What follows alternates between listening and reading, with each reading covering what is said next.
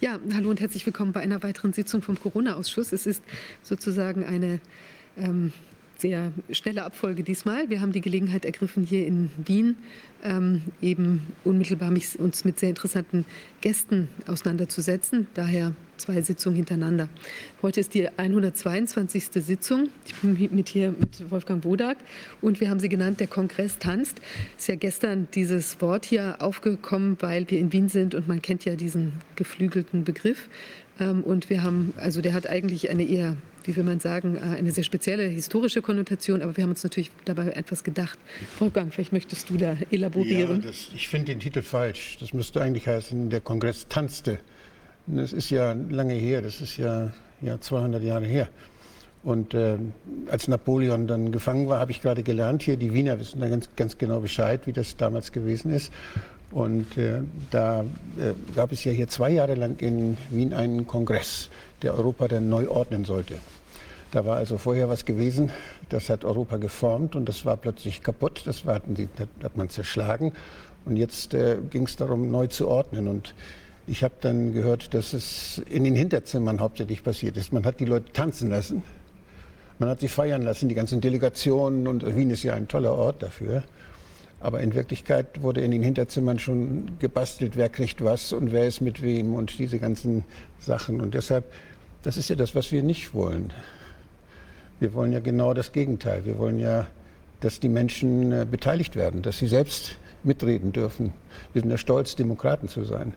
Und äh, dass Menschen mitreden dürfen, dass sie beteiligt werden. Wir haben die moderne Technik, mit der wir alle beteiligen können. Das geht heute.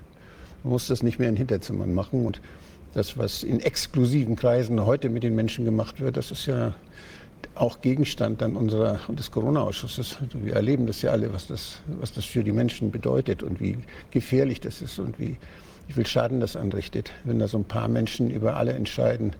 Und wir haben bisher die letzten, also solange ich lebe, habe ich nur gelernt, Demokratie ist die beste Form, wie sich Gesellschaft organisiert. Und alle waren überzeugt und wir wurden, das wurde in der Schule, das war in den Lehrplänen, das wissen wir alle. Aber wo ist sie denn jetzt? Es wird nicht mehr über Demokratie geredet. Und wir wollen sie. Und wir wollen uns Gedanken machen. Und da sind die Medien ebenso besonders wichtig, weil die Medien, das geht ja hier um Medien in Wien. Wir brauchen eine parallele Medienwelt. Wir haben eine Medienwelt, die wir ja auch leider bezahlen müssen, die uns aber in diese Notsituation geführt hat. Und jetzt brauchen wir eine parallele Medienwelt, die zeigt, dass es auch anders geht. Und dann lebe die Konkurrenz. Also ich denke, der, der Titel ist trotzdem äh, passend mit und ohne I weil er uns immerhin eine, eine Mahnung sein kann, dass es eben nicht so sein darf, dass der Kongress einfach genau. munter vor sich hintanzt und wir hier eben im stillen Kämmerlein oder also die, die anderen in einem noch stilleren Kämmerlein was, was äh, aushecken und wir im Kämmerlein davor tanzen. Aber nichts gegen Tanzen. Nicht? Nein, Tanzen ist super. Es wird morgen hier auch ein großes, äh, ein, eine Party geben, ja, auf die ich mich auch schon freue. Daher ist eigentlich die ganze Geschichte überhaupt entstanden, dass wir darauf gekommen sind. Aber ich glaube, das ist eben total wichtig. Ich sehe das hier, es ist wirklich grandios. Also auf der ganzen Welt so viele Dinge, die da passieren, wo die die Leute jetzt ähm, wo es eigentlich jetzt richtig auch die Falle zuschnappt, sozusagen für die andere Seite, weil es ein so großer Vernetzungssog ist im Moment, der da stattfindet und wo auch die Ärzte mit den Juristen und so weiter und so weiter, die Medienleute, wo das alles jetzt wirklich anfängt, Hand in Hand zu laufen. Man muss ja mal wirklich sagen, also in den letzten zwei Jahren, wir sind ja alle überrollt worden von der ganzen Geschichte. Also ich habe jetzt, also wir haben auch mit anderen darüber gesprochen, die genau das Gleiche gesagt haben, vor zwei Jahren oder zweieinhalb Jahren inzwischen, muss man doch sagen, hat also ganz viele der beteiligten Leute, vielleicht bis auf Wolfgang, der hat es vorher schon gut durchschaut, haben wir keine Ahnung gehabt, was hier eigentlich los ist. Ich habe gedacht, tatsächlich, ich, ich lebe in einer Demokratie, die irgendwie halbwegs funktioniert oder überwiegend funktioniert. Natürlich gibt es Lobby-Einflüsse und so weiter, aber dass es alles so verquickt und ähm, verzahnt ist, da habe ich überhaupt keine Ahnung gehabt und wie gefährdet und fragil unsere Demokratie nach den Vorstellungen, die wir so hatten, eigentlich doch ist. Und ich glaube, Dafür haben wir unglaublich gut Fahrt aufgenommen und auch über die Landesgrenzen hinaus, über Sprachbarrieren hinaus und äh, über auch Metiers hinaus. Ja, also diese inter, also auch interdisziplinäre Vernetzung ist ganz enorm.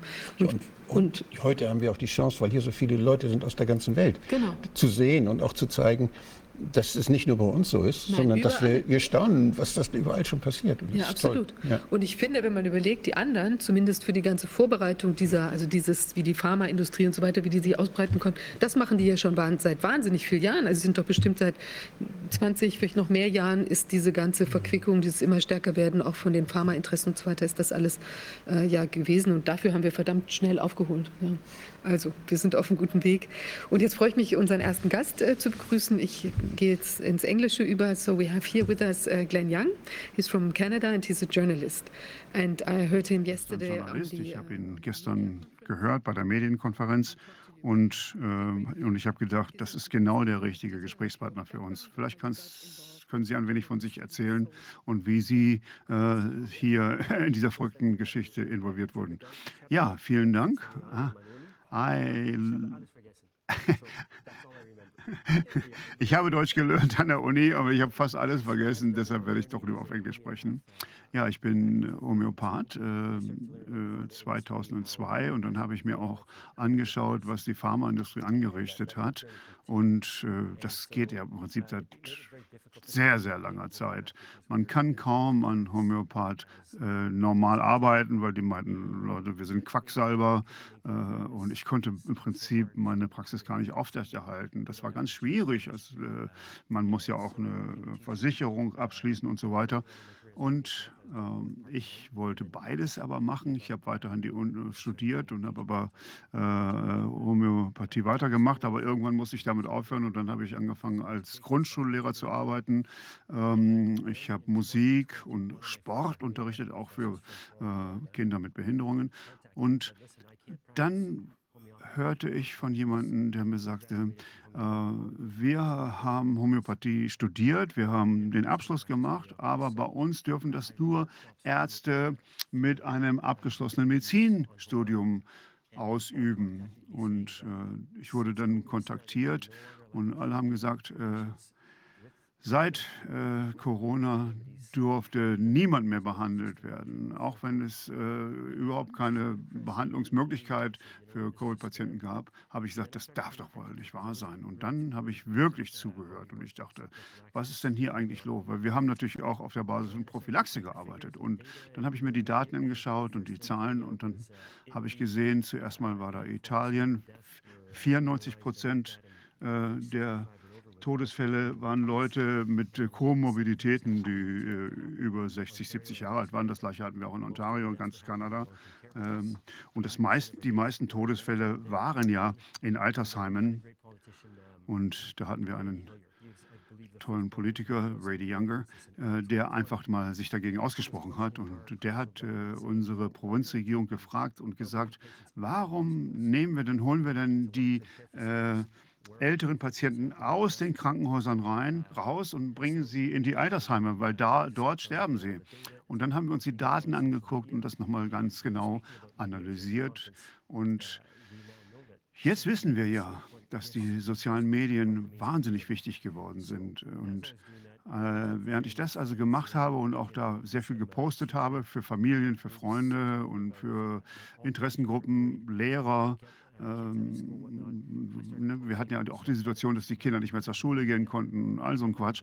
Und äh, dann hatte ich Kontakt aufgenommen mit jemandem aus Norwegen. Die hatten die Schulen aufgemacht mit sehr vielen Restriktionen, aber dann äh, haben die Eltern mit den, Re Eltern mit den Lehrern gesprochen und gesagt, also wir wollen nicht, äh, dass äh, unsere Leute in die Krankenhäuser geschickt werden. Wir wollen, äh, wir wollen unsere Kinder umarmen wollen. Wir wollen auch nicht, dass unsere Kinder diese blöden Masken tragen sollen. Und es war erstaunlich, wie wir fertig gemacht wurden.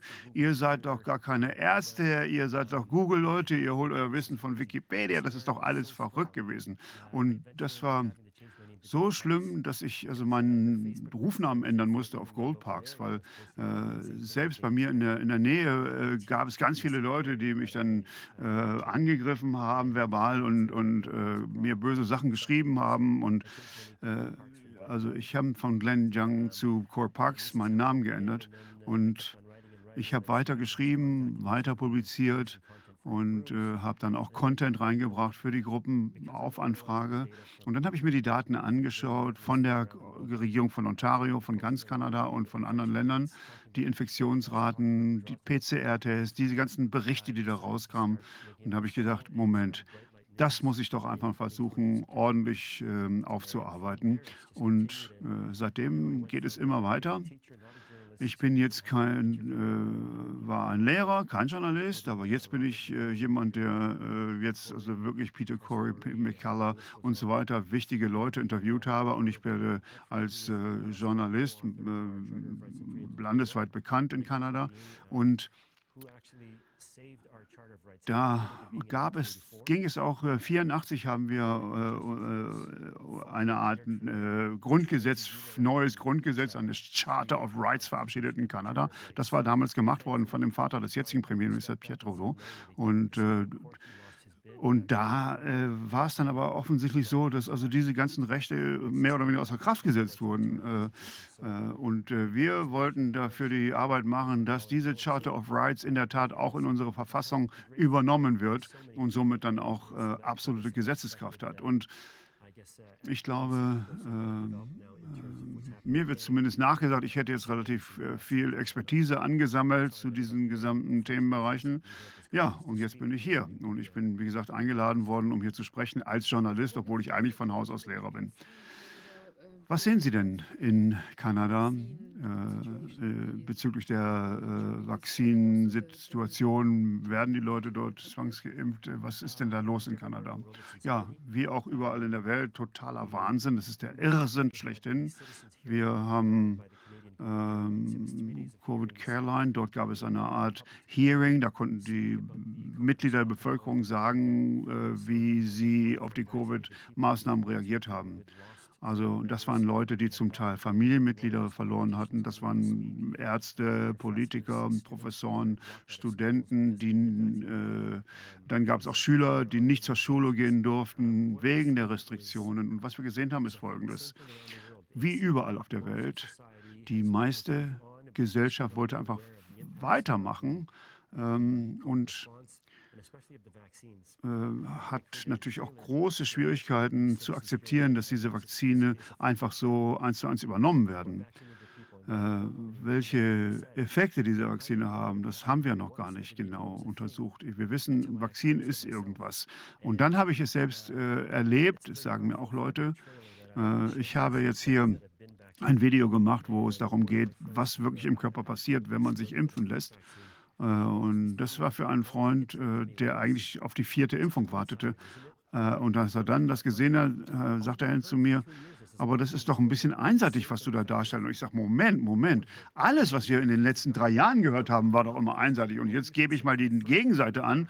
Äh, und, das, äh, und da wirfst du mir vor, ich sei einseitig. Und es sind Leute, die Familienmitglieder verloren haben, die an der Impfung oder nach der Impfung gestorben sind. Und ich habe einen großen Respekt davor, was passieren kann, wenn Leute Angst haben. Das sind Phobien, dann ist man irrational, das verstehe ich.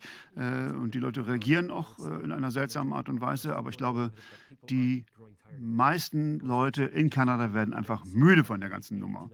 Äh, in Kanada heißt es, 80, 90 Prozent ist das Ziel in Kanada der Impfrate. Wie weit sind Sie offiziell in Kanada? Wir haben die Doppelimpfung, die liegt so bei, bei 80, 85 Prozent in Kanada. Und äh, mit der weiteren, also die dritte, da war es halt schon weniger. Im Moment, äh, seit äh, Juli haben wir jetzt auch die vierte im Angebot. Und auch nur ein, zwei Tage später ist ein 50-jähriger äh, Marathonläufer, ein Arzt, der an der vierten Impfung gestorben ist. Und man nennt es dann einfach nur ein äh, ungewöhnlicher äh, Todesfall, sehr, sehr plötzlich. Und in weniger als zwei Wochen in Toronto leben sechs, sieben Millionen Leute in der gesamten Bereich. Und da sind sehr viele Leute nach der Impfung gestorben. Nach die, mit diesem sogenannten Sudden Death Syndrome, dieses Syndrom des plötzlichen Todesfalles. Äh, Dr. Candice, äh, die hat Triathlon gemacht, ist während des Schwimmens äh, ist sie gestorben. Und dann hatten wir einen anderen Arzt. Wir hatten sehr viele Ärzte, die gestorben sind. Wir hatten einen anderen Arzt, äh, der hatte eine chronische Krankheit, wurde aber nicht gesagt, welche. Und das sind Leute, die alle so um die 40, 50 Jahre alt waren. Und äh, dann sagte man, na gut, die hatten eine Vorerkrankung, die hatten Krebs, aber äh, minimal, aber dann ist der Krebs auf einmal vollkommen ausgebrochen. Und das ist ja auch das, was oft gesagt wird, dass wir auf einmal ganz, ganz viele Todesfälle durch Krebs haben. Äh, die Onkologen warnen davor und sagen, dass das durch die Impfung potenziert wird. Also was ich sage ist, äh, dennoch ist es so, dass in Kanada die Leute dazu, an, dazu angehalten werden, sich impfen zu lassen. 370 äh, Millionen Dosen sind vertraglich eingefordert worden. Wir haben also 10 Dosen für jeden Kanadier in unserem Land. Äh, aber wir haben viele Interviews mit Dr. Richard Herschel und Dr. Hodgkinson, äh, wo wir über diese Todesfälle gesprochen haben. Und ich hoffe, dass sich jetzt auch mehrere Ärzte klar positionieren und sich gegen diese Impfungen aussprechen werden. Und das ist eine Medienkampagne. Es gibt auch Gespräche. Äh, ich weiß, dass über diese Todesfälle gesprochen wird. Und da gab es ein Statement und da hieß es, es gibt so ein paar Gerüchte, dass das zu tun hat mit äh, der Impfung. Ähm, und das ist auf jeden Fall falsch. Aber es wurde nie eine Autopsie durchgeführt. Äh, diese Lüge geht einfach weiter. Es wird alles vertuscht. Was ist denn, wenn ein Arzt sagt, nein, ich werde, will nicht geimpft werden und ich will nicht impfen? Wird er dann rausgeschmissen? Ja, dann verliert er seine Lizenz in Krankenhäusern. Das ist ja überall so. Äh, kanadische Ärzte, Dr. Makasi, hat gesagt, wenn ein Arzt nicht suspendiert ist, dann sollte man ganz schnell weglaufen. Äh, denn äh, jeder, der sich gegen Lockdown ausspricht, gegen die Masken, wird untersucht. Das ist einfach so. Und das ist natürlich fürchterlich. Die kanadischen Ärzte und die Ärzte in Ontario haben geschrieben, äh, dass äh, Ärzte sich nicht gegen die äh, Vorschriften auszusprechen haben. Wenn man sich dagegen öffentlich äußert, dann kann man, muss man damit rechnen, suspendiert zu werden und die Arztlizenz zu verlieren. Aber es gab jetzt ein Gerichtsurteil, dass das Ärztekolleg nicht das Mandat hat, den Ärzten Vorschriften zu machen, wie sie sich in ihrem Leben zu äußern haben. Also die, bis jetzt ist es so, dass das Ärztekolleg alles unterschrieben hat, was die Regierung gesagt hat. Und was ist denn mit den Gewerkschaften in den Krankenhäusern? Ähm, gibt es dort irgendeine Chance, äh, dass die was dagegen tun, wenn die Leute diesem Druck ausgesetzt sind?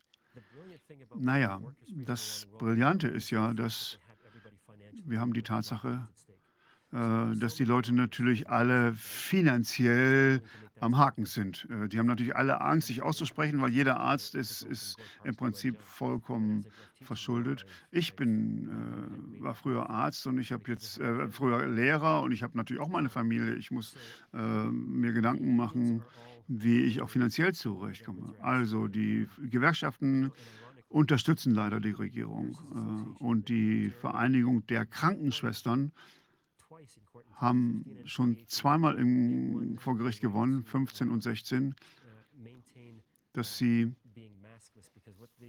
ohne Masken arbeiten dürfen. Denn was die äh, Krankenhäuser wollen, ist, äh, dass die Krankenschwestern grundsätzlich immer, auch schon vor Corona, immer Masken zu tragen haben. Und äh, die Krankenschwestern haben sich dagegen ausgesprochen, haben gesagt, nein, das ist nicht verfassungsgemäß, die können auch ohne Masken arbeiten.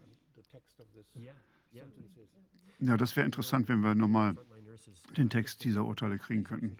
Christian Nagel ist hier bei dieser Konferenz. Sie hat dafür äh, darüber auch sehr viel gesprochen. 21 war sie auf einer Konferenz in Washington. Äh, äh, sie war damals eingeladen worden, auch andere Kanadier waren dort. Und danach hieß es, hörte man, was im Weißen Haus passierte, sind nicht so nah ans Weiße Haus rangekommen, aber waren dort in der Nähe. Und als sie wiederkamen, nach Kanada, hieß es, dass sie Teil von diesem Aufstand im Kapitol gewesen waren, dass das die Kanadier da mitgemischt hätten, obwohl das gar nicht der Fall war. Äh, und dann wurde sie natürlich sofort äh, vom Verfassungsschutz untersucht und äh, unter Beobachtung gestellt. Äh, dass die Polizei kommt um 3 Uhr morgens, die RCMP, das ist quasi unser FBI in Kanada, äh, und die haben diese Möglichkeit, dass sie ja dabei um 3 Uhr nachts an, an der Tür klopfen können und äh, die Leute herausbitten, ähm, um mit ihnen zu sprechen. Also, ich habe Leute, die zu mir kommen und das ist ja wie in Deutschland. Das ist ja gleich das Gleiche, was ich von euch höre, ist ja wie, wie in Deutschland. Das ist ja wie in so einem Film. Ähm, ich war in der Covid-Konferenz in Brasilien und es war fast schon langweilig geworden, weil immer das Gleiche gesagt wurde. Es äh, ist wirklich äh, so, dass sie sagen, wir waren sehr erfolgreich, aber dann wurde uns der Maulkorb verpasst, wir durften nichts mehr sagen. Und jeder Arzt, der irgendetwas sagen wollte, musste einfach äh, die Klappe halten. Interessant, interessant, was Sie da über die Krankenschwestern gesagt haben. Äh, Matthias Desmet, ein Psychologe aus Belgien äh, mit seiner Massenformationstheorie, der hat uns in einem Video erklärt, er hatte mit Dr. Carlson gesprochen. Äh, das hatte einen ziemlichen Impact gehabt. Dann kam er zurück nach Belgien und dann gab es eine konzertierte Medienkampagne gegen ihn. Überall hieß es dann auf einmal, äh, er würde einen Massenmörder verteidigen. Äh, und äh, da ging es aber nur so, dass der Sterbehilfe oder es war keine Euthanasie geleistet. Das war damals ja noch äh, legal. Das war eine Krankenschwester, die irgendwas in der Art gemacht hat. Die hatte Sterbehilfe geleistet. Äh, und ähm, äh, ihm wurde vorgeschrieben, ruhig zu sein, nicht darüber zu sprechen, was die Krankenschwester ihm damals eröffnet hatte. Ähm, denn es könnte lebende Personen in ihrer, in ihrer Würde beeinträchtigen und so weiter.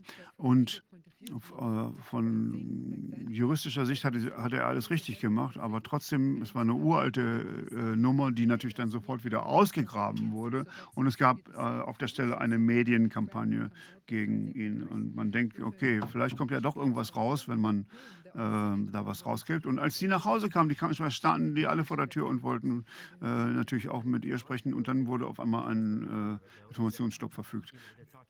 Hochinteressant. Ja, es geht ja auch diese Vereinbarung, dass man über Patienten nicht reden darf. Das ist ja alles vertraulich. Äh, und was ist jetzt? Auf einmal darf über alles gesprochen werden.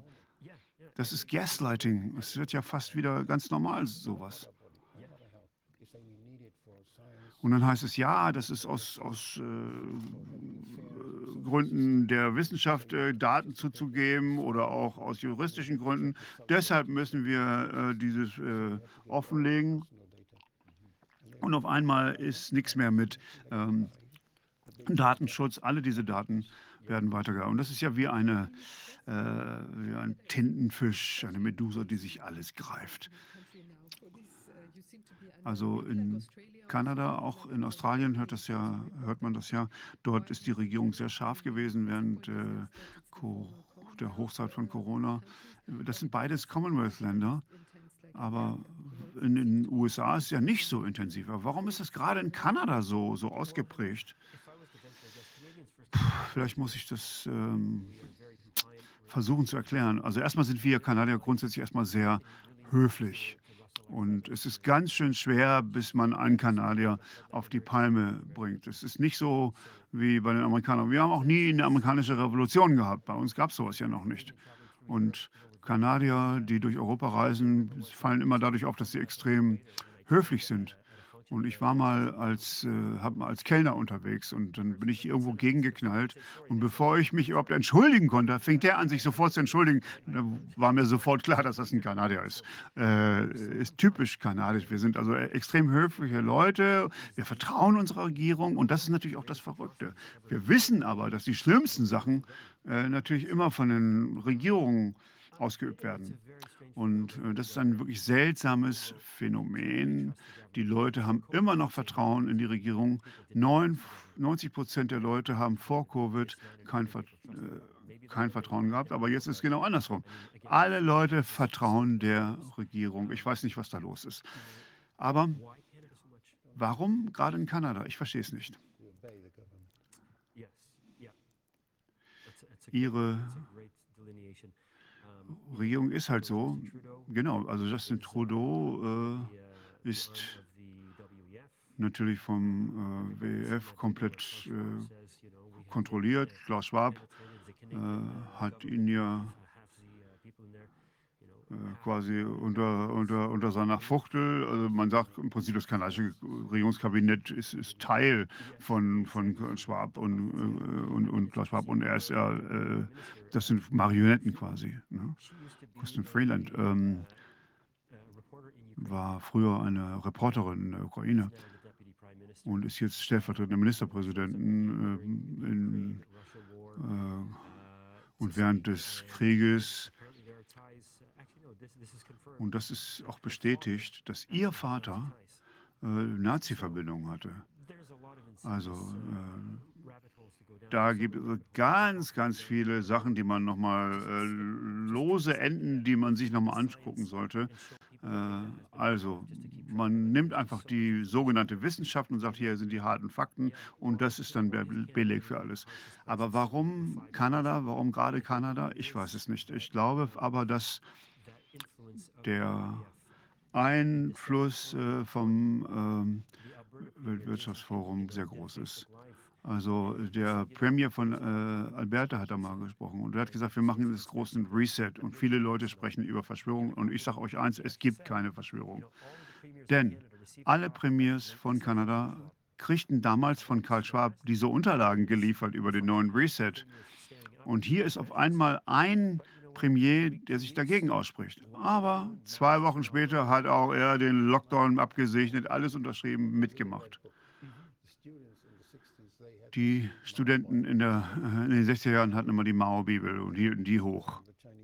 Und die Chinesen haben die äh, verteilt, verteilt, Und das ist ja so, wie jetzt das, das Buch von Schwab ah, ist. Man nennt es dann einfach die Schwab-Bibel. So scheint es zu sein. Es ist wirklich erstaunlich, wie weit äh, sein Einfluss reicht. Ich hatte gestern ein paar Rückfragen nach meinem Vortrag und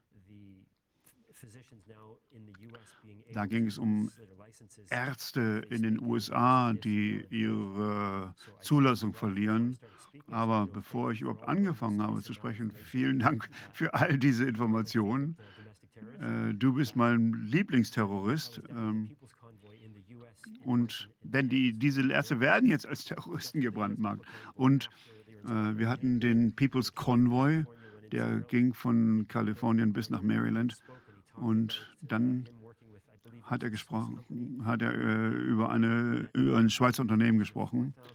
Und äh, es gibt 4000 äh, WWF-Mitglieder, die in den verschiedenen Institutionen eingesetzt sind. Und äh,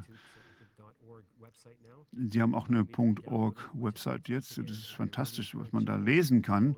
Äh, ich kann nur sagen, guckt euch das an und guckt mal, wer in eurem Land wirklich äh, zuständig ist äh, für die Umsetzung der WWF-Kriterien. Äh, das wissen die meisten Leute nicht.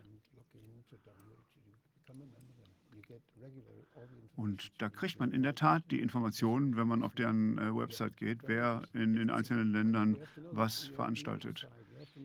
Und man muss ja auch wissen, was die tun, um, um ihre Denkweise zu verstehen. Und nur dann äh, kann man ja auch ordentlich damit umgehen. Hochinteressant.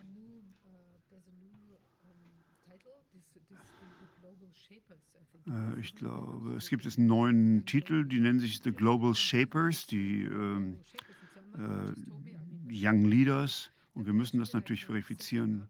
Äh, es gibt jetzt sogar den Plan, lokale Teams äh, einzubringen. So in jeder Stadt äh, gibt es jetzt eine Gruppe von sogenannten Global Shapers. Da kann man mitmachen. Ja, erstaunlich. Du kannst da mitmachen. Ich will da nicht mitmachen. Wahrscheinlich werden die mich gar nicht aufnehmen. Aber ich könnte ja versuchen, äh, aber du bist doch ein Global Shaper. Ja, aber nicht äh, in der Definition von äh, Klaus Schwab. Also, Trudeau hat ja mal gesagt, es gibt so viele Leute, Politiker, äh, vom, vom äh, Weltwirtschaftsforum oder aus dem Umfeld, die jetzt in den Regierungen eingesetzt sind. Die sind überall platziert.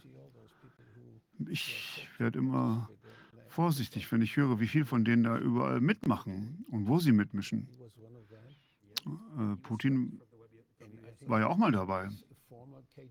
Und das war ein früherer KGB-Typ, der beim Weltwirtschaftsforum mitmacht. Was ist denn da seine Rolle? Da frage ich mich, was wollen die mit dem KGB-Typen da? Das ist ja nun auch sehr bezeichnend. Das ist natürlich ein interessanter Mix und sehr schwer, das nachzuvollziehen und zu wissen, was die da eigentlich veranstalten und welche Deals da, also besonders geheime Deals, da abgeschlossen werden. So wie damals im Wiener Kongress äh, vor 200 Jahren, wo irgendwo im Hinterzimmerchen etwas beschlossen wird. Also ich gebe dir eine kleine, ein paar Waffen, ich gebe dir das, du, du gibst mir das. Das sind Deals. Ganz fürchterlich. Und das ist natürlich alles nur eine Verschwörungstheorie, vollkommen klar. Ja, wir hatten jetzt gerade das Rennen der Oppositionspartei, der konservativen Partei. 60 Prozent für den einen Typen, das ist jetzt der neue Anführer der Tories.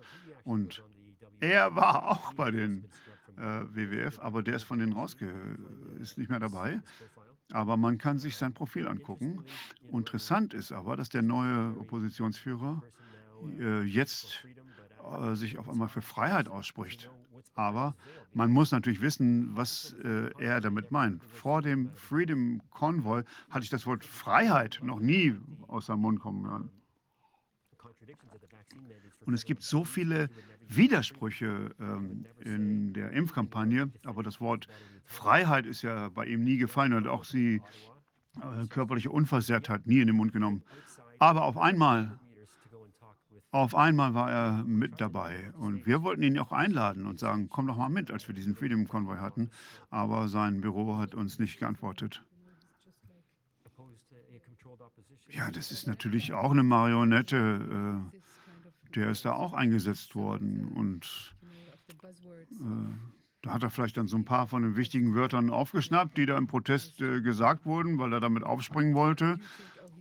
Äh, und dann denkt man, ach, der gehört auch zu uns, aber ist er natürlich nicht. Äh, seine Agenda ist ja wohl auch klar. Warum äh, werden Leute von, von der Website runtergenommen? Warum, wird, warum macht man das? Äh, das macht man ja nur, weil da irgendwas zu verstecken ist. Ja, die wollen nicht, dass wir das alles darstellen, dass wir das alles offenlegen. Und äh, die haben natürlich alle sehr, sehr viel Geld. Und die haben wirklich gute Leute, die äh, diese Sachen professionell machen. Und die sind in allen Organisationen, die sind an allen Stellen präsent. Äh, ist egal wo, in den Parteien, in den politischen Parteien, in den Gewerkschaften und so weiter. Ich würde das ganz genauso machen. Die sind doch nicht blöd. Äh, die wären ja blöd, wenn sie es nicht so täten. Natürlich haben die auch bei den Oppositionsparteien ihre, ihre Leute. Und wir müssen vorsichtig sein, äh, mit wem wir sprechen. Man weiß ja nicht. Also die haben uns den, den Krieg erklärt. Die haben den Krieg den, den, dem Virus gegenüber erklärt, gegen China, aber das sind eigentlich ja nur Interessen, die vertreten werden. Äh, und äh, die verteidigen, weil ich nicht weiß, der Geier, was die verteidigen, die Monarchie, irgendwelche früheren äh, Kontrollmechanismen. Äh, das ist ein, in der Tat ein sehr großer Konflikt. Aber Tatsache ist, die haben sehr viel Geld. Unser Geld, unser Geld wird dort ausgegeben. Natürlich, äh, das ist unser Geld. Äh, ich bin vollkommen Ihrer Meinung. Ja, aber ich glaube, es ist ein Krieg, es ist ein PR-Krieg, aber äh, für meine Aktivitäten und meinen Aktivismus nehme ich äh, den Weg des Journalismus. Ich versuche darüber zu sprechen, ich schreibe darüber. Und dann ist es so, dass die Politiker auch zuhören. Und dann haben wir auch die, ähm, den Justizapparat, der zuhört. Aber im Moment ist es so, dass wir alle gegen uns haben. Ja, es sind alles Leute, die natürlich sehr Geld versessen sind. Und die, die auf Geld versessen sind, die kann man kaufen. Da muss man ganz besonders aufpassen. Ah, absolut, da bin ich mit Ihnen einer Meinung. Ich hatte ein Interview mit C.O. Fleury, das ist ein, äh, war früher mal ein All-Star, ein kanadischer, kanadischer Hockeyspieler, aber der hat Drogen genommen, das ist rausgeschmissen worden, aber er hatte die genommen, weil er halt als Kind mehrfach äh, vergewaltigt wurde. Aber er, er, ist jetzt ein Sprecher für Leute, die als, als äh, äh, Kind missbraucht wurden. Und er sagt, ich weiß ganz genau, was passiert mit diesen Lockdowns, mit all diesen Dingen. Und das ist nichts anderes als Missbrauch. Missbrauch, Missbrauch, Missbrauch. Von wem? Von wem? Von der Regierung. Äh, die Regierung missbraucht uns, so wie damals meine Trainer mich missbraucht haben. Äh, das ist eine, äh, also die Droge, die die haben, nennt sich Macht. Die wollen mächtig sein. Und äh, äh, und die nutzen ihre Leute, die ihnen irgendwie nützlich sind. Und wenn sie die nicht mehr brauchen, schmeißen sie die weg. Hochinteressant. Das äh, erinnert mich an das, was äh, Meredith Miller mal gesagt hat, äh, auch im Ausschuss, dass diese Beziehung zwischen der ähm, Bevölkerung und der Regierung ist, das ist wirklich eine Missbrauchssituation. Das ist, ist eine, eine pathogene Situation. Man möchte oft gar nicht darüber sprechen, man möchte es auch nicht wahrhaben. Äh, mein äh, Mann schlägt mich, aber ich, ich, ich möchte es einfach gar nicht zugeben. Also solche Nummern passieren da genauso. Und dann ach, na ja, ich hatte auch ein bisschen Schuld und er hat auch was getrunken und er wollte das ja auch gar nicht. Äh, und ich habe ja auch nicht richtig sauber gemacht. Da hat er auch ein bisschen Grund gehabt, mich zu schlagen. Das sind so Sachen, die man dann hört, wo die Leute so also Stockholm-mäßig auf einmal äh, die, die, die Bösen verteidigen.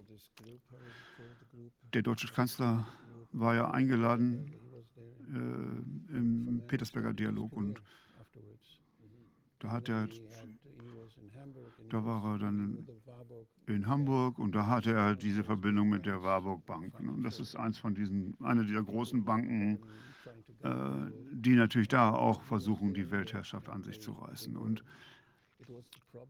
das war ein Problem mit äh, Finanztricks, äh, wo man also Steuergelder sich zweimal zurückzahlen lässt. Und jetzt gibt es eine Enquete-Kommission im Parlament und dort muss er äh, Aussagen tätigen. Und dann sagt er einfach, ach, daran kann ich mich nicht erinnern. Da, also wenn er wirklich mit denen verhandelt hatte, dann haben die natürlich sehr, sehr viel Druckmittel in der Hand gegen ihn. Und die wissen natürlich sehr viel über ihn, weitaus mehr als bekannt ist. Und deshalb haben sie natürlich auch das Druckmittel und können auch von ihm verlangen, lieber Bundeskanzler, du tust das und das und das, was wir sagen. Und wie kann so ein Typ Bundeskanzler sein? Der Typ ist eine Marionette. Er ist ja vollkommen in deren Hand. Also wenn ein Vorteil bei Covid ist, wenn wir uns die Frage stellen, warum passiert das denn? Also das einzig Positive, was man dem an, abgewinnen kann, ist, dass das nicht der Virus ist, sondern dass jetzt Leute erkennen, dass sie ausgenutzt werden, äh, dass äh, wir immer in dieser Position sind, einer gewinnt, einer verliert. Und wir sind grundsätzlich die auf der Verliererseite. Und dann gibt es Leute wie Sie, die nach dem Motto handeln, jede Transaktion muss eine Win-Win-Situation sein. Beide Seiten müssen davon profitieren können. Und äh, das Positive an Covid, wenn man das wirklich so definieren möchte, ist, dass äh, wir in der Lage sind zu sagen, ob das jetzt das äh, Gesundheitssystem ist oder Ring von pädophilen Triebtätern, alles das kommt zusammen und alles, was wir vorher schon gesehen haben, kulminiert jetzt auf einmal in dieser sogenannten Covid-Krise. Ja, viele machen ja aus diesem Geschäft eine Win-Win-Situation, weil sie, wenn man Korruption betreibt, dann gewinnen ja beide, weil ein Dritter bezahlt. Also Win-Win, das ist auch eine etwas problematische Angelegenheit. Da muss man genau hingucken. Das ist auf jeden Fall richtig. Ich glaube, wir sollen uns wirklich mal im Detail anschauen, warum diese Leute bestechlich sind. warum sie auch so viel Druck ausgesetzt sind. Denn ich, äh, Des Matthew Desmond sagt ja, äh, die sind natürlich in der Ideologie, äh, sind sie verhaftet. Das ist natürlich auch klar, diese Transhumanisten oder, oder globaler äh, Wechsel oder, oder dieser globale Reset. Aber, aber es gibt auch noch andere Sachen, die gleichzeitig laufen. Und da gibt es natürlich finanzielle Interessen, vollkommen klar. Und Sie haben das ja gerade mit dem pädophilen Ring angesprochen. Äh, Leute, die in der Vergangenheit äh, Sünden begangen haben, die sind natürlich erpressbar. Und das sind, werden, die werden jetzt auf einmal äh, in solche Positionen gehievt und die haben natürlich Dreck am Stecken. Und dann können sie die auch erpressen damit. Wissen Sie da etwas mehr über diesen äh, Ring, äh, pädophiler äh, Triebtäter oder, oder äh, warum das auf einmal jetzt rauskommt? Für mich, ich habe mir das nicht genau angeguckt. Äh, Ich hab, bin da gelegentlich mal mit in Ge Berührung gekommen, aber mir war nicht klar, wie groß das ist, dieses Thema äh, Menschenhandel und so. Ich bin mal auf der UNICEF-Webseite gewesen und da sieht man, dass eine Million Menschen pro Jahr davon betroffen sind. Und ich habe gesagt, das kann ich nicht glauben, aber das steht da, ganz klar. Also da gibt es schon viele Geschichten von zu menschlichem Leid und Ausnutzung. Ich habe versucht, mich in meiner Arbeit auf die Covid-Daten und die Covid-Seite zu konzentrieren. Ähm, denn das ist das, was wir im Moment am deutlichsten sehen. Und ich hoffe, dass wenn diese Dinge jetzt ans Licht kommen, die anderen Dinge da auch äh, ans Licht kommen. Mit, da läuft sicherlich viel. Wir haben Jeffrey Epstein gesehen und äh, dann, äh, wie auch versucht wurde, Alex Jones darauf ähm, anzuspielen, ähm, wo ihm vorgeworfen wurde, dass er Politiker anschuldigt, andere Führer in der Welt anspricht, die in pädophilen Ringen äh, sein sollen. Und er sagte dann nur, wie, wie Epstein? Also das ist dauerhaft, dieses Gaslighting hier. Und äh, wir müssen die Strategien durchschauen, die genutzt werden, um uns zu unterdrücken. Und in meinem Journalismus hilft mir sehr, ein Lehrer zu sein. Ähm, das Erste, was ich gelernt habe, ist als Lehrer, ist, wir lernen, le bringen den Kindern nicht bei, wie sie denken sollen, sondern was sie denken sollen. Und das unter diesem Vorgabe des kritischen Denkens. Aber es gibt eigentlich gar kein kritisches Denken dabei. Wir hatten neulich eine Zoom-Diskussion mit einem Spezialisten über Propaganda, Mittel und äh, wie man Leute dazu bringt, äh, dass sie äh, als schlecht dargestellt werden und so weiter. Das war hochinteressant und da hatten wir uns auch äh, gut ausgetauscht. Und dann habe ich gefragt, äh, man kann sowas ja auch lernen. Ähm, es gibt wirklich äh, Orte, wo man quasi PR-Aktivitäten lernt. Das geht ja in die gleiche Richtung. Und da sagt er, ja, viele Leute machen das.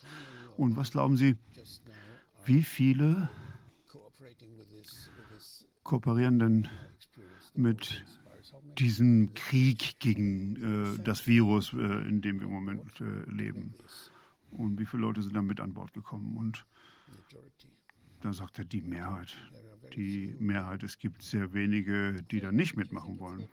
Also Sie glauben, es geht um Geld? Du glaubst, es geht um Geld, richtig? Die, okay, wir wissen das von Ärzten, die für die Impfung bezahlt werden pro, pro Impfung.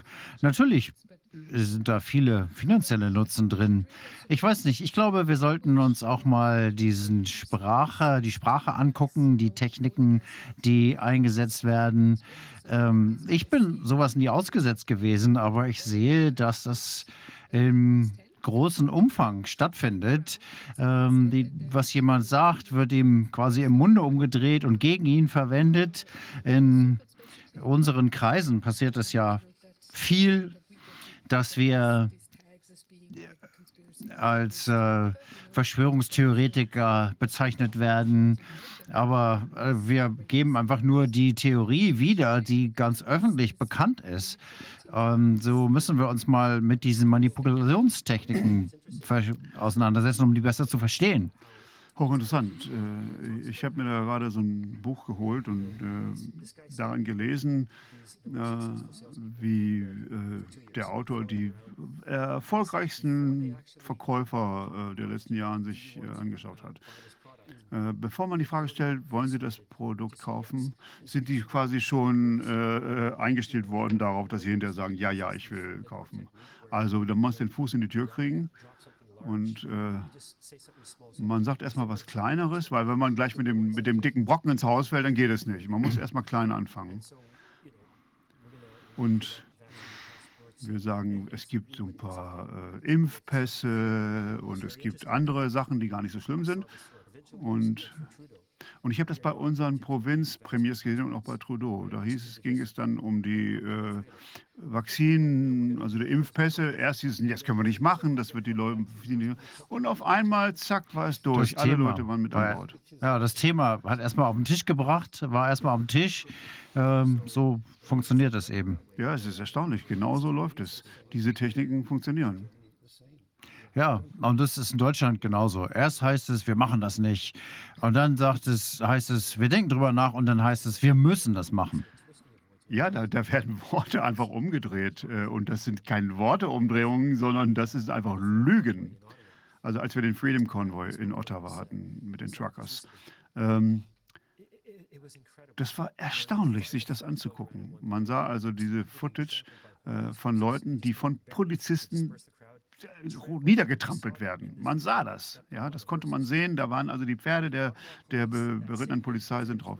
Und am nächsten Tag schreibt dann die Polizei von Ottawa, die Leute, die äh, von den Pferden umgekippt wurden, ach, die sind danach wieder aufgestanden und es geht ihnen gut. Und danach hieß es, und wieder Gaslighting, äh, ist dann der auf sein Fahrrad gestiegen und ist mit seinem Fahrrad gegen die Pferde gefahren. Und dann denke ich mir, also bitte, wirklich, ich habe das Video gesehen, das hat jeder gesehen, wo ein, ein, ein Typ ins Krankenhaus gebracht werden musste. Seine Schulter war ausgekühlt, weil das Pferd auf ihn draufgetrampelt ist. Und dann, äh, und keiner weiß, wo der andere ist. Das ist äh, äh, ein Mysterium. Und dann machen die so, dass äh, die armen Pferde von diesen bösen Leuten angegriffen wurden. Das muss man sich mal vorstellen. Und das Thema des Freedom Convoys war ja im Prinzip, wo ist denn wirklich der Beweis? Und das, wäre, das war das eigentliche Thema. Äh, das hieß es, das sind böse Leute, die die anständigen Bürger von Ottawa angreifen. Und äh, das war auch eine äh, der, der, der, der Überschriften in der CBC. Ähm, und das ist ja auch ein Witz, das ist ja eigentlich ein öffentlich-rechtlicher Anstalt, aber es war einfach eine Regierungsstimme.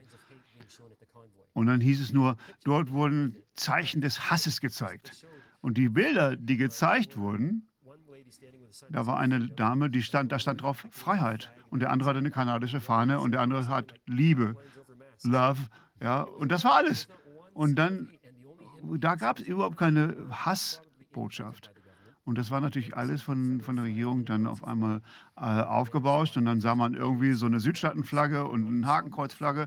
Die habe ich überhaupt nicht gesehen. Aber aus irgendwelchen Gründen wurde in den Nachrichten gezeigt. Und dann normalerweise hatte man halt äh, äh, die, die, die kanadische Fahne mal gezeigt. Und dann äh, Lake Trudeau-Fahnen, die wurden auch gezeigt, das gebe ich zu. Und die haben aber nie das Follow-up gezeigt. Die haben immer nur diese ersten Momente gezeigt, wo es geknallt hat. Und dann hatte, äh, sah man, also, dass die Leute natürlich hatten auch eine Maske auf. Du wusstest man nicht, wer das ist. Äh, und wir haben gesagt, hey, raus mit dir. Wer bist du denn, als sich da Leute drunter gemischt hatten? Und das sind dann Leute, die man nie wieder gesehen hatten. Aber das war die altbekannte Technik. Erstaunlich. Auch eine ganz alte Technik eigentlich. Ganz genau. Ähm, äh, aber wir fallen immer wieder drauf rein. Das ist so. Aber deshalb sind Leute wie wir müssen darauf hinweisen. Äh, und deshalb ist auch diese Konferenz so erstaunlich, dass wir das machen können. Für mich äh, ist das eine PR-Kampagne und wir können nur äh, äh, gewinnen, indem wir ordentlich dagegenhalten und unsere äh, Botschaften auch verbreiten. Und äh, das Networking ist wichtig. Aber wie schaffen wir das? Indem wir uns auch kurzschließen. Wir müssen Netzwerken, untereinander müssen wir uns vernetzen. Wir müssen se- Vergleiche sehen. Guck mal, das mit dem Konvoi, das ist ja das Gleiche, was wir in unserem Land auch haben und so weiter. Journalisten, freie Journalisten müssten eigentlich überall sein und denen müsste die Gelegenheit geben, gegeben werden, Fotos zu machen, Interviews zu führen, Fragen zu stellen, weltweit. Nicht eine Organisation wie Reuters oder wie die Nachrichtenagenturen heißen mögen, sondern viele, ein Netzwerk vieler guter Journalisten, dezentralisiert. Ja, eine letzte Frage vielleicht noch. Was ist denn jetzt der Partisanjournalismus sozusagen. Ganz genau. Und wie geht es denn jetzt weiter mit, den, mit, dem, mit, dem, mit dem Freedom Convoy? Also als die Lkw-Fahrer auseinandergingen, danach haben sie sich versucht, sich wieder zusammengefunden. Äh, gefunden. Aber das ist schwierig geworden. Wir sehen ja, dass die Impfpflicht erstmal verschoben wurde, nicht komplett aufgehoben, aber erstmal ist sie nicht aktuell, die Maskenpflichten sind gefallen. Und das ist natürlich schwieriger, jetzt den, die Menschen aufzurütteln, wenn die Sachen zurückgenommen werden. Das ist natürlich ein Problem. Äh, jetzt haben wir auch noch die Klimakrise und jetzt stehen die LKWs da. Und die haben jetzt kein Benzin mehr. Ja, wir tauschen jetzt hier plötzlich Benzin gegen Essen. Also kann es denn sein, dass die Kanadier in einen so einen Klima-Lockdown gehen werden? Aber das kann ich mir irgendwie nicht vorstellen. Also ist, ich weiß es nicht. Im Moment kann ich mir noch nicht mal vorstellen, was die Leute alles annehmen, äh, nach dem, was wir in den letzten zweieinhalb Jahren gesehen haben. Ich habe neulich mit einem Nachgang gesprochen und wir haben ein bisschen über Covid gesprochen. Ich wollte da jetzt nicht zu sehr ins Detail gehen. Und äh, ich habe dann gesagt, okay, mindestens äh, haben wir jetzt ja die Klimakrise und äh, da würde er sagen, vielleicht das will ich auch nicht, aber gesagt, äh, wieso? Ähm, da habe ich dann gesagt, wir, wir müssen bald äh, alle Heuschrecken essen, um das Klima zu schützen. Und er hat gesagt, wieso? Ich finde Heuschrecken doch ganz lecker. Äh, fand ich auch merkwürdig. Ähm, und das gibt es bereits im Supermarkt zu kaufen.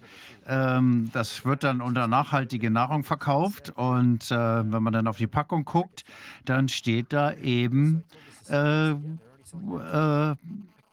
Heuschrecken drauf. Und äh, da wundere ich mich schon, wie das überhaupt in den Markt gegangen ist, in den Markt kommen konnte, ohne dass wir irgendwas davon mitgekriegt haben. Das fand ich schon alles sehr erstaunlich. Also es ist ein schwieriger Weg nach vorne und jeder von uns muss so viele Menschen wie möglich mit auf den Weg nehmen. Und äh, ich frage mich natürlich, ob diese Insekten wirklich schlecht sind äh, äh, zum Essen. Äh, aber gut, auch andere Insekten. Äh, es gibt natürlich Länder, äh, wo in der Tat äh, Insekten ganz normal zur Diät dazugehören, genau wie, wie, wie Würmer und so weiter. Das sieht man. Ähm, ist natürlich jetzt, wenn das die allgemeine Agenda wäre, könnte man natürlich sagen, Sie versuchen dort auch die Nahrungsmittelkette zu kontrollieren. Wer produziert denn die ganzen Heuschrecken jetzt? Gut, gucken wir uns mal an, was mit den Schweinen ist, die Massentierhaltung bei Schweinen. Und dann sagt man, oh, wie kann man das nur essen? Das ist eigentlich genau das Gleiche. Wie kann man das essen? Diese äh, gefolterten Schweine. So, jetzt kommen wir aber wirklich auf ganz andere Themen zu sprechen. Aber das ist wirklich ein anderes, sehr komplexes Thema. Aber was wir sehen können, ist doch, dass es Aktivitäten gibt, äh, um zu versuchen, unsere Nahrungsmittelkette zu kontrollieren und uns vorzuschreiben, was wir zu essen haben. Und daran sieht man ja, äh, welche Samen benutzt werden können auf den Feldern. Und dann heißt es auf einmal, äh, dass man äh, die alten Samen nicht mehr benutzen kann. Und äh, dann müssen sie natürlich neue, äh, neues Saatgut kaufen und das ist dann schon wieder ganz schwierig. Äh, auch das ist natürlich kontrolliert. Und ja, wir haben von Catherine Rosen Fitz gerade da gehört, jede Woche man, muss man sein Verhalten auf was Neues einhalten, nicht mit äh, Kreditkarten bezahlen oder einfach nur lokal Lebensmittel einkaufen, nicht irgendwo einkaufen, herauszufinden, wo sind die Lebensmittelerzeuger in der eigenen Nachbarschaft, in der eigenen Stadt oder wo kriegt man seine Lebensmittel her, von denen man weiß, wo sie produziert werden. Auch eine sehr gute Initiative. Und ich glaube, da wird noch mehr kommen zum für ein transparentes Leben, in dem man weiß, was man tut, in dem man Verantwortung übernimmt für das, was man tut und sich nicht von irgendjemandem abhängig machen, der uns mit Propaganda irgendwas äh, verkauft, was er durch Lügen bezahlen lässt. Ja, das ist das Global Walk-up. Das ist ja das, äh, das ist ja nicht nur das, was Sie gerade erwähnt haben, sondern auch äh, man will das Leben ja leben, was man leben möchte und das alte System hinter sich lassen. Und das ist natürlich eine sehr schwierige äh, Transition. Äh, die Überleitung ist nicht so einfach und wir möchten das System wollen, was wir haben. Und äh, ich träume von einer Region oder einer Stadt, wo die Leute sich gegenseitig helfen, es gibt äh, so viele, die den Alten und den Kranken halt helfen können. Dafür braucht man keine großen Kranken- und Lebensversicherungen. Man braucht keine ähm, Aktiengesellschaften, die sich um die Menschen kümmern. In Dänemark äh, hat Dänemark hat vor zehn Jahren bereits äh, verboten, Altenheime zu bauen. Die Menschen müssen ihre alten Menschen, ihre Alten zu Hause behalten und sich dort um sie kümmern. Dort, wo die Alten das ganze Leben verbracht haben. Interessant. Die älteste Bevölkerung der Welt lebt, glaube ich, in Japan, Okinawa. Und viele von den Japanern werden über 100 Jahre alt. Und das ist untersucht worden. Warum? Weil sie ein gutes soziales Netzwerk hat. Man lebt mit anderen Menschen zusammen. Und wenn jemand stirbt, äh, wenn eine Witwe dann da ist, hat die immer noch ihr Netzwerk, ihre Verbindung. Und äh, das ist ja auch das, was wir im Freedom Convoy hatten. Jeder hilft jedem. Und das ist ja das, was sie uns wegnehmen wollen, dass wir uns gegenseitig helfen. Sie hängen von uns ab. Und wenn wir, wenn sie uns bezahlen, dann kümmern wir uns auch ja, Shareholder-Kapitalismus, äh, dir geht gar nichts mehr und du bist dann zufrieden. Ja, und genau darum geht's. Das ist ja das Schlimme. Die Leute bleiben zu Hause, gucken Netflix, rufen Amazon und Uber an, um ihnen was zu essen zu bringen. Man muss eigentlich nie vom Sofa runter. Das ist ja sehr komfortabel. Ja, absolut äh, einfach dann. Eine unglaubliche Welt, aber Sie haben ja schon äh, Meredith Miller angesprochen und ich kann mich erinnern, was sie gesagt hat, was sehr wichtig ist. Ähm, man muss diejenigen, die dieser Propaganda zum Opfer fallen, wie jemanden behandeln, der in einer äh, Beziehung des, der Ausnutzung lebt, in einer Abhängigkeitsbeziehung. Man muss die vorsichtig daraus holen. Wenn man den Menschen das vorführt, dass sie in einer Abhängigkeitsbeziehung leben, dann werden sie einen angreifen. Und das ist, glaube ich, der Bonus, in dieser Umgebung hier zu sein, wo wir uns treffen, um diese Netzwerke zu schaffen, wie man da mit umgehen kann, weil wir in der Realität leben. Ähm, ich fand es schwierig, zur Schule zurückzugehen, äh, weil dort jeder die vierte Impfung brauchte. Ähm, wir hatten keine Impf- äh, und Maskenmandate mehr. Äh, und die Lehrer haben das dann gefordert. Völlig verrückt.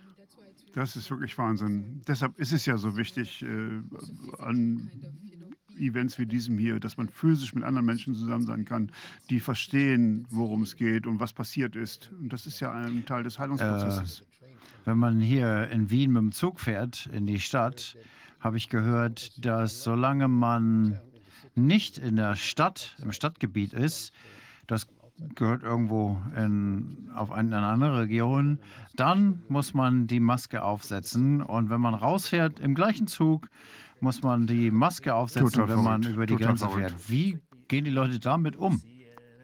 Also ich meine, daran sieht man ja die Idiotie, wenn man das so sagen will. Es gibt nur zwei Flughäfen in Kanada, Ottawa und Toronto, wo immer noch Maskenpflicht äh, herrscht. Auch die kanadischen Fluglinien wollen, dass man eine Maske aufhat. Aber ähm, ne, ich fliege nach, nach Heathrow mit, mit einer anderen Linie, alles okay. Und dann auf einmal steige ich in ein kanadisches Flugzeug, zack, muss ich mir die Maske aufsetzen. Und Äh, angeblich ist es so, das ist absolute Sicherheitsausstattung, um mich äh, zu schützen. Und dann auf einmal fange ich an zu essen. Okay, dann ist es okay, dann können wir die Maske absetzen. Das ist doch totaler Schwachsinn. Ich äh, verteile dann meine, ich nehme meine gesammelten Viren, stecke sie in die Tasche, dann fasse ich meinen Nachbarn nochmal an oder den Sitz meines Nachbarns mit den Viren in der Hand, die ich ja mit der Maske gut eingesammelt habe. Unsinnige Geschichte. Ja, äh, man heißt es dann natürlich immer, die Maske muss eigentlich in den, in den, äh, in den Müll und ich habe sie einfach in die, in, die, in die Tasse getan. Und dann hat sie mir gesagt, also der, der Steward im Flugzeug, das geht nicht, das muss äh, in den Müll, das darf nicht in die Tasse gesteckt werden. Stecken Sie das bitte mit Ihrer eigenen Hand dort. Und er sagt, ja, das ist aber getrennter Müll, das dürfen wir nicht zusammen entsorgen. Wenn ich das mache, dann ähm, geben Sie mir bitte ein bisschen Desinfektionsmittel, weil ich habe meine eigene Maske angefasst. Ja, und, und dann ist es auf einmal wie so, ein, wie, wie so ein chemisches Produkt, wo ich also riesige Angst vor haben muss. Also das, also auf einmal, auf einmal ist das so gefährlich, ja. Ähm, man sollte sich die Finger einfärben, mal, ähm, damit man sieht, wo man überall angefasst hat. Äh, und ne, man hat, würde die Farbe überall verteilen und dann würde man sehen, was für ein Unsinn das eigentlich ist, wo die Viren dann alle sitzen, da wo die Farbe ist. Ja. Äh, wenn man den Kindern das beibringt, äh, wo Keime herkommen, da haben wir ja diese Flüssigkeiten. Da können dann Kinder lernen, was passiert mit, mit, mit, mit Keimen und so weiter. Und äh, bei, der, bei der Maske sagen dann die kleinen Kinder sagen sofort, aber das sind doch die, da sind doch die ganzen Keime. Wenn ich da rein niese, dann sind sie in der Maske und dann habe ich sie da und dann heißt es, hey, High Five. Und was ist das jetzt? Mach mal die Tür auf. Zack, schon der nächste Kontakt. Das ist einfach mal so. Also da kann man ja gar nichts mehr machen. Das ist ja eine normale Wissenschaft, kann man nachvollziehen. Was ich auch sehr verräterisch finde, ist, dass sie unterschiedliche Regeln hatten bei der Quarantäne in den Kernkraftwerken beispielsweise ähm, in der Infrastruktur dort. Ich weiß nicht, wie man das nennt. Ich bin heute etwas durcheinander.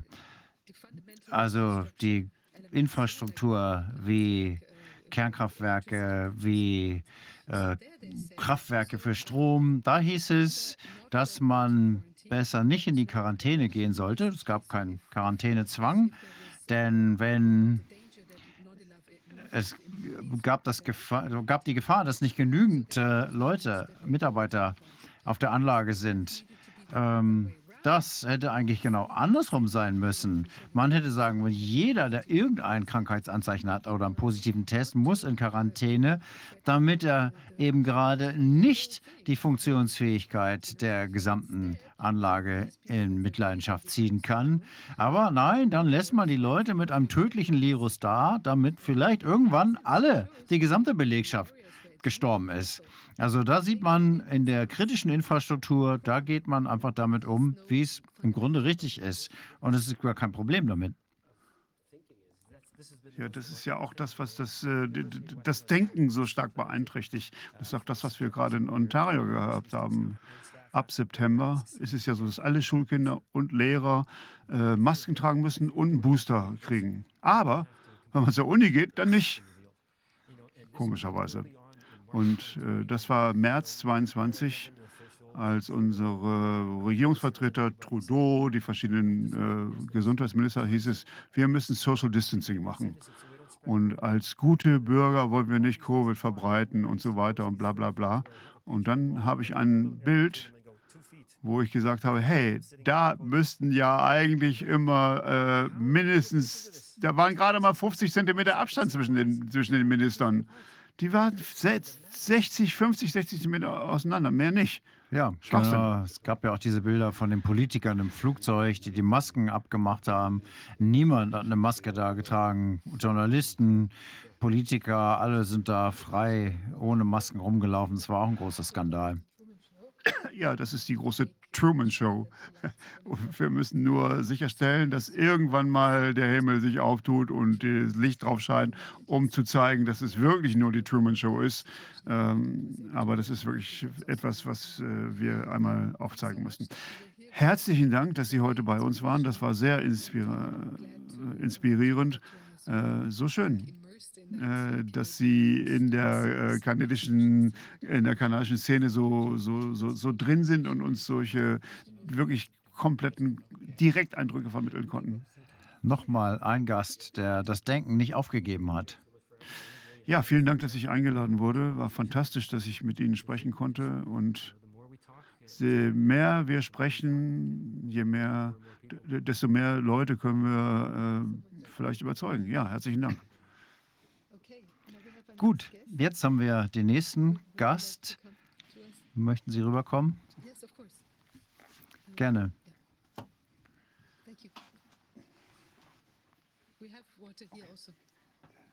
Wir haben hier auch Wasser.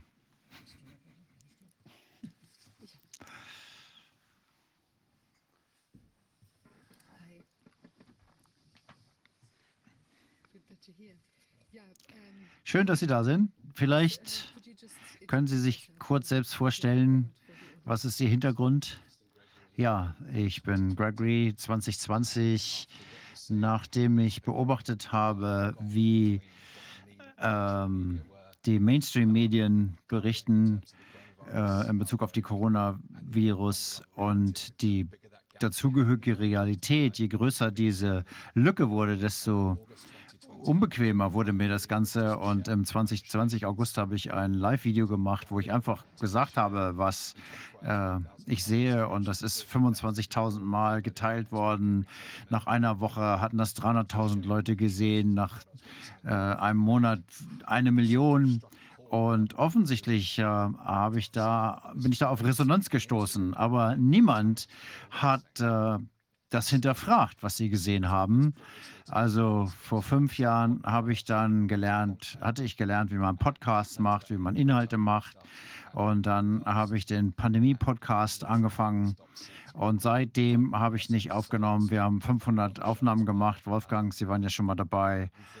Wir haben über 15 Millionen Menschen erreicht in den letzten beiden Jahren und haben einfach versucht aufzudecken, was in der Welt passiert aus Sicht der Daten, der Wissenschaft, der Kultur, der Politiker, der wirtschaftlichen Auswirkungen. Und jetzt haben wir nochmal die Medien angeguckt, um zu sehen, was hier passiert. Genau wie hier auf dieser Konferenz schauen wir, wie wir darüber hinauskommen können und einen systemischen Wandel induzieren können.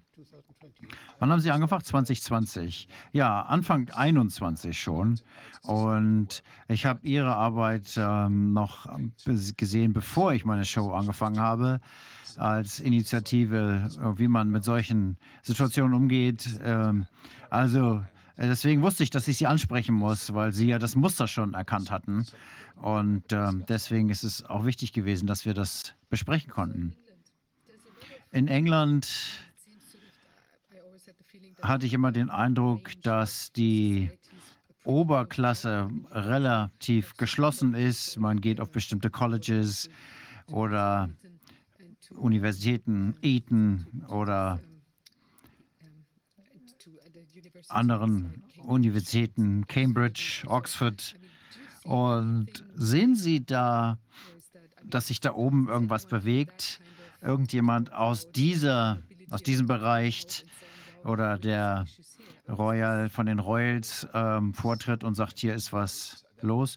Nein, niemanden, den ich, äh, den man wahrnimmt. Wahrscheinlich gibt es welche, die das erkennen, aber niemand, der hier an die Öffentlichkeit gibt. Wir wissen, dass die britischen Politiker alle sehr eng verbunden sind mit dem Establishment in der in UK und wir sehen, dass das äh, langsam in die Institutionen wandert. Wir kennen Oxbridge. Ähm, ich habe mir das noch nicht so genau angeguckt. Äh, aber das wird natürlich dann Abgänger geben, die auch äh, an die Öffentlichkeit gehen werden. Äh, einige haben das ja vielleicht schon gemacht, die möglicherweise von dort sind. Aber man kann jetzt noch nicht von einer Rebellion sprechen gegen diese Institutionen. Äh, sicherlich die Imperial Colleges sind ganz eng äh, mit den Daten verbunden, die das äh, Bild zeichnen, was wir in äh, Großbritannien sehen. Aber es gibt wenig abweichende Stimmen, die daraus kommen. Es ist sehr, sehr, eine sehr, sehr kleine Minderheit. Aber ich denke, wir haben ein Problem mit der Akademie. Ähm, es gibt einen fantastischen Podcast, den ich letzte Woche gehört habe, wo es um den Mangel an Verantwortlichkeiten geht. Und ähm, die gibt es ja tatsächlich nicht. Ja, das ist äh, das, was wir in den Universitäten sehen. Ja, und warum würde man also in die Hand beißen, die einen füttert? ne? Das ist ja die Finanzierung der Universitäten. Man muss sich die Strukturen, Strukturen nur ansehen, um zu sehen, dass es hier Probleme gibt, die äh, über die Medien hinausgehen auch.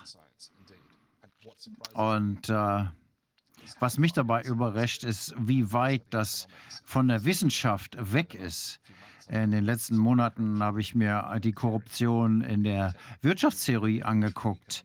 Dass äh, Wirtschaft wird und Physik und Mathematik wird immer wie unterschiedlich behandelt, aber ähm, eigentlich leidet das unter dem gleichen Phänomen. Ähm, man kann beispielsweise ja nicht Professor werden, wenn man nicht zeigen kann, dass man sein Institut gut unterstützt, dass man Finanzen eintreibt, dass man erfolgreich ist, Geldgeber zu finden. Wenn man das tut, dann ist man beliebt. Und der Kulturminister, der dafür verantwortlich ist, der hat vor einigen Jahren schon, lange vor Covid, gesagt, wir müssen eine Regelung finden, dass diese Professoren, die Sponsoren sammeln, dass die nicht bestraft werden können. Wir müssen denen Straffreiheit geben, sodass es ihnen erlaubt ist, sowas zu machen. Also das ganze Denken und die moralische und ethische Rahmen, in dem das st- stattfindet, hat sich verändert und wurde ausdrücklich geändert, zwar durch Politiker. Ja, ich sehe das als Ergebnis von äh, Jahren, in denen wir das Wachstum von Public-Private Partnerships gesehen haben, die Einfluss nehmen auf die Regeln. Ja, Public-Private Partnerships, das ist der Euphemismus, den man da sieht, also dazu sagt, ja. Aber ich glaube, es ist auch eine äh, Möglichkeit. Man muss aber klarstellen, dass der öffentliche Teil dabei unser Geld verwaltet und die sind uns rechenschaftspflichtig. Die müssen uns Rechenschaft darüber ablegen, was mit unseren Steuergeldern passiert. Sie können natürlich Verträge machen mit einem Privatunternehmen, die da Arbeiten übernehmen kann, die die Verwaltung nicht machen kann. Aber die Verantwortung ist, dass die, denen unser Geld anvertraut wurde, dass die mit der Wissenschaft beauftragt und dass denen die Wissenschaft anvertraut worden sind. Wir sagen, Sie sind die Universität, Sie machen die Wissenschaft. Wenn jemand bei Ihnen studiert, dann glauben wir, dass er das gelernt hat, was im Sinne der Wissenschaft ist. Das ist ein Vertrauen. Aber wenn die das Geld haben und das Geld steuern, ist es okay. Aber in vielen Public-Private Partnerships ist es genau andersrum. Da kommt ein Privatunternehmen und sagt, nee, das machen wir nicht, wir machen jetzt mal das. Und dann haben wir genau das verloren. Da wird unser Geld dann für Fremdinteressen eingesetzt. Genau, da liegt überhaupt keine, äh, keine Transparenz dran. Wir haben in Großbritannien eine ganz kleine Organisation aus Cornwall. Da sind nur zwei, sind nur zwei Leute eigentlich. Denen wurde ein Multimilliarden, Milliarden Pfund Vertrag angeboten, um das Net Zero Programm, das Klimaprogramm in England zu, äh, aufzusetzen. Natürlich ganz klar, sie haben nicht die volle Kontrolle über das Budget, Budget, aber wie kann diese winzige Organisation so viel Geld kriegen? Das ist so viel Geld. Wo ist hier die Verantwortlichkeit? Wo wird das hinterfragt? Und selbst in, bei den Medien, wer hinterfragt das? Das ist doch eine betrachtliche Summe öffentlicher Gelder. Und äh, ähm, das ist eigentlich eine ähm, Apartheid, die wir hier sehen. Selbst wenn man mal lokal guckt, die Räte anguckt und äh, wo die Gemeinderäte das Geld ausgeben. Ich habe neulich gehört von einem Freund, der gesagt hat, dass jede Menge Geld äh, auf öffentlichen Parkplätzen ausgegeben wird. Selbst auf niedrigster Ebene ist den Leuten das nicht bewusst.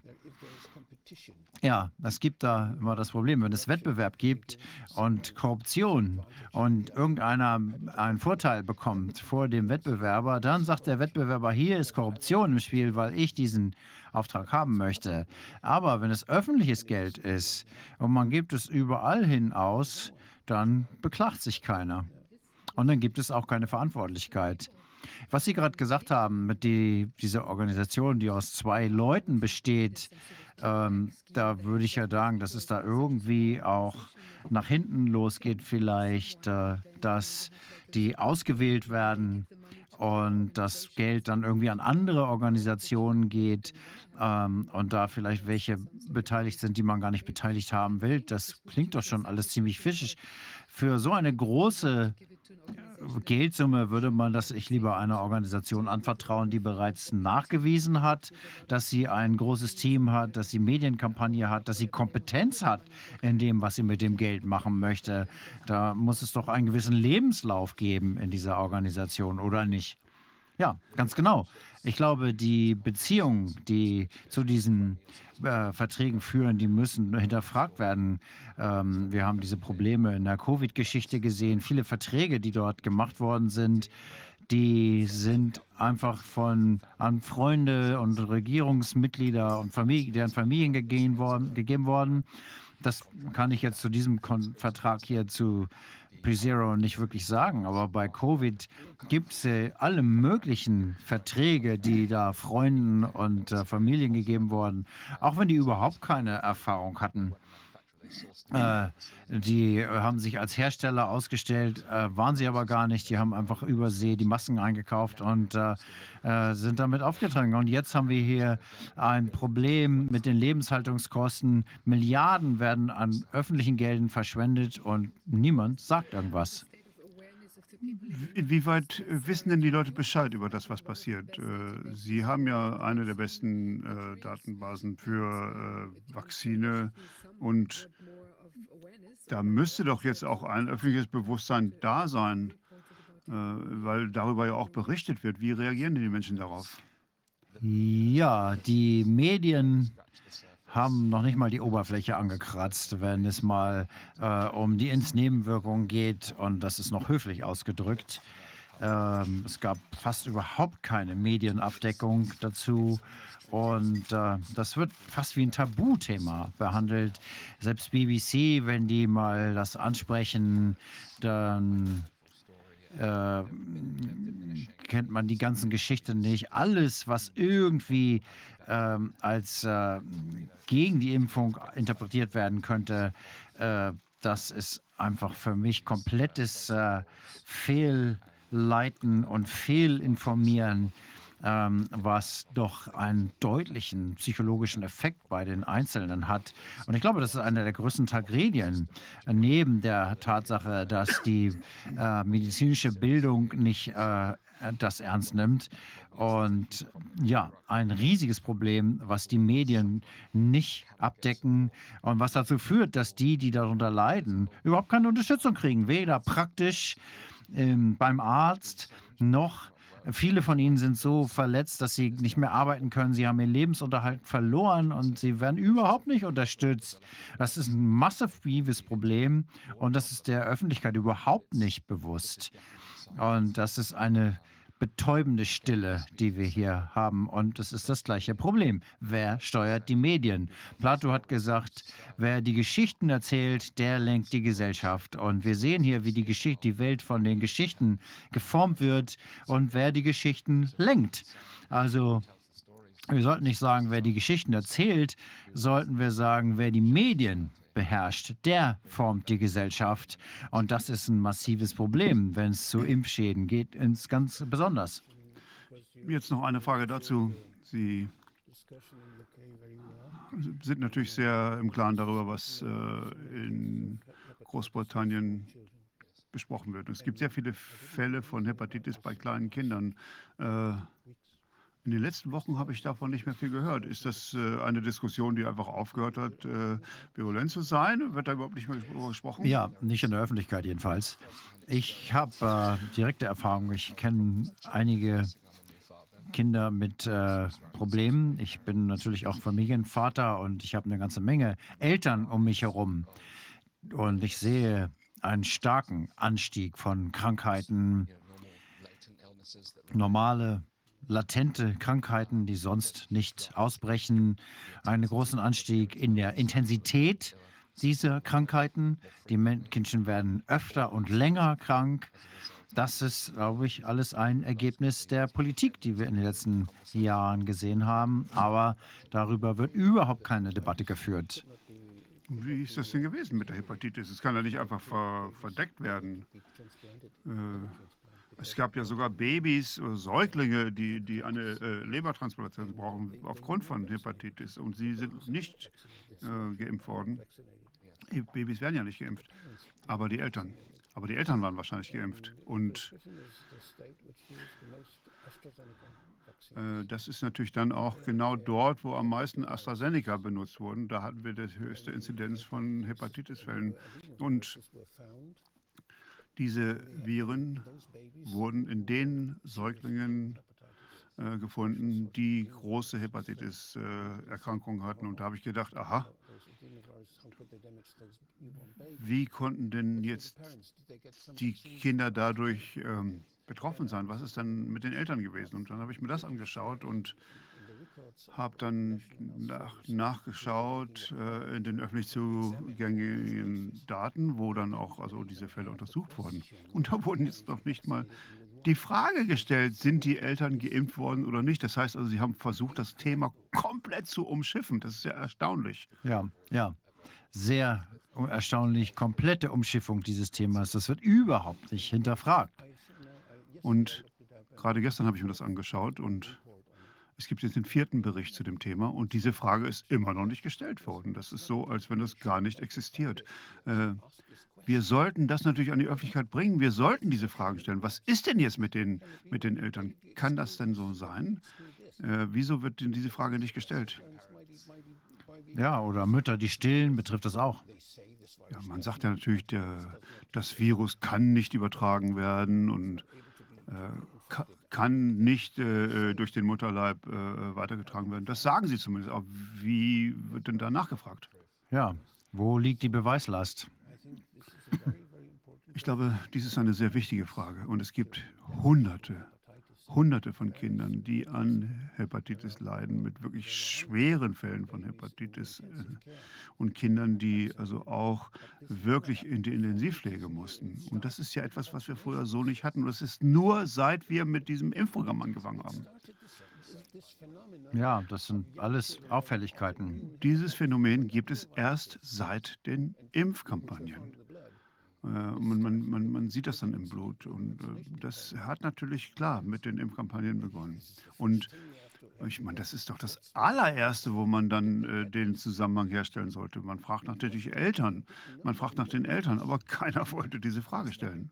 Nee, diese Frage wird überhaupt nicht gestellt und es gibt auch keine Methodik, um die, das zu untersuchen, wie sowas passiert. Normalerweise wäre ja die erste Frage, warum passiert das und wie kann das möglich sein? Das passiert hier nicht. Ja.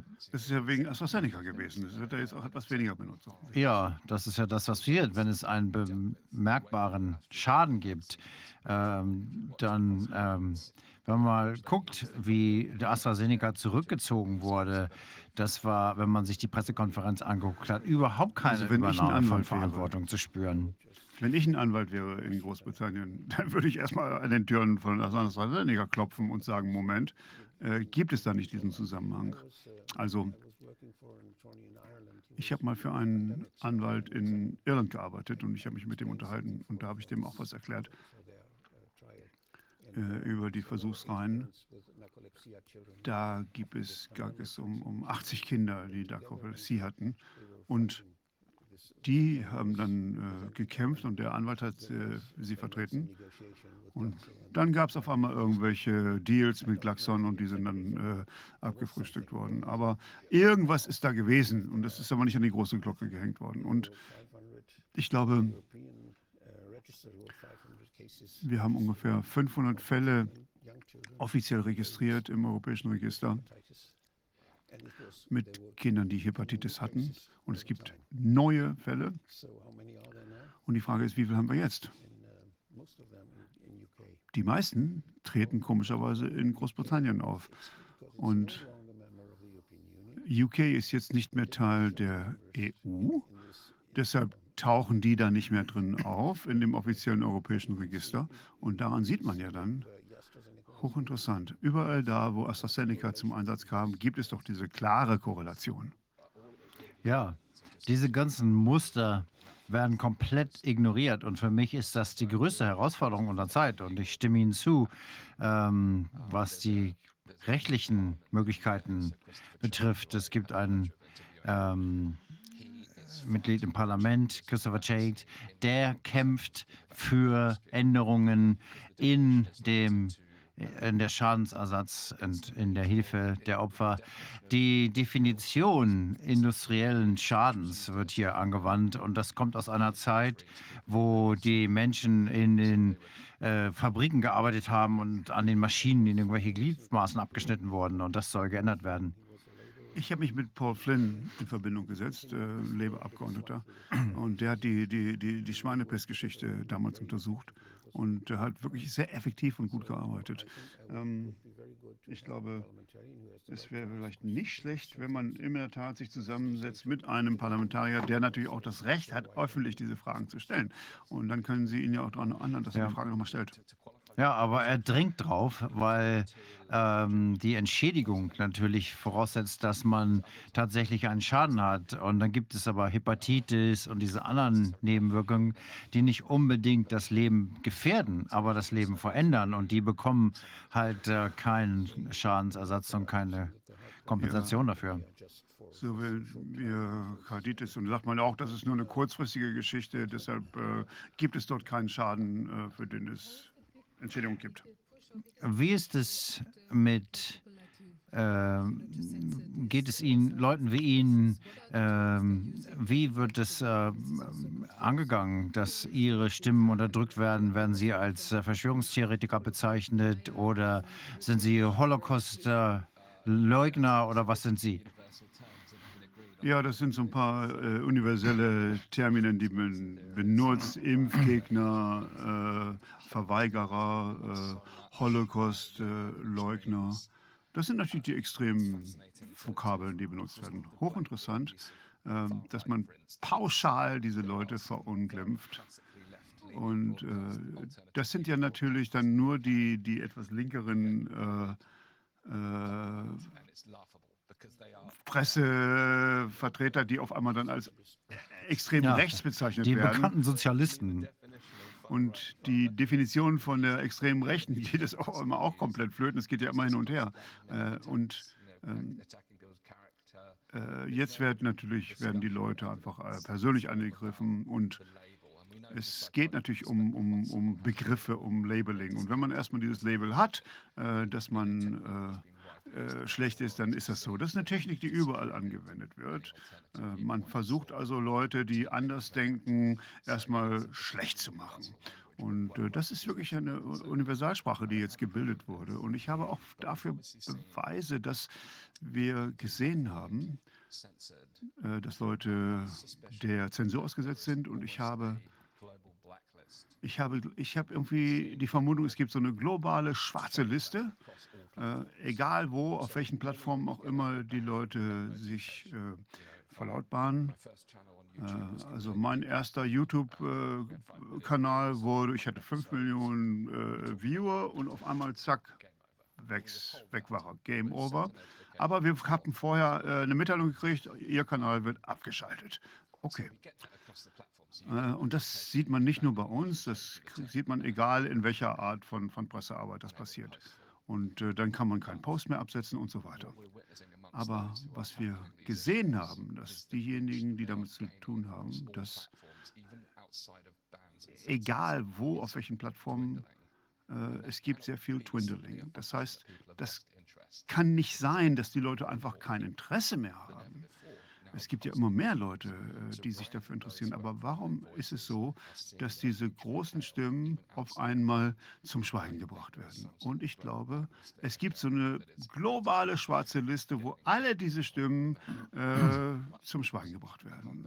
Ich kann das natürlich nicht genau belegen, aber ist doch ziemlich offensichtlich.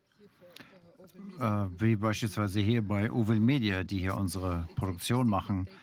Es ist schon interessant zu sehen, dass die auf YouTube gesperrt worden sind, aber nicht nur für die deutsche äh, den deutschen Kanal, sondern auch für den italienischen und französischen gleichzeitig, wo komplett unterschiedlicher Content war. Also nichts der Videos in Frankreich, da gab es, glaube ich, nicht, kein einziges Video aus dem deutschen Kanal.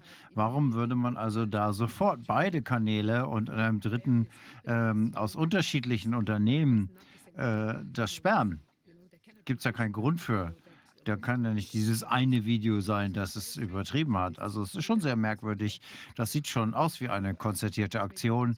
Und vielleicht ist es auch wichtig ähm, zu sehen, dass äh, wenn jetzt der Herbst kommt und die Maßnahmen wieder ausgerufen werden, mit äh, was für einer äh, Krankheit auch immer, Affenschlangen, Pocken oder so, ähm, da ist es wahrscheinlich wichtig, äh, die abweichenden Stimmen zu kontrollieren. Bei den Affenpocken, da habe ich natürlich jetzt auch keinen Beweis vor, aber wir haben äh, schon die gesehen, dass die Gegner sofort auf dieses Thema aufgesprungen sind. Ich bin sicher, dass es in England auch passiert.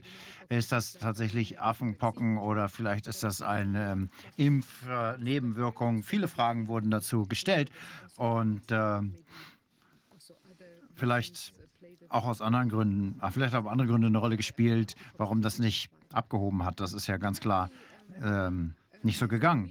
Ähm, wir haben immer das Gefühl gehabt, die Begriffe, die Agenda, das ist alles, sieht ja alles aus wie von einer PR gesteuert, äh, von einer Agentur, die aus England, kom England kommt. Ähm, glauben wir, weil für uns sind diese Begriffe sehr streng, äh, sehr komisch. Äh, flattening the curve, Social Distancing, äh, Build Back Better, das sind ja alles so Begriffe. Äh, in Deutschland ist das eigentlich nicht so verwendet.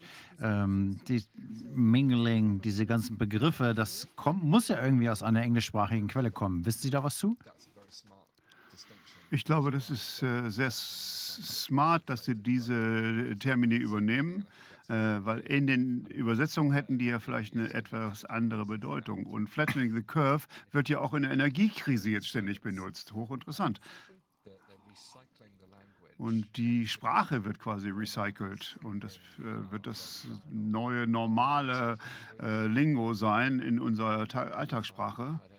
Wie kommt das zustande? Ich weiß es nicht. Und äh, wäre interessant, ähm, da mal äh, Online-Tools zu verwenden, um zu sehen, wo solche Begriffe zum ersten Mal auftauchen und wie die getrennt sind und äh, in welcher Form die gehypt werden. Und natürlich äh, kann das natürlich auch verdeckt sein. Man kann sich auch überleben, überlegen, wie man Dinge brandet, die man transportieren möchte und die gleichen Worte verwendet. Also damit man eine Sache mit einem Wort bezeichnet, sondern ein kraftvolles Wort, wirkungsvolles Wort äh, sich überlegt, damit das funktioniert und auch ähm, durchgreift. Ich glaube, das ist eine einfache Technik der Aufmerksamkeitssteuerung und ich glaube, das müssen wir auch anwenden.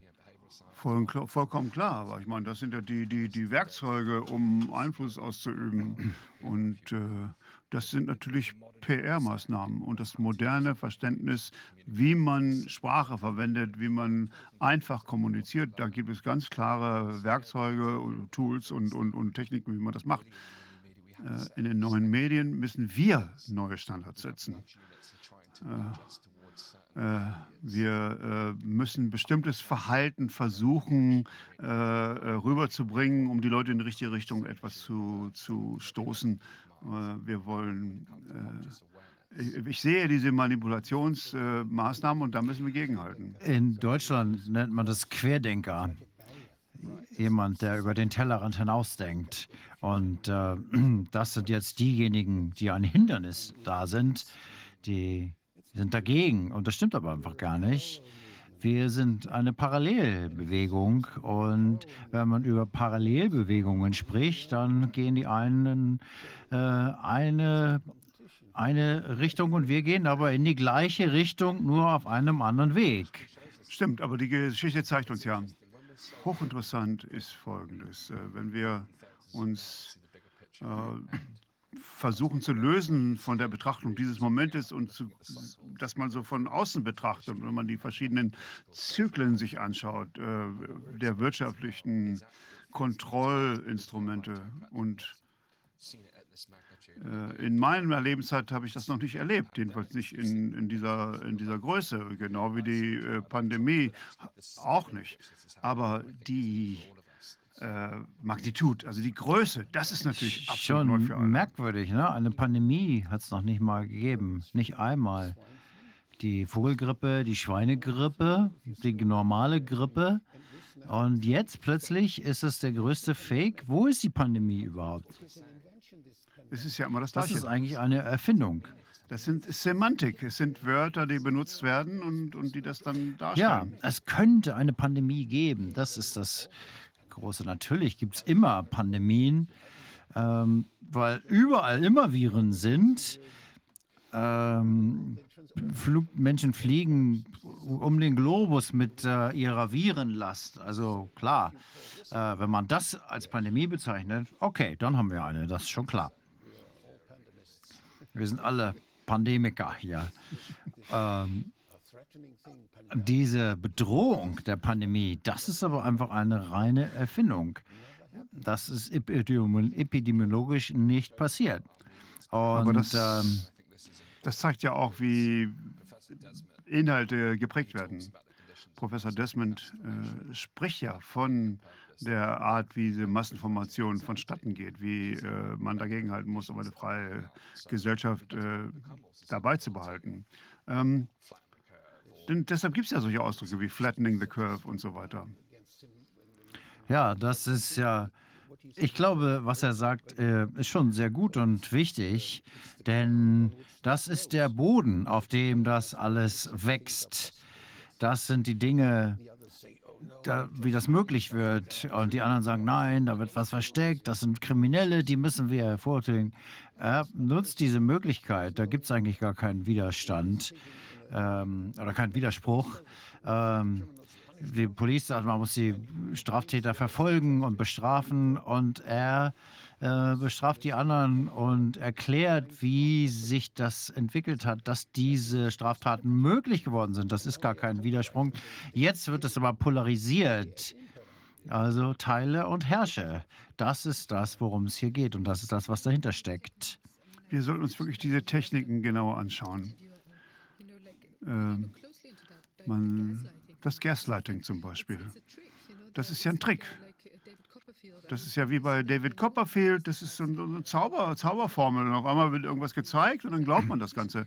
Das ist wie ein Zauberer auf der Bühne und man muss das durchschauen. Wenn wir es aber erstmal durchschaut haben, was bei Gaslighting benutzt wird, was ist denn der, der, der Anker, der benutzt wird? Was ist denn diese Kleinigkeit? Da ist ein ganz klein bisschen Wahrheit dabei und dann wird das natürlich in eine andere Dimension versetzt. Dann wird es also nach äh, komplett überzogen dargestellt und gezeigt. Und das ist ja nicht die Art, wie normale Menschen kommunizieren, sondern das ist wirklich eine Technik. Ja, ich glaube, der menschliche Geist funktioniert immer so, dass er generalisiert und äh, vereinfacht. Äh, es gibt ein gutes Beispiel dafür, wo, ähm, vielleicht kennen Sie diesen Film, ähm, da spielen Leute Basketball und äh, die Leute sollen die Ballwechsel zählen und da geht ein Gorilla durchs Ge Bild und beim Zählen sieht man den Gorilla nicht, aber wenn man weiß, dass er kommt, dann sieht man ihn jedes Mal. Immer. Und das wird dann auch die ausgleichende Kraft dazu, sozusagen. Ja, wenn man abhauen möchte mit ein paar Millionen oder Milliarden und äh, und dann gibt es aber, und da passiert gar nichts. Und dann kommt aber der Kellner, der irgendwie 20 Euro geklaut hat und dann heißt es, das ist Diebstahl, das ist Diebstahl. Das heißt also, die Leute werden darauf äh, getrichtert, sich bestimmte Sachen anzugucken.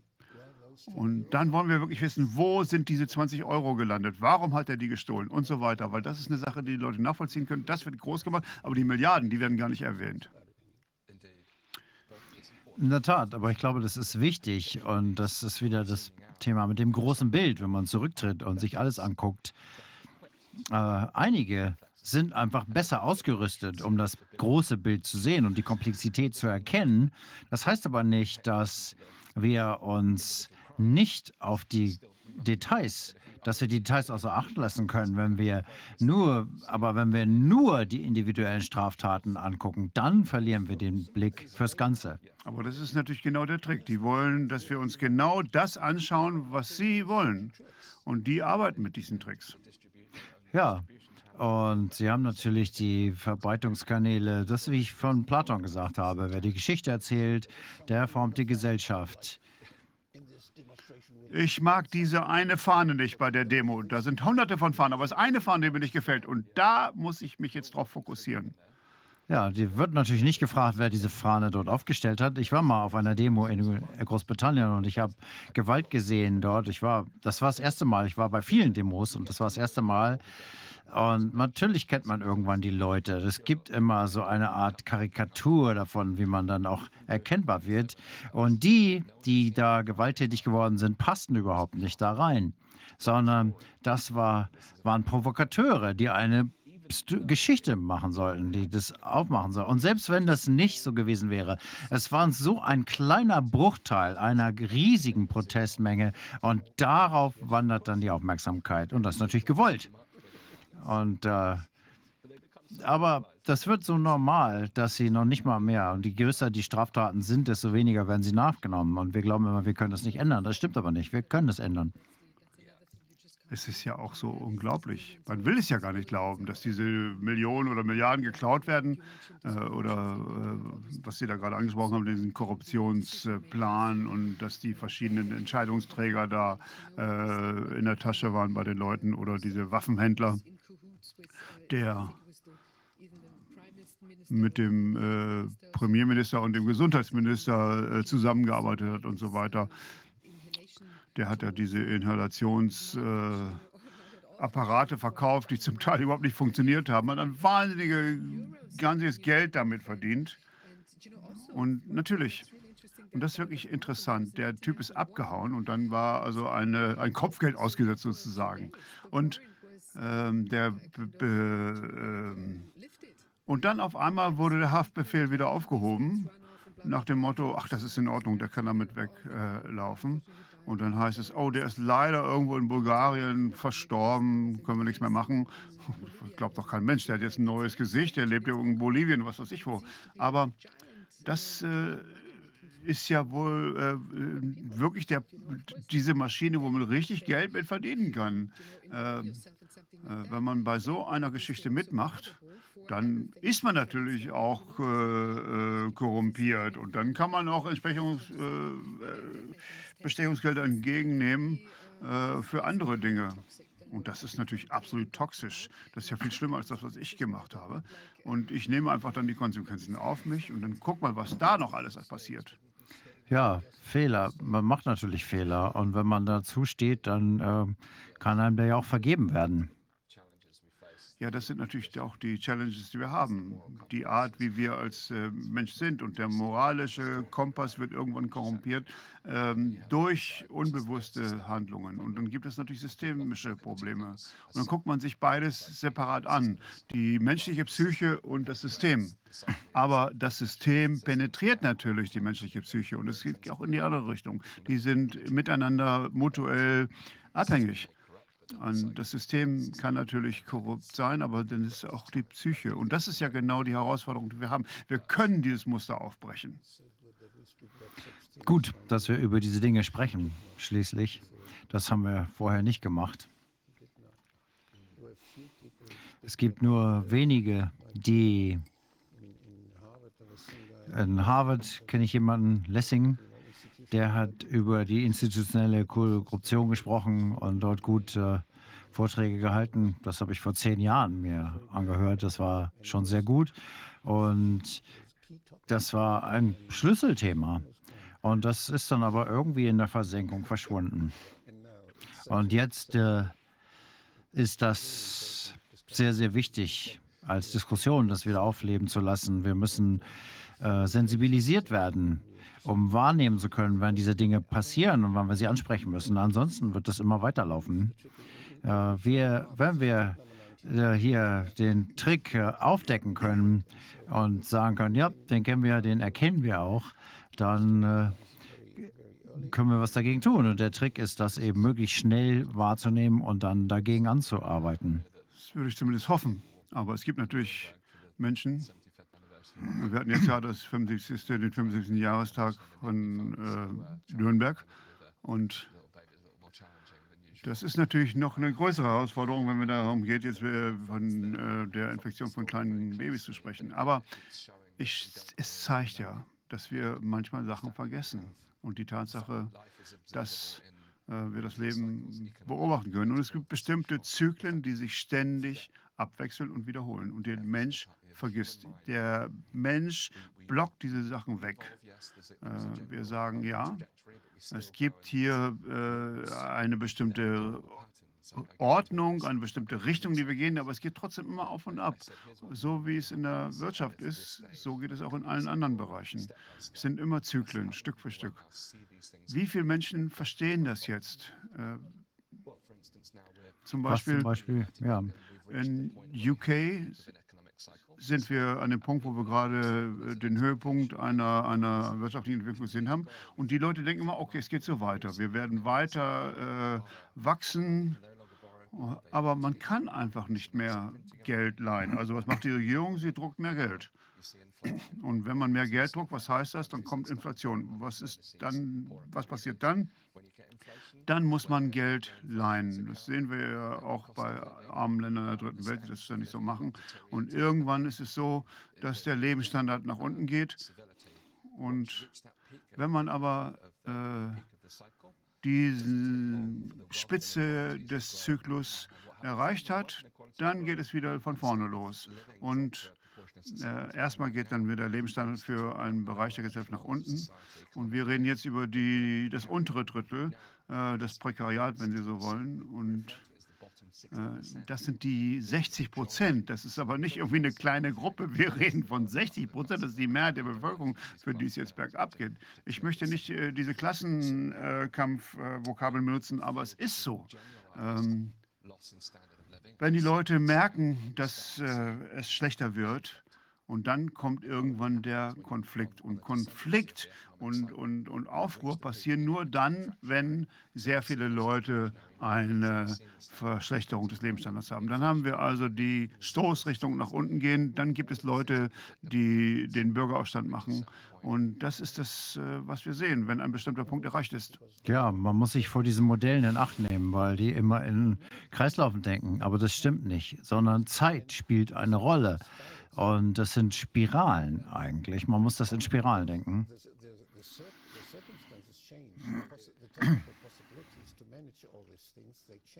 Denn das technische Hintergrund ändert sich. Also wenn man ein, das Problem wieder tritt, dann gibt es vielleicht neue Dinge, die es vorher noch nicht gab, technisch, um das zu lösen. Also es ist schon gut, das in Kreisläufen zu sehen, aber man muss in Betracht ziehen, dass man die Zeitfunktion, die Zeitachse im Bericht hält. Und das heißt, das ist dann wieder eine Figur, die sich überall findet. Wachstum wächst immer in Spiralen. Sieht man zum Beispiel auch bei Schnecken, ja. Ja, gut, das sehe ich auch so. Und man muss äh, sich dieser Muster bewusst sein. Und dann gibt es aber auch Gegenmuster. Und das ist auch etwas, was wir in der Geschichte äh, beobachten können, dass es also eine Gegenspiralbewegung gibt. Äh, wenn man weit genug guckt, äh, sieht man, äh, wie sich das wahrscheinlich entwickeln wird. In der modernen Welt, ähm, Ray Daniel hat sich da sehr stark drüber Das, das, ausgelassen. das Wichtigste, äh, was die Wissenschaft verändert hat, ist die Möglichkeit, dass äh, die Sonne bewegt sich immer noch genauso, aber ähm, dann plötzlich wurde die Welt zu einer Kugel. Alles änderte sich, aber es änderte sich nicht wirklich, sondern die Art und Weise, wie wir das betrachtet haben, hat sich geändert. Ganz genau, ganz genau. Und das ist wichtig. Und wenn man von einer anderen Perspektive sieht, äh, dann sieht man äh, äh die Realität aus vollkommen anderen. So, so wie Sie die Welt sehen, ist ja. ganz anders als ich und deswegen können wir uns auch äh, darüber unterhalten. Ja, es gibt bestimmt Leute, die es äh, komplett anders betrachten würden. Ich äh, habe mich gerade gefragt, äh, Kerstin Artenfitz hat gesagt, es gibt viele sublim unterschwellige Botschaften da. Ähm, hat sich das mal jemand angeguckt? Also ich weiß nicht, ob da wirklich unterschwellige Nachrichten so direkt untersucht werden. Ja, sie sagt, es gibt viel Einfluss vielleicht darauf. Ähm, Ja, akustische Sentrale, Elektrosignale.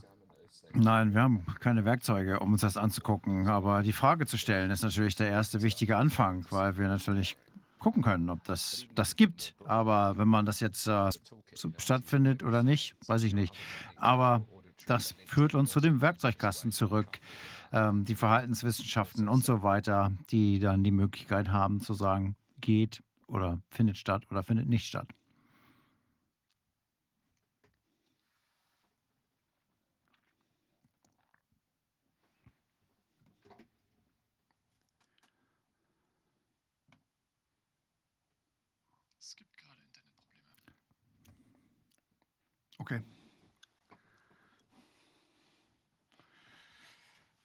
episode.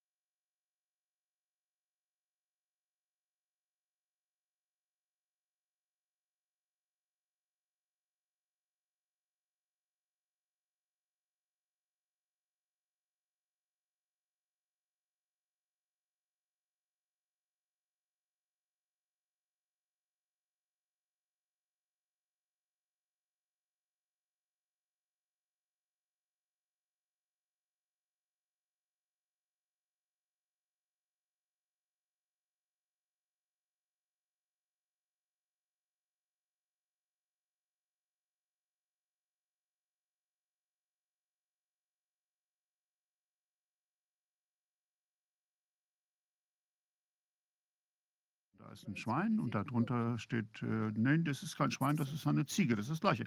Das wird uns also immer wieder reingetrichtert.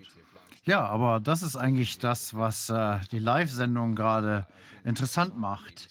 Ähm, ich war vor dem BBC-Gebäude in London und habe gesagt, gucken Sie heute mal die Nachrichten an. Heute wird die BBC sagen, obwohl wir vor deren Büro waren, sie werden sagen, es waren Hunderte, Tausende von Menschen. Und ich nehme meine Kamera und mache Filme um mich herum. Und ich sage, mal gucken, wenn wir hier anfangen, zählen wir mal, wie viele hier so sind, direkt um mich herum. Und dann stellen Sie sich mal vor, wie viele Leute hier auf Platz sind. Trafalgar Square ähm, in London. Wir wissen, da passen 40, 50.000 Leute drauf. Also wenn man das jetzt beispielsweise mal von oben fotografiert und dann sieht man, das ist voll. Wenn das voll ist, dann sind da 30, 40, 50.000 Leute. Vielleicht nicht genau, aber der Punkt ist ja klar. Und wir haben diese Manipulation, aber Livestream, Realtime, das wird äh, die Dämme aufreißen. Das wird hier und da eine Spalte machen. Wir würden sagen, okay, ein BBC-Artikel hat gesagt, hier waren es 300 und äh, vielleicht heute Morgen, fünf Stunden bevor es angefangen hat. Also vielleicht ist das, äh, stimmt das, trifft das für 7 Uhr morgens zu, aber am Tag waren dann Tausende da. Also vielleicht noch mal zu dem Thema unterschwellige Nachrichten. Ich habe gestern eine Präsentation gesehen, die Kindern in Australien gegeben wurde, um sie zu überzeugen, zu überzeugen sich impfen zu lassen.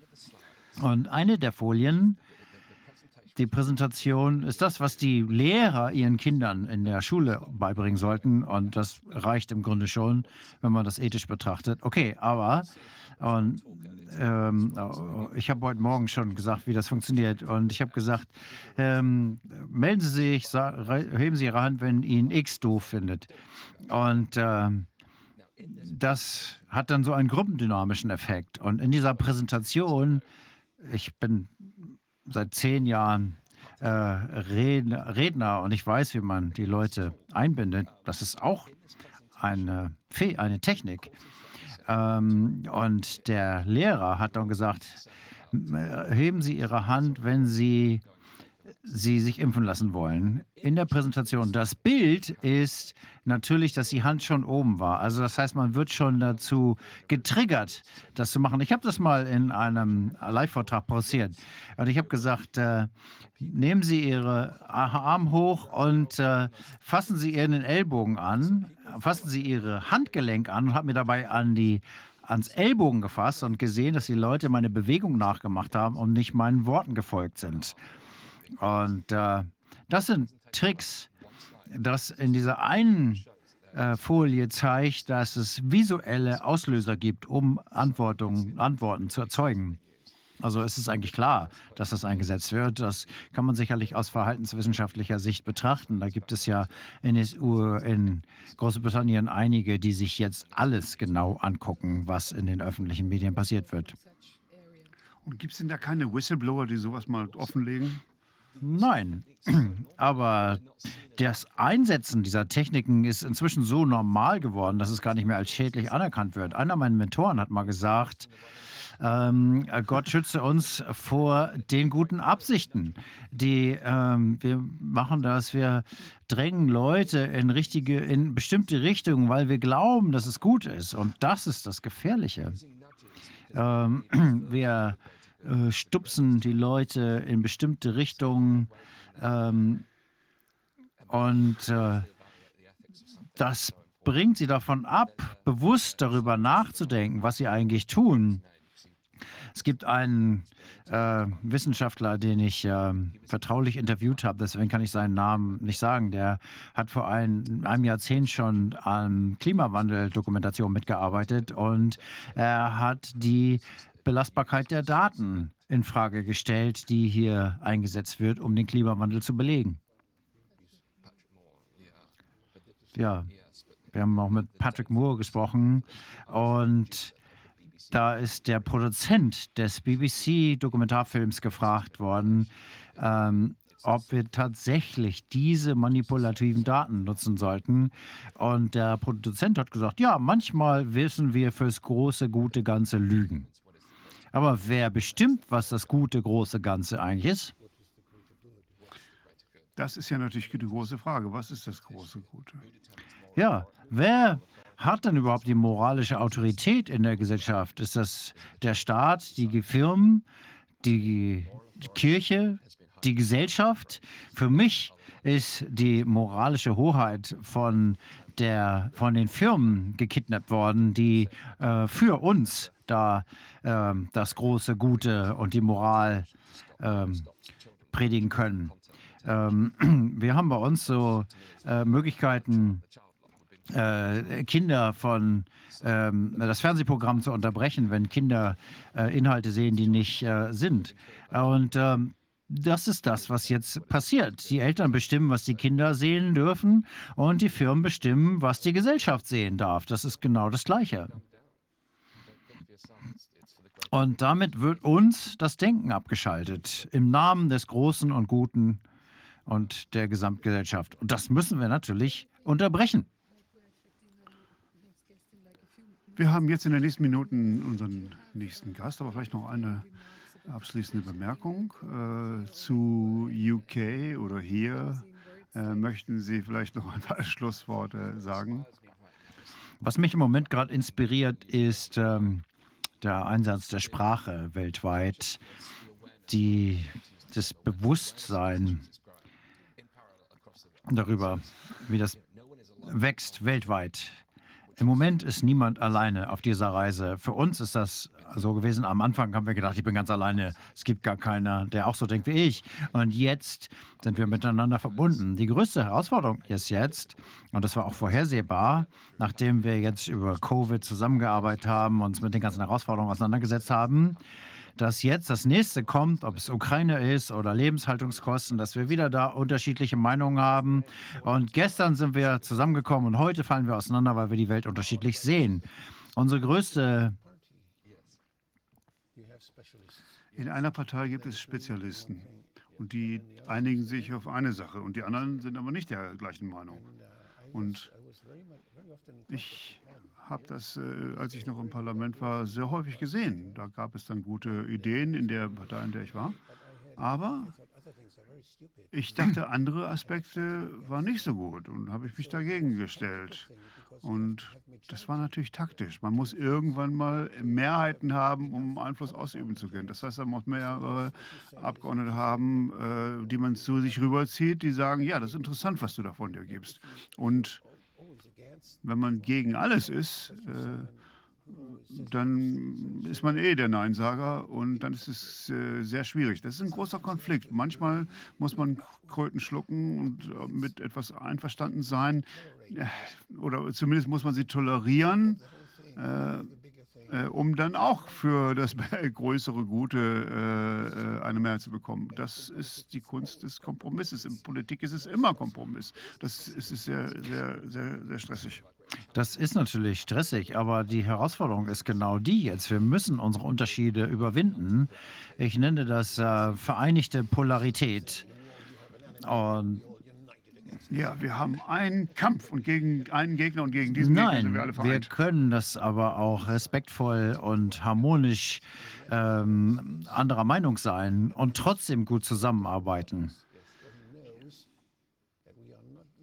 Aber wenn man nicht immer äh, einer Meinung ist, ist das ja auch in Ordnung. Aber da ist dann auf einmal Corona, da ist die Ukraine, dann haben wir äh, den Klimawechsel, dann haben wir äh, äh, irgendwann, man weiß gar nicht mehr, zu welcher Gruppe man gerade gehört. Und, und der Feind sagt natürlich, super. Das ist die Herausforderung, aber es ist auch gleichzeitig unsere Chance. Wir müssen gucken, wie wir hier diese Unterschiede überwinden können und zusammenarbeiten können. Aber ich glaube, das ist auch ein sehr gefährliches Spiel. Wenn wir zum Beispiel jetzt Ukraine, gut, da gibt es eine andere Meinung, Corona ist auch eine andere Meinung, aber jetzt haben wir die Energiekrise angeblich. Äh, wenn wir also alle zu Hause sitzen äh, und, und zu Hause frieren, vielleicht ist es dann so, dass wir uns alle ver, ver, vereinen. Ähm, als normaler Mensch äh, sind wir ja nur bedingt äh, in der Lage, Schmerzen zu ertragen. Und Ich wundere so mich, ich frage mich, warum Sie uns nicht eins, was ganz Einfaches sagen, um Energie zu sparen. Fernsehen abschalten? Nein. Kommt einfach zusammen. Ähm, setzt euch zusammen und besprecht eure Zukunft stundenlang. Das spart jede Menge Energie. Zwei, also sie, ne, jeder einzelne von uns kann zwei Quadratmeter Raum heizen auf 37 Grad. Aber bei zehn Leuten in einem Raum braucht man eigentlich gar keine Heizung mehr. Ja, das Problem ist aber dann, dass wir dann auf einmal einen öffentlichen Raum haben, wo alle möglichen ihre, ihre Ideen äh, darbieten können. Und dann kommt so ein Typ wie Boris Johnson an und sagt, das kostet jetzt aber 20 Pfund. Und dann kommt der nächste und sagt, nee, das sind nur 10 Pfund. Äh, das ist nicht so einfach. Aber wenn diese Klimakrise oder Energiekrise die Menschen zusammenbringt, dann ist das eigentlich gut. Ja, was uns nicht umbringt, macht uns nur härter. Also wenn wir dann in den Straßen, wenn wir zusammen spazieren gehen,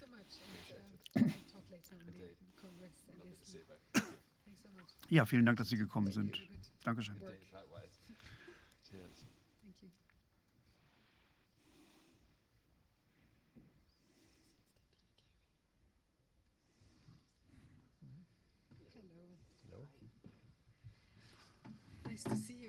Ja, schön, Sie zu sehen. ja, ich freue mich auch, Sie wiederzusehen. Wir freuen uns sehr, dass wir hier Frank Carey haben. Und vielleicht äh, können Sie sich selbst kurz vorstellen und sagen, wer Sie sind. Ja, ich bin, ich äh, bin Internist und Intensivmediziner und wahrscheinlich am besten dafür kann, äh, dass ich äh, Frontline Covid-19 Carolites gegründet hat. Das ist eine Organisation, die sich ähm, dem, dem besten Behandlungsmethoden für Covid gewidmet hat. Das haben wir gemacht und wir haben versucht, das weltweit auszurollen, um den Menschen zu helfen. Und wie ist das angenommen worden? Na, das ist eine lange Antwort. Ich möchte mal mit dem Positiven anfangen in den Behandlungen, die ganz gut verbreitet worden sind weltweit. In einigen Ländern ist das angenommen worden. Interessanterweise ähm, wurden in der Ukraine unsere Behandlungs-, unsere Therapien eingesetzt. Aber ansonsten waren es hauptsächlich einzelne Ärzte, eine Minderheit. Keine der Gesundheitsbehörden hat empfohlen, was wir empfohlen haben. Und wir sind sogar eigentlich am meisten angegriffen worden, worden für das, von dem wir wissen, dass es funktioniert. Also das ist die äh, Gruppe von Ärzten in den weißen Kitteln, äh, die diese Information bekommen. Für mich äh, hat das also wirklich einen sehr, sehr guten Eindruck gemacht, weil das war sehr professionell und es hat natürlich auch diese sofortige Autorität, wenn das von Ärzten kommt. Sie meinen wahrscheinlich American Frontline Doctors. Das ist allerdings etwas anderes. Das war das eine. Aber dann sind Sie gekommen, ich wollte da hinkommen. Ähm, dann das, was Sie gesagt haben, ähm, das war auch sehr intensiv. Beide Aktivitäten, sind sie ähnlich aufgenommen worden? Nein, man kann so nicht wahrgenommen werden. Was ich gelernt habe, das wusste ich vor zweieinhalb Jahren auch noch nicht. Aber alles, was seitdem passieren ist, hat diejenigen von uns äh, mit, sagen wir mal, unterschiedlichen wissenschaftlichen Meinungen äh, daran gehen. Ich habe zwei Dinge gelernt. Das eine ist, müssen Sie da was, müssen Sie was klären? Ist es okay? Das eine ist, dass die medizinischen Fachzeitschriften und die Behörden von der Pharmaindustrie gesteuert werden. Und wenn die so sehr gesteuert werden, wie das der Fall ist, wenn man dann eine wissenschaftliche Meinung hat, die das Interesse der Pharmaindustrie ähm, angreift, dann wird man selber angegriffen. Und diese Meinung wird in genau diesen Magazinen widerlegt werden. Also, wenn ich sage, diese Magazine, dann meine ich spezifisch das, was wir die meinen, die viel Einfluss haben. Das sind genau die, die die Titelzeiten bestimmen. Das sind die, auf die sich die Gesundheitsbehörden beziehen. Und wenn man diese Magazine kontrolliert, dann kann man die Welt Dinge glauben machen, die völlig fremdartig sind und wissenschaftlich überhaupt nicht nachvollziehbar sind. Das ist äh, schon sehr schräg. Es gibt verschiedene Beispiele seit Jahrzehnten. Also gibt es Ausnahmen, Ausnahmen zu was? Als Arzt suche ich natürlich immer kritische Informationen und, und, und ich gehöre zu denen, die nicht der Pharmaindustrie huldigen. Ja, na klar, es gibt gute Wissenschaft, die zur Verfügung steht, aber die findet man normalerweise in, ich nenne es mal, unabhängigen äh, Magazinen, die nicht so hoch angesetzt sind. Damit man ein angesehenes Magazin hat, braucht man viel, viel Geld. Aber natürlich gibt es viele Analysen und Dinge, die auf Daten basieren, aber da muss man dann viele kleinere Zeitschriften durchsuchen. Äh, man findet das noch. Man muss sehr, sehr aufmerksam das lesen, weil es einfach so viel zwei Dinge passieren. Einmal wird natürlich viel zensiert und ähm, es ist viel, was ich Betrug bezeichnen würde. Ähm, also es werden falsche Studien veröffentlicht und positive Studien einfacher und billiger Medikamente werden unterdrückt. Also was ich gelernt habe, ist, dass ähm, die Gesundheitspolitik äh, durch falsche Wissenschaft gesteuert wird, die in den Magazinen publiziert wird und die korrupten Leiter dieser Behörden, um dort ähm, um dort äh, Leiter zu werden, muss man keine Karriere haben, die äh, professionell ist, sondern man muss sehr eng mit der Pharmaindustrie zusammenarbeiten. Anders kommt man dahin. Ich würde sagen, es gibt viele integre, integre, integre Menschen, die dort arbeiten, die mit guten Absichten dort arbeiten, aber das sind nicht diejenigen, die in die Führungspositionen kommen. In dem Moment, wo man in ein Komitee kommt und irgendetwas gegen eine Pharma-Firma äh, einleitet, dann war das die letzte Arbeitsgruppe, in der man war. Das ist ganz einfach. Und äh, ich glaube, die erste Frage ist, war ja, wie ist das angenommen worden? Ist das übernommen worden? Wir haben gesehen, ich glaube, wir haben einen Krieg angefangen, einen Informationskrieg. Und äh, ich glaube, wir haben uns gut gewehrt. Im Moment gewinnt die andere Seite und ich würde sagen, wir sind gut erfolgreich gewesen, wenn man mal guckt, gegen wen wir da stehen. Aber es ist leider traurig. Viele Menschen sterben, weil ihnen die richtigen Informationen fehlt, fehlen. Und ich äh, nenne das den Krieg gegen Ivermectin, Hydrochloroxin und äh, andere Medikamente. Und äh, das gab nichts anderes außer diesen Impfkampagnen. Die meisten Wissenschaftler, die meisten Ärzte glauben ganz stark daran, dass diese Impfstoffe sichtig sind und dass sie angemessen sind, selbst für Kinder und Säuglinge. Also man kann sagen, okay, dieser Informationskrieg ist, führt dazu, dass die Großteil der Welt einfach an diese falsche Wissenschaft glaubt. Ja, das heißt, also, da, Sie kriegen äh, die falsche Behandlung und dann kriegen Sie äh, nicht nur die, nicht die richtige, sondern eben die falsche Behandlung. Ja, und Sie haben beides gemacht. Zum Beispiel, ich spreche ja meistens ähm, damit äh, gegen diesen Off-Label-Use. Wenn man Remdesivir anguckt, dann ist das ein glatter Betrug, den eigentlich jeder sehen müsste, aber die komplette ähm, die komplette US-Ärzteschaft verschreibt das. Ähm, auch dort, wo das Virus gar nicht mehr zugegen ist. Alles, was ich sehe, ist eine wissenschaftliche Absurdität nach der anderen. Und eine Studie hat ge kaum gezeigt, dass es ähm, äh, wirkt. Und plötzlich hat die US-Regierung Milliarden von Dollar ausgegeben. Selbst die WHO-Studien, äh, das ist auch so ein Fall. Das ist eine Medizin, die ähm, in den hohen ähm, äh, Zeitungen dargestellt wird, dass es nicht funktioniert. Aber es wird trotzdem eingesetzt und das sieht man ganz klar. Wir folgen nicht der Wissenschaft, wir folgen dem Geld. Und da heißt es, Remdesivir ist die Standardmethode. Und äh, klar, als Dr. Fauci ist man nicht Vorsitzender des medizinischen Kompletts, wenn man nicht für die Pharma arbeitet. Wenn Fauci integer gewesen wäre und gute Politik gemacht hätte, dann würden wir seinen Namen gar nicht kennen. Es gab ja diese eine Studie von einer Person durchgeführt,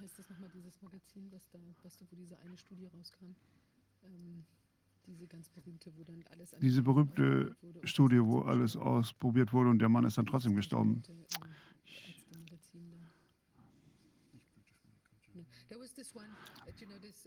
Also, es gab äh, dann die Beschreibung äh, des Versuchs an dieser einen Person, die dann anschließend leider auch verstorben ist. Ich habe jetzt den Namen nicht mehr auf der, auf der Zunge. Ähm, und äh, der wurde dann äh, zwangsbeatmet. Äh, ich habe den Namen des Magazins vergessen. Ist ja auch egal. Auf jeden Fall. Das ist also eine Behandlung, die schiefgelaufen ist. Und das wurde aber der Standard für alle. Also irgendjemand muss ja offensichtlich diese Studie, die Studie verbreitet haben, damit äh, alle Ärzte dies auch nutzen konnten. Das war ja auch interessant. Ähm, wer finanziert denn sowas, dass das dann auch verbreitet wird? Nun, die Magazine machen natürlich das meiste Geld mit Pharmawerbung und dem Kauf von äh, dem Verkauf von Lizenzen, Nachdrucken. Also sie kaufen viele, viele ähm, die, die Pharma, Pharmaindustrie kauft natürlich auch viele Hefte. Und da machen die im Grunde genommen ihr Geld mit. Also dieses Pharmageld ist im Grunde überall. Alle, die in den Behörden arbeiten, die meisten davon, insbesondere die leitenden Funktionen, kommen dorthin, weil sie wissen, dass sie irgendwo einen äh, Job in der Pharmaindustrie brauchen. Das ist das Drehtürprinzip. Also wenn man einen Job in der Pharma äh, haben will, ähm, damit man sein Haus bezahlen kann, dann arbeitet man am besten für die Regierung.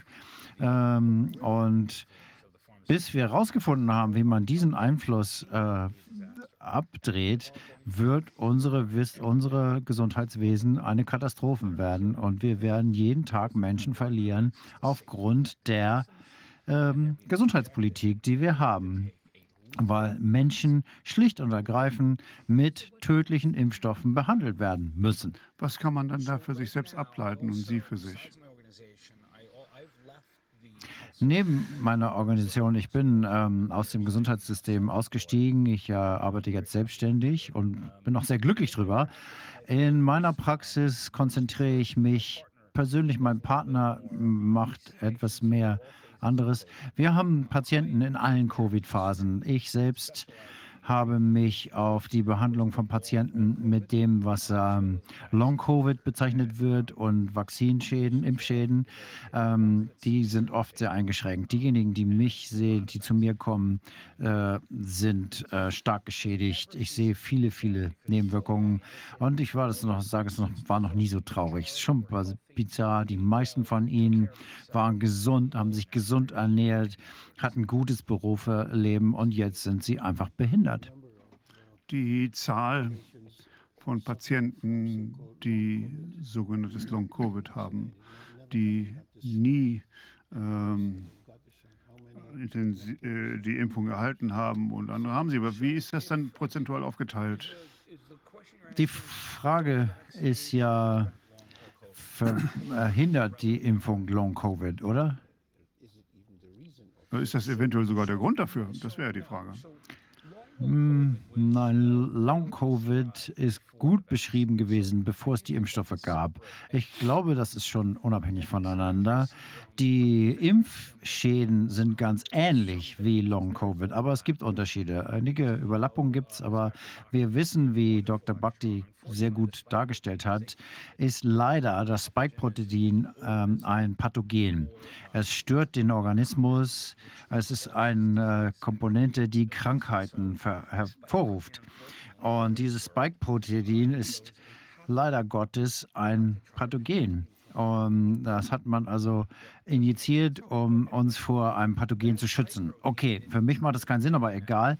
Ähm, es, wenn wir uns jetzt die Zahlen angucken, die Zahlen von Long-Haul-Covid würden irgendwie zwischen 10 und 15 Prozent und 50 Prozent gesagt. Wir haben uns irgendwie auf 30 geändert. Aber wie viele haben schwere äh, Behinderungen dadurch? Das sind immer noch Millionen von Menschen. Wir sehen das in den USA, in den Datenbanken. Insbesondere 2021 sieht man die Auswirkung der Nebenwirkung der äh, Impfung, äh, steigt das stark an. Nicht nur in den Sterbefällen, sondern Millionen, die jetzt hier Behindertenrente bekommen beispielsweise oder in den Behinder als Behinderte registriert werden. Ähm, das waren die Impfstoffe, weder die Lockdowns noch irgendwas anderes. Aber die Impfgeschädigten, ähm, da gibt es deutsche Daten, die ich gesehen habe. Ich glaube, dort äh, waren es vier bis fünf Prozent in einer Datenbank von Patienten, die mindestens zwei Ärzte besuchen mussten. Ja, was mir in vielen Studien fehlt, ist, äh, die sprechen von Long-Covid, aber sie machen keinen Unterschied zwischen denen, die geimpft waren und denen, die nicht geimpft waren. Das geht fast auf das Anfangsthema zurück. Es geht um die Wissenschaft und die unterdrückte Wissenschaft. Nicht nur, dass falsche Daten dort oder falsche Wissenschaft dargestellt wird, sondern äh, die Wissenschaft wird weiter zerstört. Alles, was gegen die Impfstoffe spricht, äh, wird aus der Debatte rausgehalten. Und das funktioniert in den USA so, und ich bin sicher, in Deutschland und anderen Ländern ist das auch so. Wir haben ähm, in der akademischen Welt, in den Universitäten, die haben alle äh, Long-Covid-Kliniken aufgemacht. Es gibt keine Impfnebenwirkungsklinik. Ähm, vielleicht äh, meine Praxis ist äh, da die große Ausnahme. Ich weiß nicht, wie gut wir sind, aber wir versuchen unser Bestes. Die Patienten zeigen ein sehr komplexes Krankheitsbild. Wir versuchen ihnen zu helfen und ich kann schon einer großen Anzahl von Menschen dort helfen. Es gibt eine Minderheit, wo ich einfach auch nicht weiter weiß. Hier im Ausschuss hatten wir einen Gast vor über einem Jahr, Dr. Chetty aus Südafrika. Und er sprach über die zwei Phasen der Krankheit. Und was er beschrieb als Neurologe, da konnte ich das nachvollziehen, war Pneumonitis. Das war also keine Lungenentzündung per se, per, durch ein Virus, sondern die Pneumonitis. Das heißt also eine Immunreaktion, die hat er mit Cortison, mit Antihistamin behandelt und war damit sehr erfolgreich, hatte tausende von Patienten, denen er helfen konnten und hat das äh, sehr überzeugend dargestellt. Haben Sie solche Fälle auch erlebt? Was ich dazu sagen kann, Dr. Chidi und dem Behandlungsansatz, es gibt viele verschiedene Behandlungsmöglichkeiten, die funktionieren, verschiedene Kombinationen von Wirkstoffen. Wir hatten nie den Eindruck, dass die Antihistamine die Antwort sind. Andere waren damit erfolgreich. Wunderbar. Wer heilt, hat recht. Aber Systemisch. ja, systemisch. Und Das hilft ja auch, wenn man es inhaliert, sagt man. Nicht so sehr. Ähm, wenn wir unsere Behandlungen durchführen, wir haben äh, verschiedene Möglichkeiten, von denen wir, äh, mit denen wir arbeiten können. Und wir suchen die besten Kombinationen raus. Aber es gibt viele Dinge, die funktionieren und einige haben ganz gut geholfen, aber nicht besonders beeindruckend. Viele haben das erfolgreich eingesetzt. Ich glaube, der Punkt dabei ist, äh, in der äh, pneumonalen Phase, und das ist auch schockierend, ich verstehe das auch nicht ganz, man, wenn wir in die Magazine gucken, gute Wissenschaft zeigt äh, dort, und kann dort beschrieben werden, solange sie die Pharmaindustrie nicht angreift. Und äh, ich habe eine Arbeit gemacht, die, die äh, Long Covid äh, beschreibt. Das ist eine organisierte Lungenkrankheit. Ähm, und wenn man in diese Phase kommt, wo der Sauerstoffgehalt niedrig ist, dann ähm, äh, nehmen wir als ähm, Organisation Choreosteide als Behandlung. Wir haben nicht über Ivermectin gesprochen, sondern über Choreosteroide. Und äh, Äh, ich glaube, das erste Mal, wenn man den Patienten kontaktiert, ist er ja wahrscheinlich schon sehr krank. Das heißt also, äh, so nehmen wir ihn auf. Und was Chatti sagte, war, dass, dass wenn Leute normal kommen, sollen sie eine Woche später nochmal kommen. Er hat sie also nochmal angerufen. Und das ist natürlich ganz wichtig. Das habe ich äh, da rausgezogen. Denn in diesen Fällen, äh, wo die Pneumonitis anfing, war es immer dieser Zeitraum dazwischen. Und in der Klinik denkt man da gar nicht drüber nach. Diese ersten acht Tage existieren gar nicht, sondern man sieht erst die Patienten äh, an dem Punkt. Und deshalb ist der Arzt manchmal auch betriebsblind. Er sieht das gar nicht. ja, Ärzte, den Ärzten wurde gesagt, dass es keine frühe Behandlungsmöglichkeit gibt. Also die Systemärzte, die haben nur die äh, schwerkranken Patienten gesehen. Aber der Punkt ist, dass sie nicht erkannt haben, was es ist, obwohl ich dazu eine Arbeit veröffentlicht habe. Äh, sie haben Cortiosteroide nicht eingesetzt. Hunderttausende sind gestorben und es wurde einfach keine Behandlung angeboten. Das ist das, was ich hier ähm, Behandlung nenne, äh, Beatmungsgeräte und die ganze Reihe von diesen Dingen. Und das war eine Bemühung der Gesundheitsbehörden, den Leuten zu sagen, geh nach Hause und warten Sie darauf, dass Sie äh, sterben. Sie wollten eigentlich nicht, dass die Leute behandelt werden. Warum sollte das nicht passieren?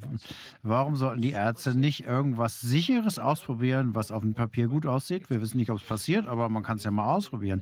Weil das nicht, das sollte nicht passieren, weil die äh, den Markt für die Impfstoffe gebraucht haben. Und die haben das auch mit äh, Hydroxychloroquin gemacht. Und die hatten alle diese toxischen Effekte und G6PD-Defizienz. Und, und sogar dort wusste man das. 20 Prozent der Bevölkerung äh, würde darauf absolut ernst reagieren, wenn man das unter hoher Dose bekommt. Äh, Die äh, Arroganz dieser Industrie, diese Gier, die schreckt vor nichts zurück. Und Überall gibt es eine lange Liste von Straftaten, von Verurteilungen aufgrund deren Verhalten. Und das hat zu ganz, ganz vielen Toten geführt. Sie bringen ähm, Medikamente in den Markt, von denen sie wissen, Ja, dass sie uns diese tödlich sein Tabelle können. an, wo man sieht, dass die Profite äh, nach oben gehen. Äh, für ein einzelnes Unternehmen ist es erstaunlich. Also es geht steil nach oben. Ja, und sie wissen, wie sie Gerichtsverfahren führen, sie wissen, wie sie sich schützen können. Und wenn sie bedroht werden, sie sind oft mit dem Bankrott bedroht worden. Viele Beobachter der Branche, bevor jemand, äh, äh, oft ist ihnen der Bankrott vorausgesagt worden in einem Strafprozess. Das passiert niemals. Ihre Anwälte schützen sie. Die Strafen werden dann auf ein paar Millionen runtergesetzt oder Milliarden und Ja, das die haben ist auch ihre aber egal. Techniken, um abzulenken natürlich. Und die haben natürlich die Interessen ihrer Shareholder, die Aktionäre. Wie muss man die Aktionäre ablenken? Indem man sagt, ach, wir haben wieder was Neues in der Pipeline, kein Problem, das kriegen wir hin und dann haben wir das Neue. Und die Ärzte, die Ärzte, warum sind die sofort auf diese Propaganda reingefallen, dass es keine frühe Behandlung gibt oder hat das noch andere Gründe gehabt? Naja, ich glaube, das ist eine gute Frage. Es gibt da noch einen weiteren Faktor, der zum Tragen kommt. Und zwar viele Ärzte, so wie sie ausgebildet sind, äh, glauben nicht, dass irgendetwas funktionieren kann, es sei denn, es ist in einer langen Doppelblindenstudie äh, korroboriert worden. Und viele Ärzte sind auch sehr vorsichtig und äh, sind nicht willig, irgendwas Neues auszuprobieren. Und wenn ihnen gesagt wird, es gibt keine Behandlung, dann sagen sie, okay, dann gibt es keine Behandlung und dann mache ich auch nichts anderes. Und das ist auch genau das, was sie mit den meisten Patienten gemacht haben. Sie haben ja gar nicht versucht, die zu behandeln. Und was sie gemacht haben, und ich habe das immer wieder gesehen, die Leute zu mir reinkamen und ich habe ihnen alles gegeben, was ihnen in irgendeiner Form helfen konnte. Äh, Und ich musste ja auch neue Methoden überdenken und ich habe ständig darüber nachgedacht, was kann ich machen, um diesen Leuten in irgendeiner Form zu helfen. Und besonders dann, wenn jemand äh, kurz davor ist zu sterben. Wir wussten, dass sehr viele Patienten, die zum Krankenhaus kamen, wahrscheinlich sterben würden, weil sie einfach diese Behandlung nicht bekommen konnten. Um jetzt wieder zurückzukommen, tut mir leid, wenn ich so negativ rüberkomme, aber ähm, die Leute, äh, die Ärzte wurden davon überzeugt, dass diese wissenschaftlichen Fakten einfach stimmten. Und dann, dann wurde gesagt, alle äh, Viralsyndrome müssen am Anfang verabreicht werden. Und wenn das nicht ist, dann vergiss es, dann kann man nichts machen. Man, und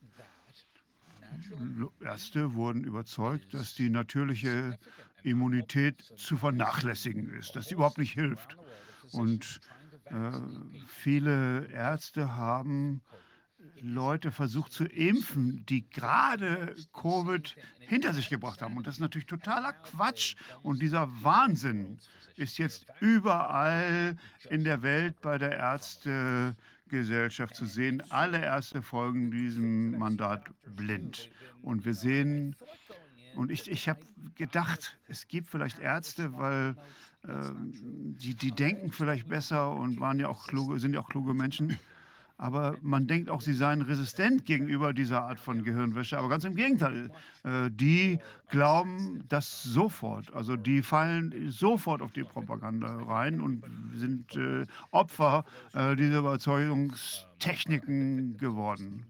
Und äh, das ist einfach eine äh, immense Propaganda gewesen. Die haben sich auf die Antikörper äh, konzentriert, was natürlich Unsinn ist. Man hat lokale Immunität und sowas. Absolut, wie Dr. Hamilton der, äh, sagte. Äh, die, die Antikörper sind im Blut und wir sehen das durch, in der Haut. Das ist halt der normale Prozess des Menschen. Das Ja, da gibt es eine Interaktion zwischen diesen beiden Systemen. Das meiste sind ja respiratorische Viren. Also ich glaube, wir beide könnten uns jetzt stundenlang über die Absurdität dieser Denkweise unterhalten. Aber ich gehe noch einen Schritt zurück. Ich gehe noch mal einen Schritt zurück von Dr. Bach. Äh, denn als die Vakzine bekannt gegeben wurde, habe ich gesagt, Moment, warum wird denn gegen die, das Coronavirus geimpft? Da haben wir ja noch nie ein Vakzin gegen gehabt.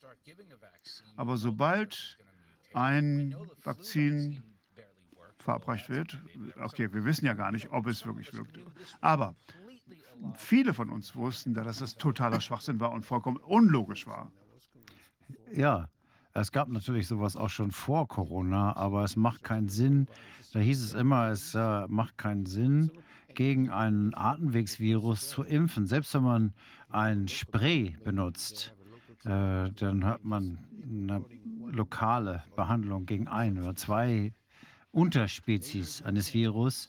Die kommen dann nicht durch, aber die anderen Viren, es gibt ungefähr 200 Viren, die das gleiche hervorrufen, die freuen sich darüber, weil ein bisschen Konkurrenz weg ist. Ja, genau. Das sind also die Grundprinzipien der Immunität, wurden einfach vernachlässigt. Und das ist wirklich wichtig, was Sie gerade gesagt haben. Wir kennen das ja von äh, Impfvaccinen. Die Leute, die äh, gegen die Grippe geimpft werden, haben natürlich äh, eine größere Vulnerabilität gegenüber anderen Viren. Das wisst, weiß man in der Wissenschaft, ist bekannt. Aber es ist etwas, was nicht unterrichtet wird. Und man sieht ja in der Impfindustrie, äh, dass die schon sehr, sehr lange immer wieder die Wissenschaft korrumpiert haben, weil die wollen natürlich ihren Kram verkaufen und deswegen ist es so, äh, dass sie das so darstellen. Ja, es hat, gibt natürlich immer verschiedene Arten der Grippe. Das variiert ja ständig.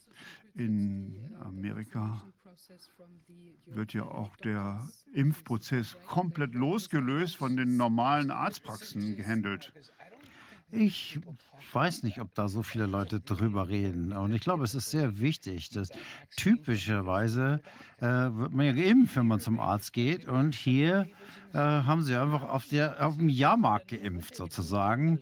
Äh, niemand wusste, was da los war. Die gesamte Bevölkerung muss geimpft werden. Das ist komplett absurd. Das ist natürlich vollkommen absurd. Die kritischen Ärzte gaben das Beispiel der Schweinepest.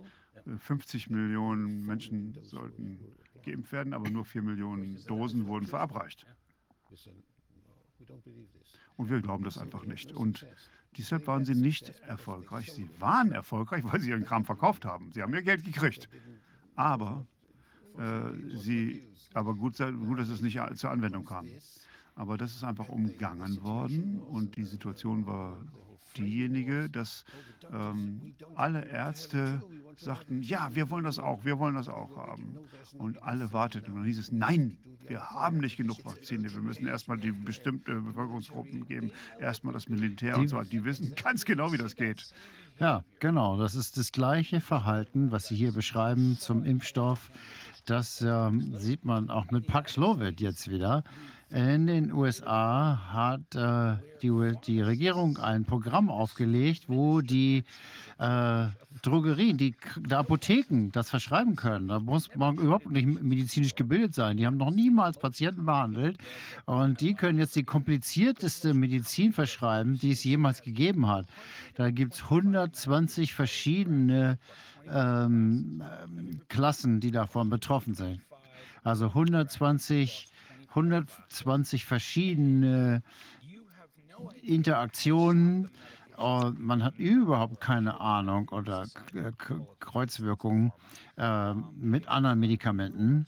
Und da gibt es viele Verschreibungen. Und jetzt kann der Apotheker entscheiden, welcher der Dinge sie da verschreiben können, ohne die Krankengeschichte zu können, ohne zu sehen, wie schwer die Krankheiten sind, was die Apotheker kriegen. Und man muss doch einen Arzt haben, der den Patient untersucht.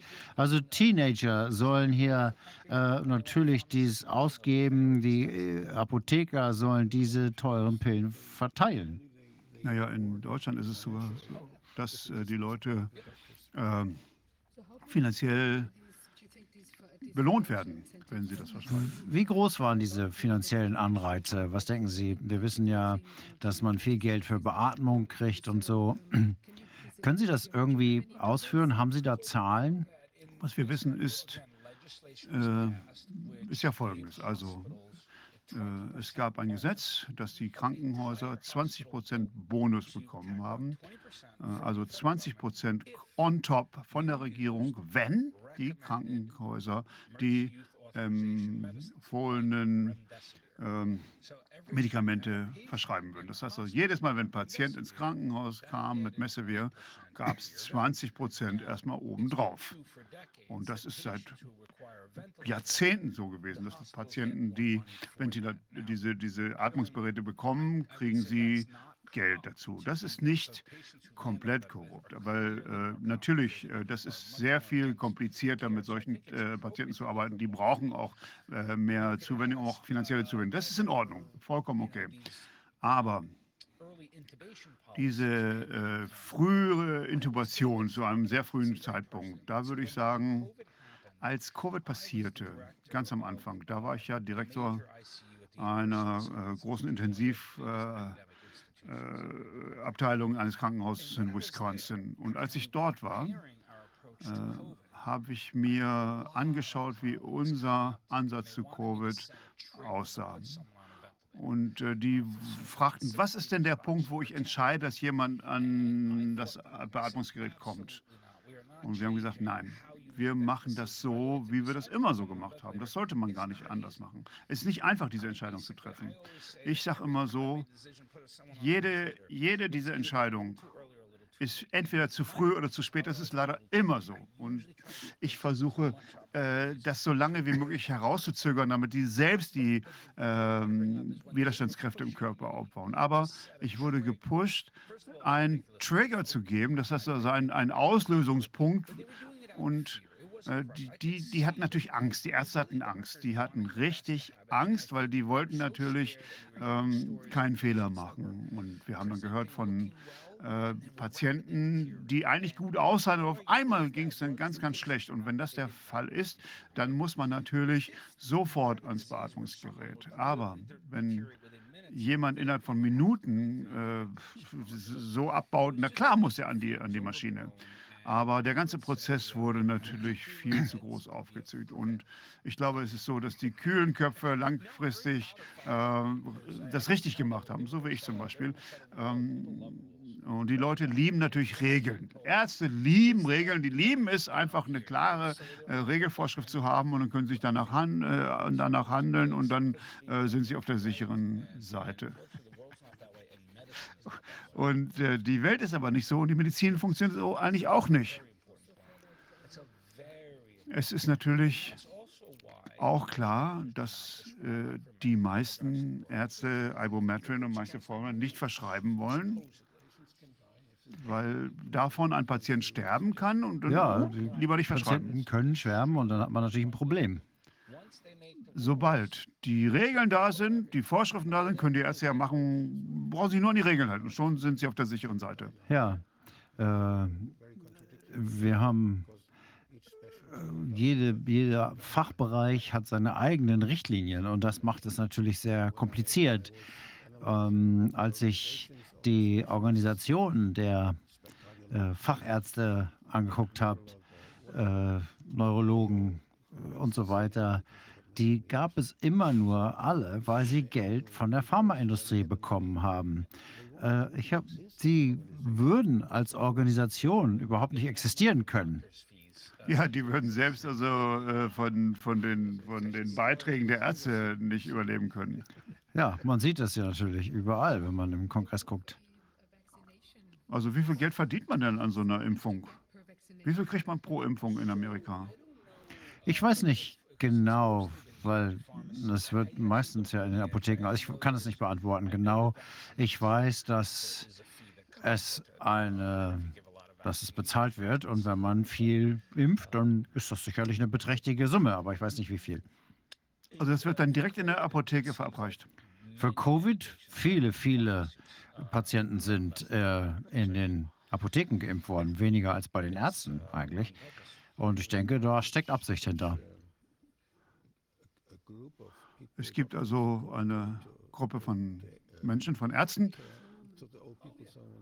die dann in die Altersheime gegangen sind, um dort äh, zu impfen. Ja, Sehen Sie denn eine ähm, Bewegung, wo man merkt, dass viele Leute aufwachen und viele Ärzte auch aufwachen und merken, so geht es ja gar nicht? nee, weil leider lebe ich jetzt in meiner eigenen Blase, in einer Wahrheitsblase, wenn man so will. Was ich sage, ist, die Menschen, mit denen ich zusammenarbeite, in, die in meinem Netzwerk, uns ist allen der Betrug bewusst und die falsche Wissenschaft, die dort angewendet wird. Und Ihre Frage ist etwas, da denken wir jeden Tag drüber. Wann werden genügend Doc-Ärzte erkennen, dass sie belügen, belogen worden sind? Und ich spreche eigentlich gar nicht mehr mit Systemärzten. Leider. Viele ehemalige Kollegen sprechen mich nicht mehr an, die reden nicht mehr mit mir. Und wie Sie, ich glaube, wir suchen nach Anzeichen in den Mainstream-Medien, Entwe Entwicklungen, Diskussionen, die öffentlich stattfinden, dass vielleicht irgendwo doch ein kleiner Hinweis darauf ähm, auftaucht, dass ein größerer Teil der Bevölkerung äh, sich dessen bewusst ist. Das habe ich nicht gesehen. Ich habe ein paar Kleinigkeiten gesehen, aber ich habe noch nicht wahrgenommen, dass sich das Narrativ irgendwie ändert. Narrativ ist eigentlich ein anderes Wort für Propaganda. Und Propaganda ist eine Geschichte oder eine Botschaft, die den Menschen gesagt wird, damit sie irgendwas denken oder tun. Und Propaganda ist immer noch am Laufen. Die Leute sollen denken, dass die Impfstoffe sicher sind und sie sollen daran glauben und sich impfen lassen, um sich zu schützen. Das ist das Narrativ, was immer wieder wiederholt wird. Und ähm, Propaganda ist ja nicht immer falsch. Oft ist es falsch, aber nicht immer und überall. Und man kann natürlich wahre und hilfreiche Propaganda haben, wenn wir beispielsweise das Narrativ ändern würden, zu sagen, die äh, Impfstoffe sind gefährlich und die Programme sollten sofort eingestellt werden. Das wäre schon gut, äh, die Leute so zu beeinflussen.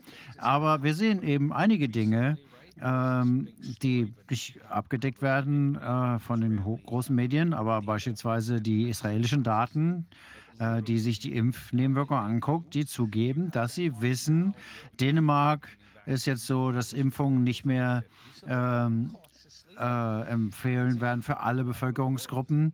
Äh, langsam, aber ich würde sagen, Dänemark ist ganz vorne hier ähm, in den nationalen Richtlinien sind Richtlinien, die ein bisschen in die Richtung gehen. Ich glaube, es gibt genügend Daten, um das sofort weltweit einzustellen. Sogar für 85-Jährige. Also ich warte darauf, dass das passiert. Ich möchte gerne sehen, was passiert, wenn der Damm bricht. Ich möchte darauf warten, dass der Damm bricht und diese Impfkampagne sofort eingestellt wird. Aber ich weiß nicht. Ich weiß nicht. Ähm, vielleicht nochmal die Frage etwas anders beantwortet. Die, Frank die Kranken, die Patienten, die mich aufsuchen, haben alle irgendwie schon ihre ähm, Krankenhausreisen hinter sich. Alle waren schon bei anderen Ärzten. Und in den ersten zehn Minuten erzählen sie mir ihre verschiedenen Stationen. Und das ist immer so die Dinge, die die Ärzte ihnen sagen und die die Ärzte tun. Und in meiner ganzen Karriere habe ich immer Patienten gehabt, die sich über andere Ärzte beschweren. Ich, ich war bei dem Arzt und er hat das und das gesagt. Und ich, äh, der, jetzt höre ich das immer wieder, dass die Patienten die Nase voll haben von diesen Ärzten, die sie schlecht behandeln, die sie falsch behandeln, die sie falsch informieren und ignorieren. Wenn man das Wort Impfung in, einem, in einer Praxis in den Mund nimmt, dann sind die Reaktionen komplett unethisch, unempathisch und unhilfreich und eigentlich sogar ähm, beleidigend. Das heißt, solange ich bei diesen Geschichten bringe, dann äh, wachen die nicht auf. Solange ich diese Geschichten höre, habe ich da keine Hoffnung. Sie haben wahrscheinlich Angst. Äh, Sie möchten keine Dissonanz haben und keine abweichende Meinung. Denn Sie wissen natürlich, dass Sie vielleicht einen Fehler begangen haben. Diese Vakzine äh, waren falsch. Wenn Sie erkennen würden, dass Impfen, Impfen Nebenwirkungen hat, dann müssen Sie entweder bewusst oder unbewusst ihre Mittäterschaft zugeben, dass sie Leute verletzt haben. Und das will natürlich kein Arzt. Ähm, Ärzte wollen helfen, das können wir postulieren. Sie wollen nicht den Leuten schlechte Sachen verschreiben, die sie umbringen. Leider ähm, sind sie hier in dieser humanitären Katastrophe beteiligt als Täter, weil sie selbst Opfer von Propaganda geworden sind. Nicht, weil es schlechte Menschenleute sind, sondern weil sie einfach schlechter Informationen anheimgefallen sind. Und ich möchte das aufdecken. Denn wenn das aufgedeckt wird, dann können wir alles ändern, wo wir heute darüber geredet haben. Diese äh, dieser blinde Glauben an äh, Behörden und Agenturen muss aufhören, weil das ist viel zu lange schon so gewesen. Also wenn man Menschen erfolgreich behandelt, gibt es dafür äh, Beispiele? Sie meinen, Sie meinen Long-Covid mit Impfnebenschäden? Ja. Wir auf unserer Website flcc.net, das ist eine Non-Profit-Organisation in meiner Praxis, äh, haben wir eine Behandlungshinweise. Ähm, es gibt keine festgelegten Behandlungsmethoden. Es gibt ganz wenige Studien, die uns helfen, sicher zu sein. Wir haben sozusagen die pathologischen Mechanismen äh, mit den bekannten Mechanismen der bekannten Medikamente und wir setzen die ein, um bestimmte Krankheitsbilder einzudämmen. Ähm, so arbeiten wir uns vor. Aber weil es keine Studien gibt und eigentlich keine guten Tests gibt, da weiß man immer nicht vor, was jetzt wirklich gut funktioniert. Wir werden langsam besser darin, die Mechanismen zu entwickeln, wenn wir die Patienten sehen, die Muster sehen. Aber das ist auch schwierig. Das heißt, wir äh, probieren verschiedene Ebenen aus. Und bis heute kann ich sagen, die beiden erfolgreichsten Medikamente, bei Long-Covid und Impfnebenwirkungen ist Traxom. Das geben wir in sehr niedrigen Dosi Dosierungen und Ivermectin. Diese beiden äh, funktionieren nicht überall, aber in der Mehrzahl der Patienten. Vielleicht 60, 70 Prozent. Die reagieren gut auf eins von den beiden oder sogar auf beide. Und es gibt viele, viele positive Behandlungsmöglichkeiten, um Entzündungen einzudämmen, um das Immunsystem äh, zu regenerieren. Das sind die wichtigen Punkte dabei. Und die zweite und dritte Maßnahme ist unterschiedlich, je nach Patient. Wir haben Ma Mastzellenaktivierungssyndrome. Das behandeln wir mit Antihistaminen und so. Und ein Bereich, den Dr. Bhakti nennt, ist, wir wissen, dass die Impfnebenwirkungen haben Mikrotrompen. Äh, das ist schlecht definiert, aber das sind einfach äh, Blutplatten, die aktiv sind. Und ähm, es gibt Reste von den Spikes. Man sieht diese Proteine, die thrombotisch wer werden. Und bei einigen Patienten versuche ich blutverdünnende Mittel und ähm, alles ist ganz, ganz sicher. Wir nutzen Dinge, die äh, schon lange eingesetzt sind. Wenn Sie anfangen, Blut zu verdünnen, dann gibt es natürlich Risiken. Die sind nicht so hoch, aber wir wollen natürlich niemandem schaden. Und wenn wir jetzt beispielsweise, es gibt keine Regeln, keine Richtlinien, gar nichts, wenn man dann jemand äh, Blut verdünnt und es passiert etwas Schlimmes und jemand sagt, warum haben Sie das gemacht? Dann haben sie keine. Es gibt einige Arbeiten dazu, doch es gibt Arbeiten, die die Nutzen davon von Blutverdünnermitteln zeigen. Aber wie man die Patienten auswählt, ist nicht da. Das ist schon eine Expertenaufgabe. Die meisten haben da keinen Zugang dazu. Also unsere Strategie sind Blutverdünner. Und dann gibt es ganz neue, interessante Medikamente, die ich auch schon erfolgreich eingesetzt habe. Die nennen DCRP ähm, Stopper. Da habe ich schon äh, gute Erfahrungen mitgemacht. Und ich möchte jetzt nicht Experiment als Wort in äh, den Mund nehmen, aber ähm, äh, ich, es ist ein bisschen Versuch und Irrtum. Wir machen das mit äh, Dingen, die sicher sind. Wir geben den äh, Menschen, ich habe beispielsweise den Menschen Nahrungsergänzungsmittel äh, gegeben, aber da haben wir mit aufgehört. Im Krankenhaus kann man neue Methoden ausprobieren. Aber als Praxisarzt geht das ja, Ja, nicht so. man kann Dinge natürlich im Krankenhaus ausprobieren, aber äh, bei nicht stationären Patienten geht es auch. Ja, man kann natürlich neue Behandlungen ausprobieren. Und das wird dann entsprechend dokumentiert. Ja, auch bei äh, nicht stationären Patienten. Das ist traurig, dass es diesen Unterschied gibt, denn in diesem Land, wenn ein Medikament zugelassen ist von der FDA, weil es sicher ist unter bestimmten Voraussetzungen, dann nennen wir das Off-Label-Use. Man kann das auch für irgendwas anderes einsetzen, wenn man das sinnvoll findet. Also muss man entsprechend einen Brief schreiben und sagen, ich möchte das jetzt off-label benutzen. Das heißt, in Deutschland sagen Sie, ich möchte dieses Medikament für dieses Krankheitsbild einsetzen, dann müssen Sie sich das erlauben lassen. Ist das so? Oder das Genau. im Krankenhaus machen? Ja, man kriegt das dann von der Verwaltung. Der, Von der Gesundheitsbehörde? Ja, diejenigen, die das zu bezahlen haben. Okay, also auch von den Krankenversicherungen. Na gut. Wir, wir haben dort äh, auch von den Krankenversicherungen ähm, Gegenwind bekommen, was mich auch sehr, sehr wundert. Denn ich würde denken, die wollen gerne, dass die Menschen nicht ins Krankenhaus müssen. Und äh, weil da natürlich viele Ressourcen verbraucht werden. Aber einige haben Ärzte verfolgt, die Ivermectin ver verschrieben haben. Es ist interessant, die verschiedenen äh, Gesundheitssysteme zu vergleichen und die verschiedenen Ansätze zu sehen. Ja, und dieser Einfluss ist in verschiedenen Strategien, in verschiedenen Ländern erfolgreich gewesen. Da gibt es hier eine Regel und da ein Gesetz und das macht es natürlich kompliziert. Ich möchte auch noch mal eine Frage stellen. Es gibt ja die Website, wie schlimm ist mein Badge? Ähm,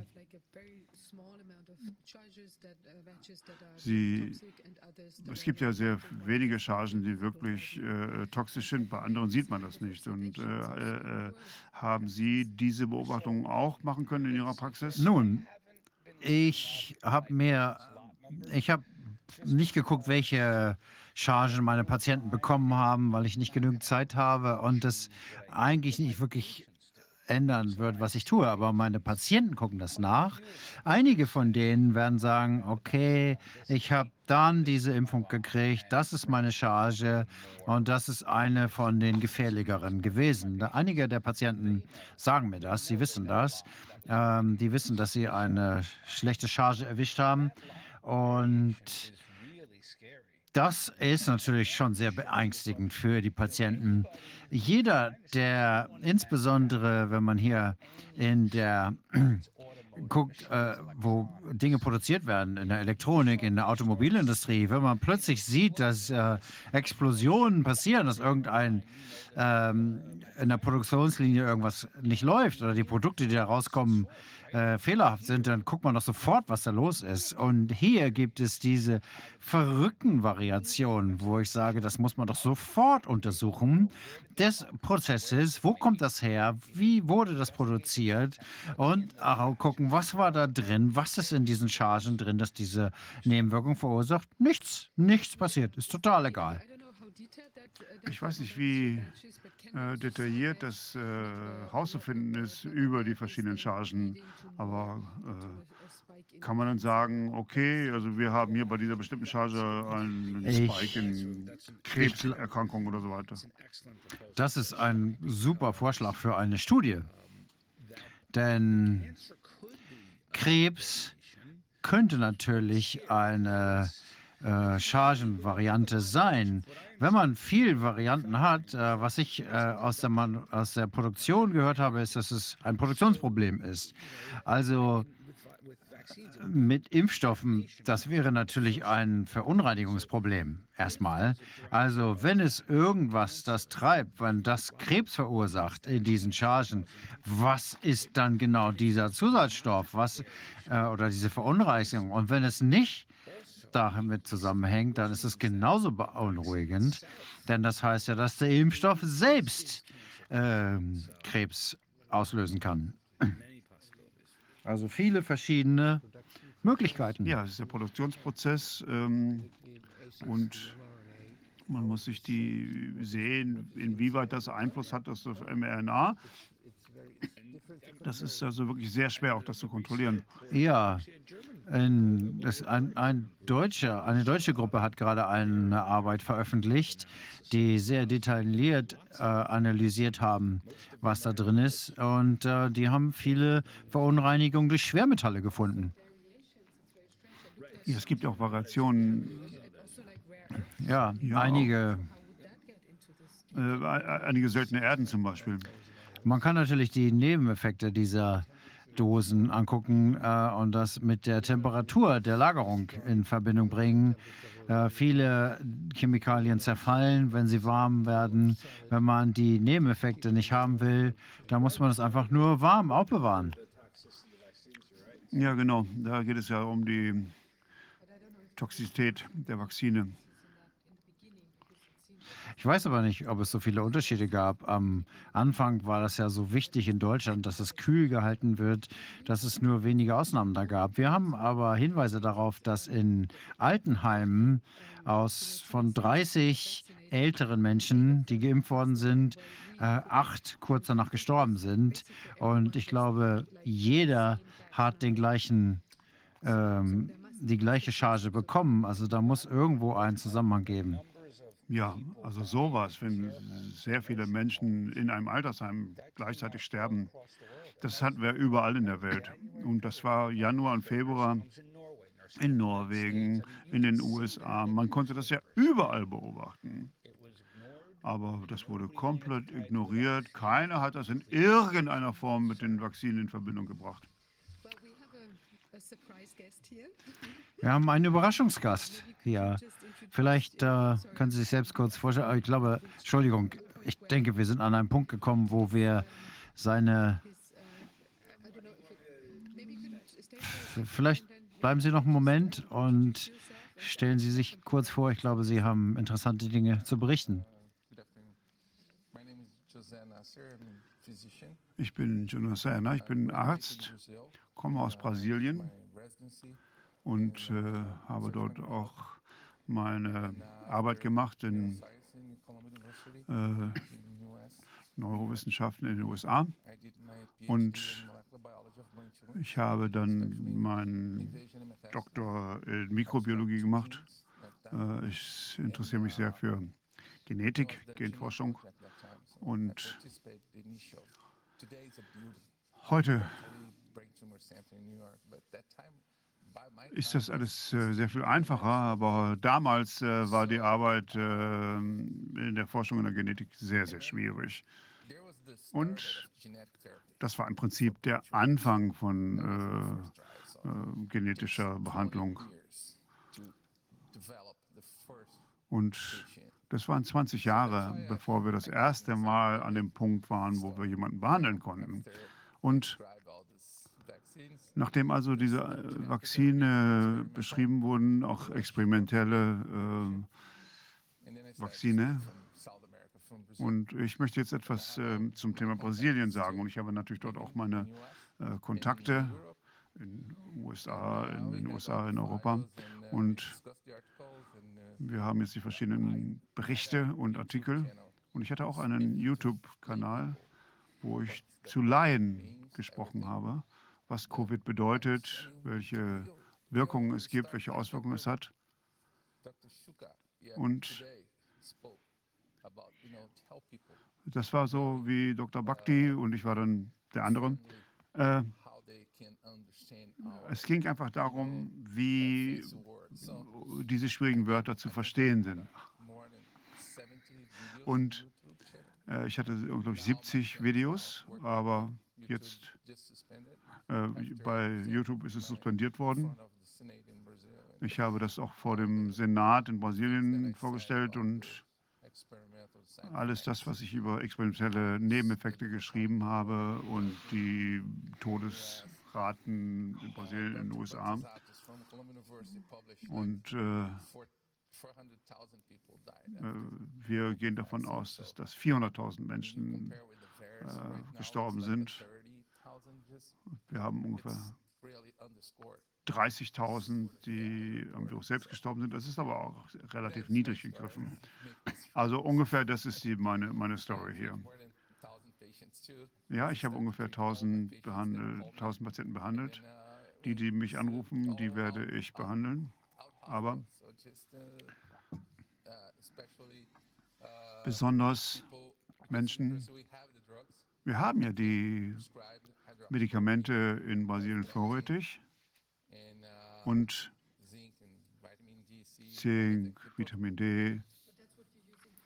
Das ist das, was Sie jetzt für die Covid-Patienten einsetzen. Behandeln Sie auch Impfopfer mit den gleichen Medikamenten oder setzen Sie da andere Medikamente ein? Äh, Ich behandle sie, aber ich habe einen anderen Ansatz. Äh, Ich benutze auch Ivermectin, aber da muss ich jetzt nachschauen. Die meisten Patienten haben kein hämatologisches Screening gemacht. Das Blutbild wird nicht untersucht und ist er MFTR positiv oder nicht. Und all diese Probleme, die zu einer Gerinnung beitragen können, müssen natürlich untersucht werden. Das wird oft nicht gemacht. Und das sind ja die Nebenwirkungen.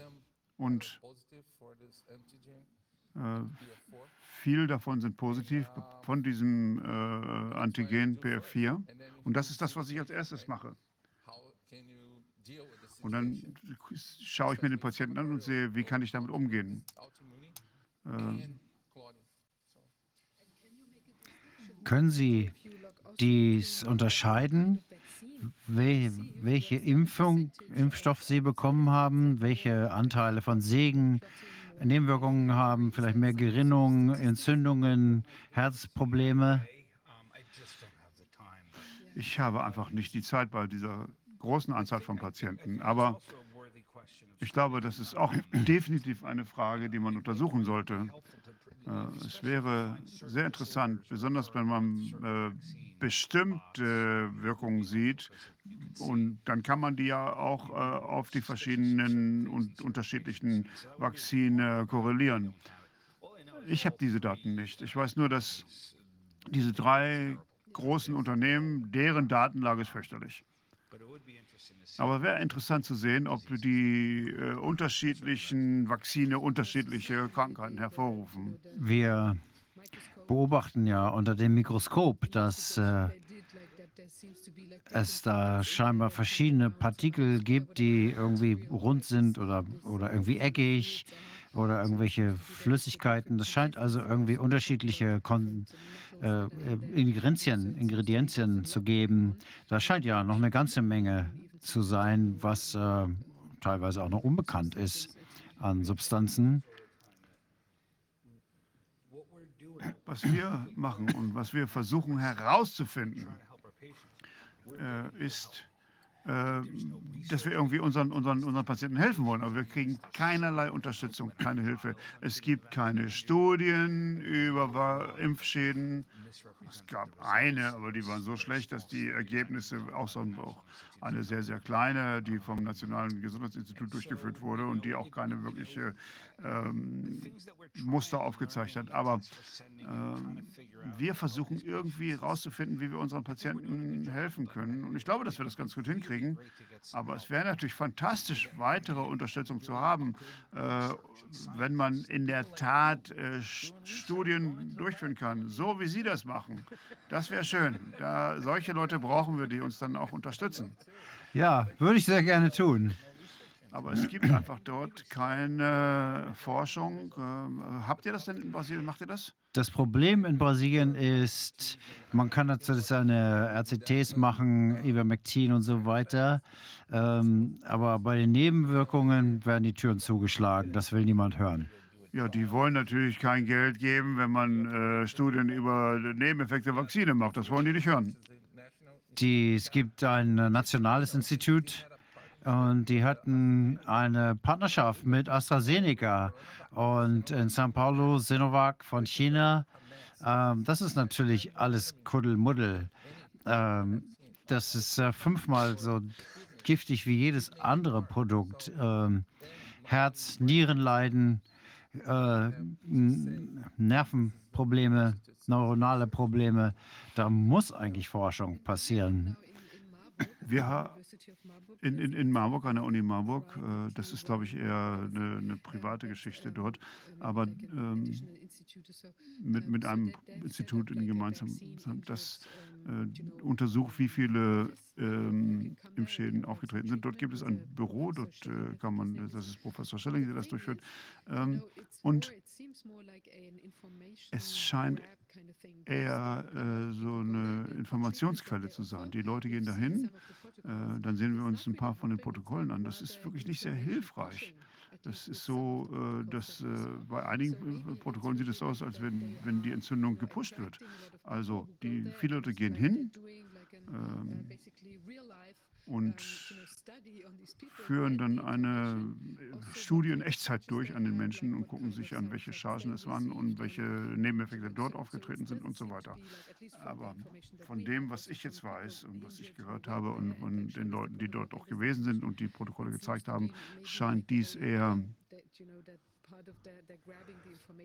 nur äh, so zu sein, dass sie diese, diese Informationen dort sammeln, aber nicht, dass sie dort eine seriöse Studie durchführen können. Und BioNTech äh, ist in irgendeiner Stiftung auch mit denen verbunden, äh, ist also wirklich mit Vorsicht zu genießen. Ja, vielen Dank, dass Sie da waren. Ähm, Tut mir leid, ich äh, muss jetzt noch zu einer anderen Präsentation. Ja, vielen Dank, dass Sie da waren. Das hat uns sehr weit nach vorne gebracht. Danke, dass wir da sein durften. Und in Brasilien, Sie sagten ja, Sie sprachen vor dem Senat, habe ich das richtig verstanden? Äh, Sie haben Ihre Informationen in einem Hearing vorgetragen, in einem formalen Setting. Wie war das denn? Und wie ist das aufgenommen worden? Nun, ich habe ungefähr 200.000 Followers in meinen ganzen Medien. Es ist schwierig, äh, das raus, das zu veröffentlichen, weil ich ähm, immer äh, zensiert werde. Ich kann auch nicht weiter wachsen. Ich kann nicht weitere zu haben. Ich habe schon viel über äh, Covid und Impfnebenwirkungen geschrieben und berichtet, was ich tue. Und ich versuche, das zu veröffentlichen. Wir versuchen auch mit anderen Techniken weiterzuarbeiten, die äh, helfen können. Und das ist auch sehr gut. Das werde ich mir morgen vorstellen. Wir haben nicht viel Thema, äh, nicht viel Zeit. Mein Thema ist äh, recht kompliziert. Es ist eine prionische Erkrankung, die durch äh, Impfungen ausgelöst wird. Ich bin Teil der Luc Montadier Foundation, ähm, die brasilianische Zweigstelle davon. Und deswegen sind wir zusammengekommen, nachdem wir äh, Patienten mit Kreuzfeld-Jakobs ähm, gefunden haben, junge Menschen, Jungen, ähm, die ins Krankenhaus eingeliefert wurden zum Sterben. Und dann guckt man sich diese Patienten an und behandelt sie. Und was wir sehen, ist das, was Pierre auch versucht hat zu sagen, ist, ist, dass es so viele unterschiedliche Komplikationen sind, dass es sehr schwierig ist, die alle zu behandeln. Die meisten Ärzte, erstmal glauben sie ja nicht daran, die sagen, nö, das hat nichts mit der Impfung zu tun, das ist nicht kausal. Und dann zeigen wir ihnen die Daten, Patient für Patient, immer in den Familien. Und dann fangen sie langsam an aufzuwachen und dann kommen sie zu mir und sagen, oh, haben Sie da Unterlagen zu und so weiter. Und dann lege ich denen das vor. Das Problem ist, glaube ich, leider, muss ich sagen, weltweit, dass äh, der Lancet, Sie kennen die Lancet, Sie kennen British Medical Journey, vor der Pandemie haben 85 Prozent der Artikel, die publiziert wurden, die stimmen. Und weil die Finanzierer, BioNTech, Pfizer, wer auch immer, diese ganzen Laboratorien, die Pharmaindustrie und die äh, legen die Studien so an, dass sie positiv sind. Das ist schon schwierig, ähm, so mit Wissenschaft umzugehen. Wissenschaft ist nicht logisch, sie ist auch nicht rational, sondern nur zum Teil, aber nicht mehr als sieben Prozent. Und äh, dann lesen die Leute das und denken, das stimmt alles. Und am Ende des Tages ähm, na, merkt man dann, dass die Information, die man hat, falsch ist. Also stellen Sie sich mal vor, was das für die Nebenwirkung der Gentherapie gegen Covid bedeutet. Eine Frage, die ich habe, ist folgende. Sehen Sie sehr viele Fälle von Kinderdemenz? Ist das auch aufgetreten? Äh, Sie haben ja gerade Kreuzfeld-Jakob und Alzheimer's angesprochen, dass das damit beschleunigt wird. Alzheimer habe ich bislang noch nicht beobachtet, aber ich weiß von Ärzten aus meinem Land, äh, die das beobachtet haben, überall äh, vom Amazonas bis äh, ähm, nach ganz Europa, die solche äh, Fälle beschreiben, Huntington, ALS, Parkinsons, das habe ich auch schon beobachtet. Hollywood-Spots, auch nach Pfizer-Impfungen. Ähm, das habe ich vorher nicht beobachtet. Sind Sie denn involviert in der Bewegung Doctors for Truth, ähm, Ärzte für die Wahrheit? Das sind protestierende Ärzte, die das einfach nicht mehr ertragen können. Wir haben nämlich äh, Leute hier von, äh, aus spanisch sprechenden Ländern und ich weiß, dass sie da auch dabei sind. Vielleicht kann sie uns sogar gleich helfen mit der Übersetzung. Das wäre fantastisch. Denn was wir den Leuten zeigen möchten, ist, dass es eine große Bewegung von Ärzten gibt, die alles kritisch sehen. Und ich war so überrascht, dass diese Bewegung so wahnsinnig groß ist. Und äh, ich glaube, sie sind da. In Brasilien nennen wir es Doctors for Life.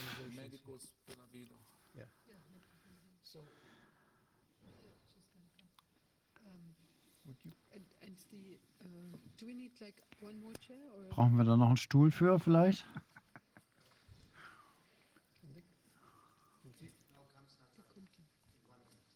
In one minute, okay. Oh, this is great. Thank you. I'll try to do my best.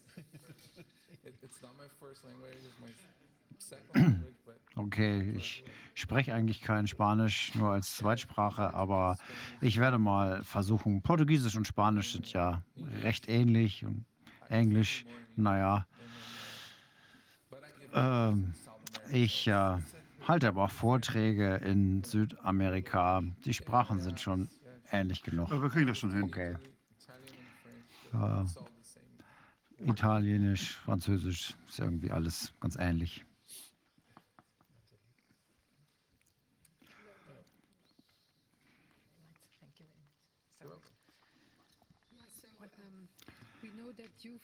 Wir wissen, Sie haben viele Aktivitäten aus verschiedenen spanisch sprechenden Ländern zusammengebracht und Sie sind auch an die Öffentlichkeit gegangen mit einer Erklärung eines medizinischen Notfalls aufgrund der Nebenwirkungen durch die Impfung. Vielleicht können Sie uns ein bisschen darüber berichten und auch Ihren Hintergrund kurz darstellen.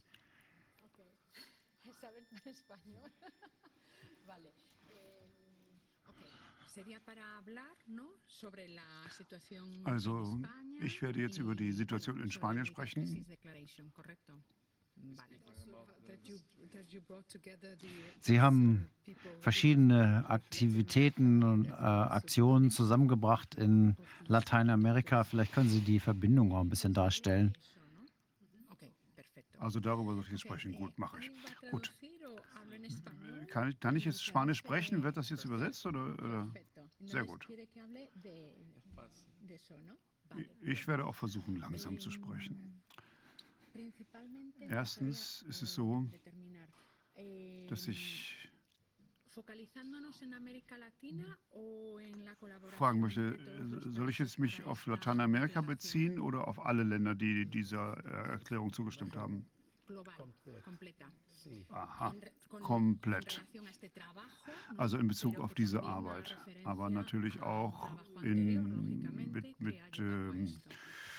Bezügen zu dem, was wir vorher gemacht haben. Sehr gut. Ok. What's your name again? Mm, Natalia Prego. Natalia Prego. Natalia. Prego. Gracias, igualmente. Ok. Em, ¿Me presento? ¿Correcto? Muy bien. Em, Noch einmal, ich bin Natalia Prego Cancero. Ich bin Ärztin. Ich bin äh, Familienärztin, allgemeine Medizinerin. Ich habe in Spanien studiert und dann in Portugal meine Spezialisierung gemacht.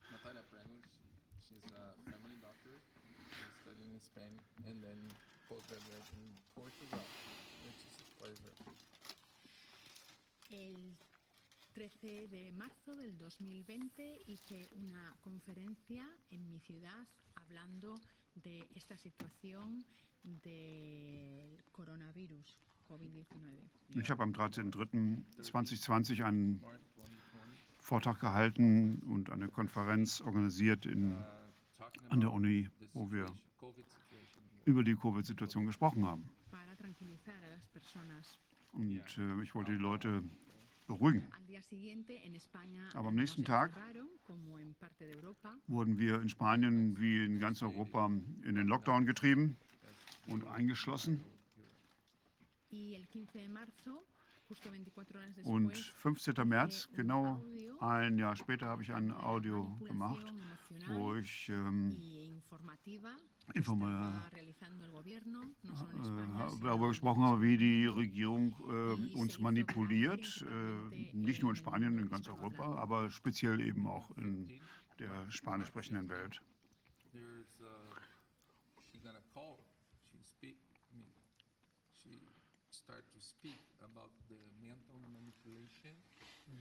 It's not only Spain, but the, the rest of the world in Europe. Und eh, nach Sevilla habe ich dann auch ähm, eh, compañeros, Videos hergestellt. Äh, äh, ich habe auch äh, WhatsApp-Gruppen gegründet, wo ich Informationen weitergegeben habe, die einfach in der, im Fernsehen unterdrückt wurden.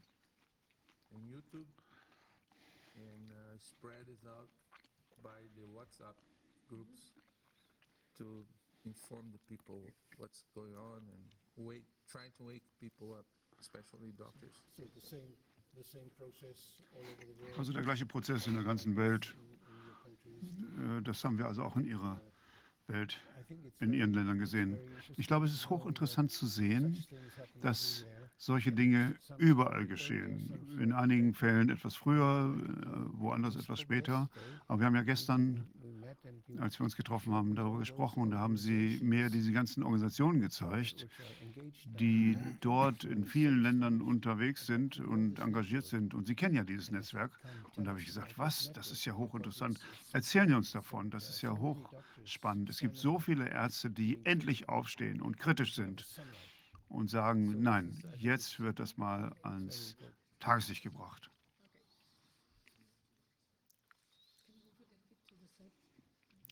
Können Sie noch ein bisschen rüberrutschen, so dass alle, alle hinpassen? Dann können Sie auch noch dazu.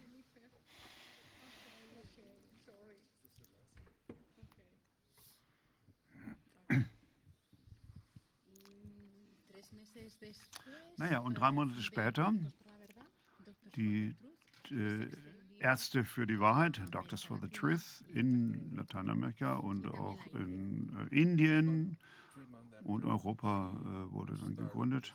Doctors for Truth in, in her own country and then spread it out to South, to Latin America and India and everywhere. No. Pero es un movimiento principalmente más presente en Aber es ist ähm, in erster Linie eine Bewegung, die in Lateinamerika unterwegs ist uh, Latin America, actually, con mucha fuerza. with, m- und dort auch sehr stark. with a lot of engagement. You know. A raíz de ahí, muchos grupos eh, al mismo tiempo y posterior se fueron formando en todo el mundo. Daraufhin haben sich dann überall in der Welt Gruppen gegründet. A lot of, I mean, different groups start to born. You know.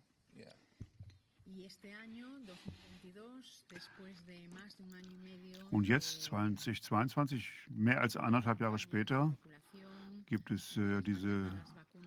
Impfkampagnen und wir reden über, über die Impfschäden. two, two years and a half after, especially one and a half after the vaccination, call vaccines, but experiment genetic therapies. Viele Ärzte und viele von uns denken, wir müssen was dagegen tun. y ist unsere soziale. Aufgabe, aber auch unsere persönliche Überzeugung, dass wir das machen müssen. Uh, spread this information to not only the country but the whole world. Ich bin auch gefragt worden, warum gerade jetzt? Und ich denke, das ist ein wichtiger Moment, um anzuzeigen, wie viele Menschen gestorben sind, wie viele Impfempfänger ähm, gestorben sind.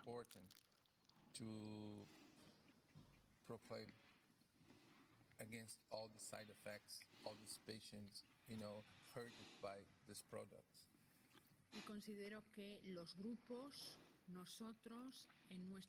Und ich glaube, die Gruppen, wir in unseren, in unseren Ländern, wir sind reif dafür. Wir sind stark. Wir sind stark, dass wir wirklich äh, gemeinsam etwas auf den Weg bringen.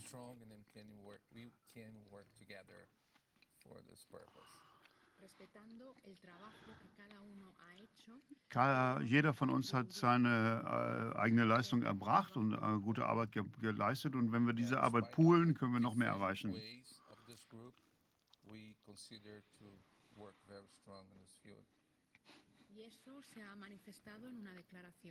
Und das äh, haben wir jetzt in unserem Statement zum Ausdruck gebracht. Eh, eh, declaración de crisis médica internacional. Okay, the medical crisis, international medical, medical crisis. Eh, declaración de crisis médica internacional por enfermedades Diese correlacionadas con. Erklärung äh, zeigt auf, wie viele vaccine. Personen, die geimpft worden sind, Nebeneffekte zu erleiden haben und zum Teil auch gestorben sind. Und das ist etwas, was wir in 40 Ländern beobachtet haben. Und wir haben auch Mitglieder in diesen 40 Ländern.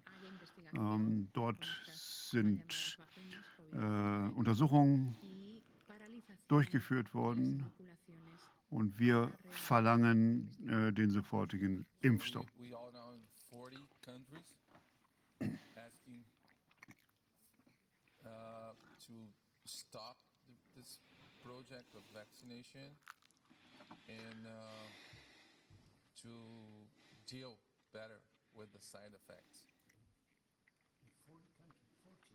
40, 40 Länder. In, Südamerika, Asien, wo sonst noch? Europa auch? Ja, also ganz Lateinamerika, in den Staaten, in den Kanada, in Indien, Russland, auch in Portugal. Um unseren neuen Gast einzuladen. Vielleicht äh, würden Sie sich kurz vorstellen? Ja, ich bin Dr. Jennifer Hibbert aus Kanada. Ich bin Mitbegründer des World Councils for Health und der Pan American Alliance for Life. Ich habe eng zusammen mit Lateinamerika zusammengearbeitet. Wir haben eine große Konferenz in Brasilien gemacht im Juli und in der Vorbereitung auf diese Konferenz habe ich sehr eng mit Dr. Lucy Kerr zusammengearbeitet und verschiedenen Ärzten vor Ort, die die Dokumente, die Papier, die Arbeiten vorbereiten, mit 220.000 ähm, Teilnehmern äh, Studien ähm, zu Ivermectin gemacht und wir haben hier alle sehr eng zusammengearbeitet und da ist mir klar geworden, dass es einen Bedarf gibt, erstmal eine äh, gemeinsame, gemeinsame Front zu schaffen über ganz Amerika und habe da eben angefangen, die Allianzen zu schmieden. Wir kommen jetzt alle zusammen, wir setzen eine Webseite auf und letzten Sonnabend mit dem Ausruf, mit der Ausrufung des internationalen Gesundheitsnotstandes äh, weltweit Aufgrund der eben Impfnebenwirkungen bin ich in den Fernsehen aufgetreten, ähm, äh, in einem Zoom-Call von Toronto. Wir sind auf Medicus Pellevidis Gesender. Ich habe mit Dr. Kathleen Lee gesprochen, Dr. Ryan Cole unter anderem, die Teil der Panamerikanischen Allianz sind. Und wir haben ähm, uns da zusammengeschlossen wir hatten Zoom-Calls und es war erstaunlich, wie Natalia diese ganzen Menschen so schnell zusammengebracht hat. Wir sind weltweit zusammengekommen, um daran teilzunehmen. Eine unglaubliche Bewegung. Ich bin von Anfang an bei dieser Bewegung dabei gewesen als äh, Mitbegründer der äh, kanadischen Care, Care Alliance, einer der größten ähm, Verbindungen von Ärzten und Gesundheitsmitarbeitern, die ähm, versuchen, die Informationen zu verbreiten. Das ist die größte, umfassendste medizinische Verbindung, Verband äh, weltweit. Wir treffen äh, in Kanada, wir treffen uns äh, wöchentlich ich bin jetzt hier eingeladen worden zur Konferenz mit äh, verschiedenen aus Kanada, aus Brasilien, aus Australien. Äh, wir haben Monika Schmidt hier, Leighton und Chantal aus Neuseeland, ähm, aus der ganzen Welt. Also es ist für uns sehr, sehr wichtig, hier zusammenzukommen, uns persönlich zu treffen. Das ist äh, phänomenal, das wissen wir ja alle. So, Sie haben ja auch einen Text äh, vorbereitet. Äh, wie nennt man dieses Paper, was Sie da, ähm, die Initiative, ja, die Sie gegründet haben? Ähm, die Pan American Alliance for Life. Wir haben Repräsentanten aus jedem Land, aus äh, Amerika, ähm, Nord, Süd, Mittelamerika und Kanada. Und wir haben die ganzen Informationen auf der Webseite und ähm, mit den entsprechenden Quellen. Wir versuchen das Rad nicht neu zu erfinden. Das ist eine andere Allianz. Alle Aspekte der Gesellschaft sind dort abgedeckt. In die Regierungsbehörden, alle, die mit uns zusammenarbeiten wollen, können mit uns zusammenarbeiten, sodass wir wissen, was beim Militär passiert, was in der Polizei passiert, was bei den Piloten passiert, bei den Rechtsanwälten und so weiter. Wir arbeiten alle zusammen und ich habe gerade mich mit einem Schweizer Rechtsanwalt unterhalten, die auch viele Unterlagen beitragen können. Wir werden das alles zusammenbringen und wir werden das äh, zur Verfügung stellen.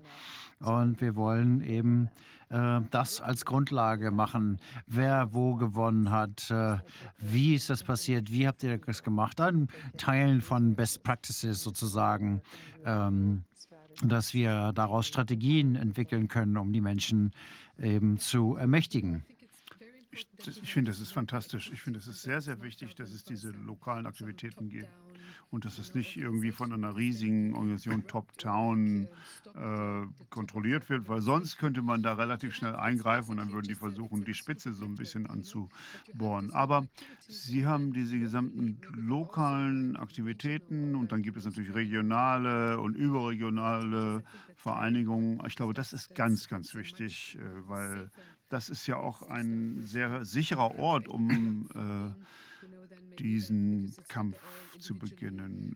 Ähm, Es geht ja auch um, um, der Problematik äh, der äh, Finanzierung. Und wenn ein Laden lahmgelegt ist, dann sind ja noch die anderen dabei. Und, und es ist nicht so, dass es mit einem Schlag alles ausgelöscht werden kann. Absolut, ja. Wir müssen das eng, in enger Zusammenarbeit machen. Wenn einem in der Organisation was zustößt, entweder von innen oder von außen, kann man dem ausweichen und äh, das Loch im Netz wieder zuknüpfen. Und es geht darum, einen Weg in eine bessere Welt zu finden. Und als Council for Health nennen wir das einen besseren Weg in eine bessere Welt. Wir haben das wahrscheinlich schon seit Jahren gesagt und jetzt kommen wir alle zusammen. Ich spreche hier mit vielen Leuten und ähm, die sagen mir, ja, ich habe das so ähnlich ausgedrückt und das zeigt, in welcher Realität wir leben. Es hilft den Menschen vor Ort, äh, den wissenschaftlichen, den medizinischen Bereichen, wie sie weitermachen können und der Angst entkommen können, weil wir sehen ja, dass das alles angstgetrieben ist. Ich glaube, das ist viel Theater, was da gespielt wird. Ähm, und ich glaube, viele Menschen ähm, haben auch Angst auf der anderen Seite und spielen dort Theater. Wenn ich Klaus Schwab sehe, dann sehe ich dort auch viel Theater. Ja, auf der anderen Seite ist auch Und sehr viel Angst. Theater.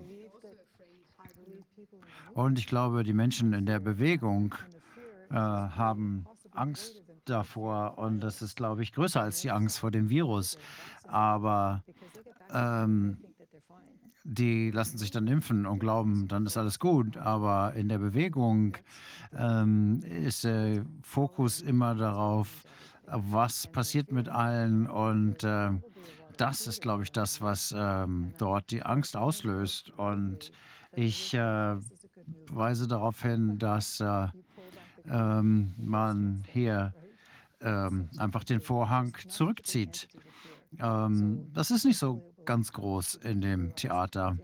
Ähm, die einzigen, die Menge an Macht, die Macht, die die haben, selbst ist begrenzt. Und wenn man aufsteht, für seine Rechte eintritt, dann kann man äh, nicht zerstört werden. Man kommt zusammen und äh, trifft sich mit anderen.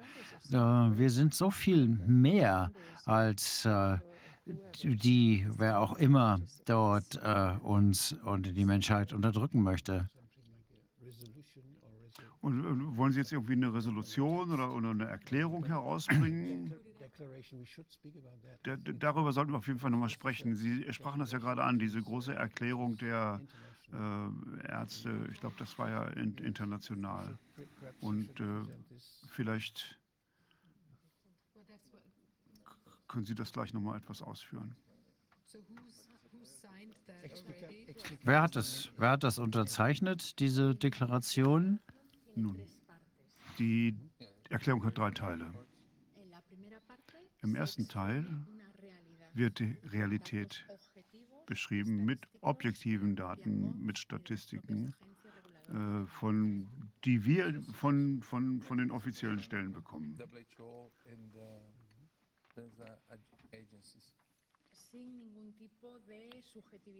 Und wir, wir sind da überhaupt nicht subjektiv. Wir stellen es einfach so dar, wie wir es von den internationalen Behörden, von den internationalen Stellen, von den äh, äh, nationalen Behörden mitgeteilt bekommen. It's not a data, subjective data, it's a really realistic and the data from their cells. So the So, utilizan los datos, los datos de las organizaciones mu- mundiales eh, oficiales. Das sind also die offiziellen Daten, die dargelegt werden. Genau. Und dann äh, sprechen wir nur von dem, was die uns zeigen. Äh, wir nehmen nur deren Daten. from them, from the agencies. Evidentemente sabiendo que solo representan del 1 al 10% Und. Das ist ja nur 10 Prozent der, der Wirklichkeit.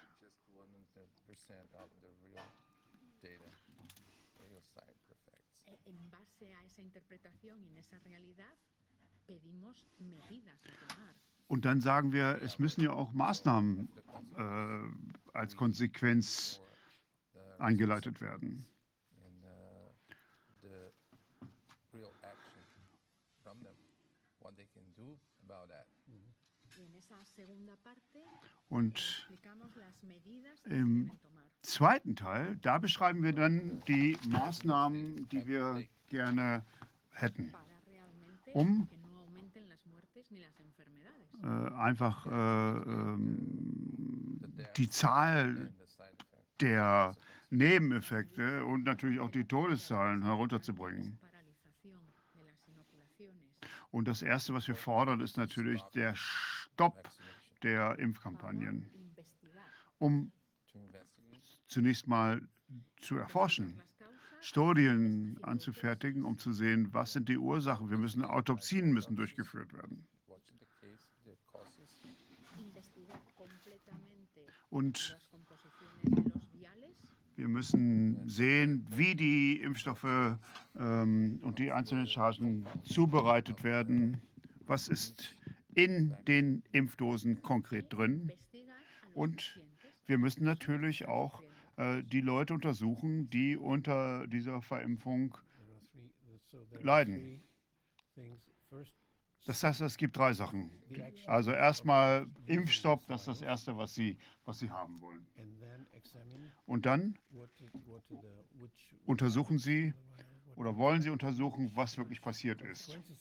Was, welches sind die Konsequenzen, was ist passiert. Und Sie wollen wissen, was ist denn eigentlich verabreicht worden? Was war denn in diesen Dosen drin? Das ist jetzt auch ein Problem, dass wir das nicht genau wissen. Sie wollen also eine klare Datenlage. Und I think it's this. That's it. Yeah, together. It's hard. This has been how many or how many countries? You said like 40. The, the countries have already like I mean the the organizations that Die, is it signed by individual people or is it äh, ist das- denn, sind das denn Einzelpersonen, die das unterzeichnen oder sind das die Organisationen, die unterzeichnen? individuals? Individuals. Nein, das sind Einzelpersonen. Einzelpersonen sind die Unterzeichner. Das sind äh, Después están las organizaciones que natürlich sind dann auch die Organisationen, die das unterstützen, aber aus rechtlichen Gründen ist es so, dass die und auch aus sozialen Gründen ist es so, dass die Ärzte vollkommen frei sind in der Entscheidung, ob sie unterschreiben wollen oder nicht. Und sie müssen auch nicht Mitglied sein in irgendeiner Gruppe. Without any side, uh, conflict of interest. Und wir wollten ein Dokument anfertigen, was vollkommen objektiv ist und in keiner Weise irgendjemanden anklagt oder beleidigt, sondern wir wollen ganz objektiv nur die Sachlage darstellen. you know, by each doctor in the world can understand and, you know, get together. Sodass jeder Arzt in der Lage ist, das in, zu unterzeigen. Es gibt keine Besch- Beschränkungen, man muss nicht irgendwo Mitglied sein. Ja, und letztendlich ist es so, dass wir Unterstützung suchen, Untersuchung äh, für die, für die Opfer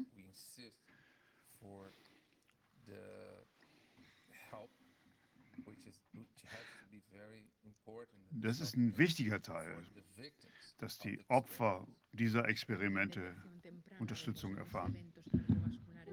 und natürlich auch die entsprechende Yes, Möglichkeit, früh einzugreifen. Und wir brauchen dort die Untersuchung der Labore äh, für die Menschen, die to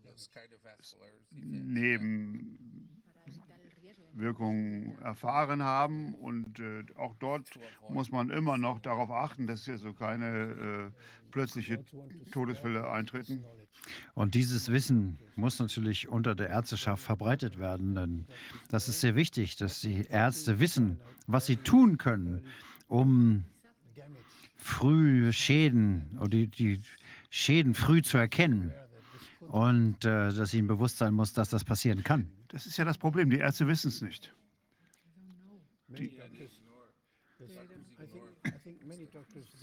Ich glaube, viele, viele Ärzte wollen das einfach nicht sehen. Die wollen noch nicht mal darüber nachdenken, dass die Möglichkeit besteht. Das ist, glaube ich, das Problem. Und es ist sehr gut, wenn wir in vielen Ländern eine Bewegung haben, die sagt, guck einfach mal hier hin. Wenn man das macht, dann kann man viel Schaden vermeiden und den Menschen helfen. And the, the problem in this is, is this hypnosis. That's Die-. Das Hauptproblem ist ja diese Hypnose, unter der wir sind. Der Arzt äh, ist im Prinzip darauf geeicht, die äh, Artikel und die einzelnen Bestimmungen der WHE blind zu befolgen. Und was dort gesagt wird, ist das Wort Gottes. Und das ist die absolute Wahrheit. Und das ist aber diesmal nicht der Fall. Wir müssen im Hinterkopf behalten, dass der Arzt nicht der WHO verantwortlich verantwortlich ist, nicht der Regierung oder irgendeiner Polizei verantwortlich ist, sondern nur seinem Patienten.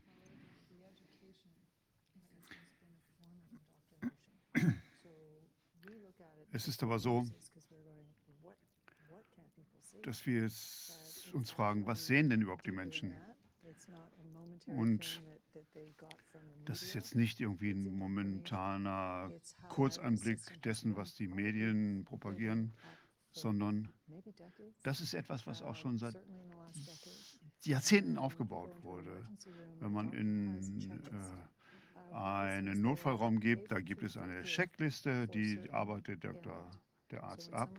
Und wenn jemand also kommt mit einem bestimmten Problem, dann hat man äh, diese Checkliste und die müssen sich an diese Protokolle handeln. Sie dürfen gar nicht äh, außerhalb dieser Box denken, sondern sie müssen ganz genau äh, den, den Richtlinien folgen. Dann, dann sind die Ärzte ja irgendwann überflüssig, oder? Ja, es ist- scheint so zu sein, denn sie haben die Checkliste und sie müssen einfach stupide Punkt für Punkt durcharbeiten. Algorithmen können das auch übernehmen. Das könnte eventuell erklären, warum wir so viele Leute haben, die es einfach sich weigern, das zu glauben. Ähm, äh, wenn man sagt, die sind keinem anderen verpflichtet, äh, natürlich äh, sind sie indoktriniert und äh, sie verneigen sich vor den Gesundheitsbehörden und äh, äh, werden ja auch dafür bezahlt. Äh, und sie sollen ja eigentlich die Öffentlichkeit äh, schützen und Und äh, da wird schon ganz genau darauf geachtet, dass sie das Beste tun. Aber egal was passiert, wenn man jemanden hat, der die Farbe deiner Schuhe nicht mag, dann wird man mal herange an die Seite gezogen und gesagt, naja, äh, bitte versuchen Sie alles zu machen, damit die Öffentlichkeit zufrieden ist. Und wenn jetzt dieser äh, Arzt äh, sein ganzes Leben lang indoktriniert worden ist, äh, einfach nur die Regeln zu befolgen, egal was äh, äh, gesagt wird. Ähm, Das ist dann ein klarer Prozess, äh, der befolgt wird. Und wenn man sich dagegen ausspricht, dann gibt es ein Disziplinarverfahren. Irgendwann kann das auch zur Suspendierung führen. Das ist natürlich auch äh, eine Möglichkeit, Leute zu indoktrinieren. Und die haben ja auch die Macht. Nicht? Das ist ja natürlich ganz klar, die werden indoktriniert. Und äh, ganz am Anfang äh, der Pandemie hatten wir ja diese Kommunikation, wo es dann hieß, man darf auf der Website nichts reinschreiben über natürliche Immunität. Das durfte nicht beschrieben werden. Und es durften äh, auch keine Probleme mit Patienten reingetan werden, weil sonst gab es ein Disziplinarverfahren.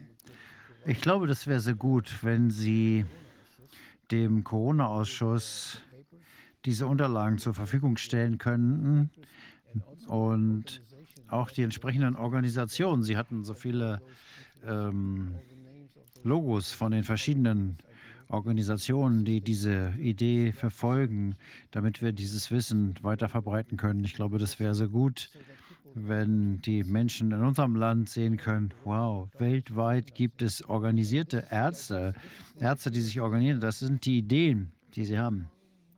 Und die Leute, die das verfolgen, was Sie veröffentlichen, das geben Sie ja auch dann Ihren äh, Ärzten zum Lesen und äh, sagen, lesen Sie sich doch das mal durch.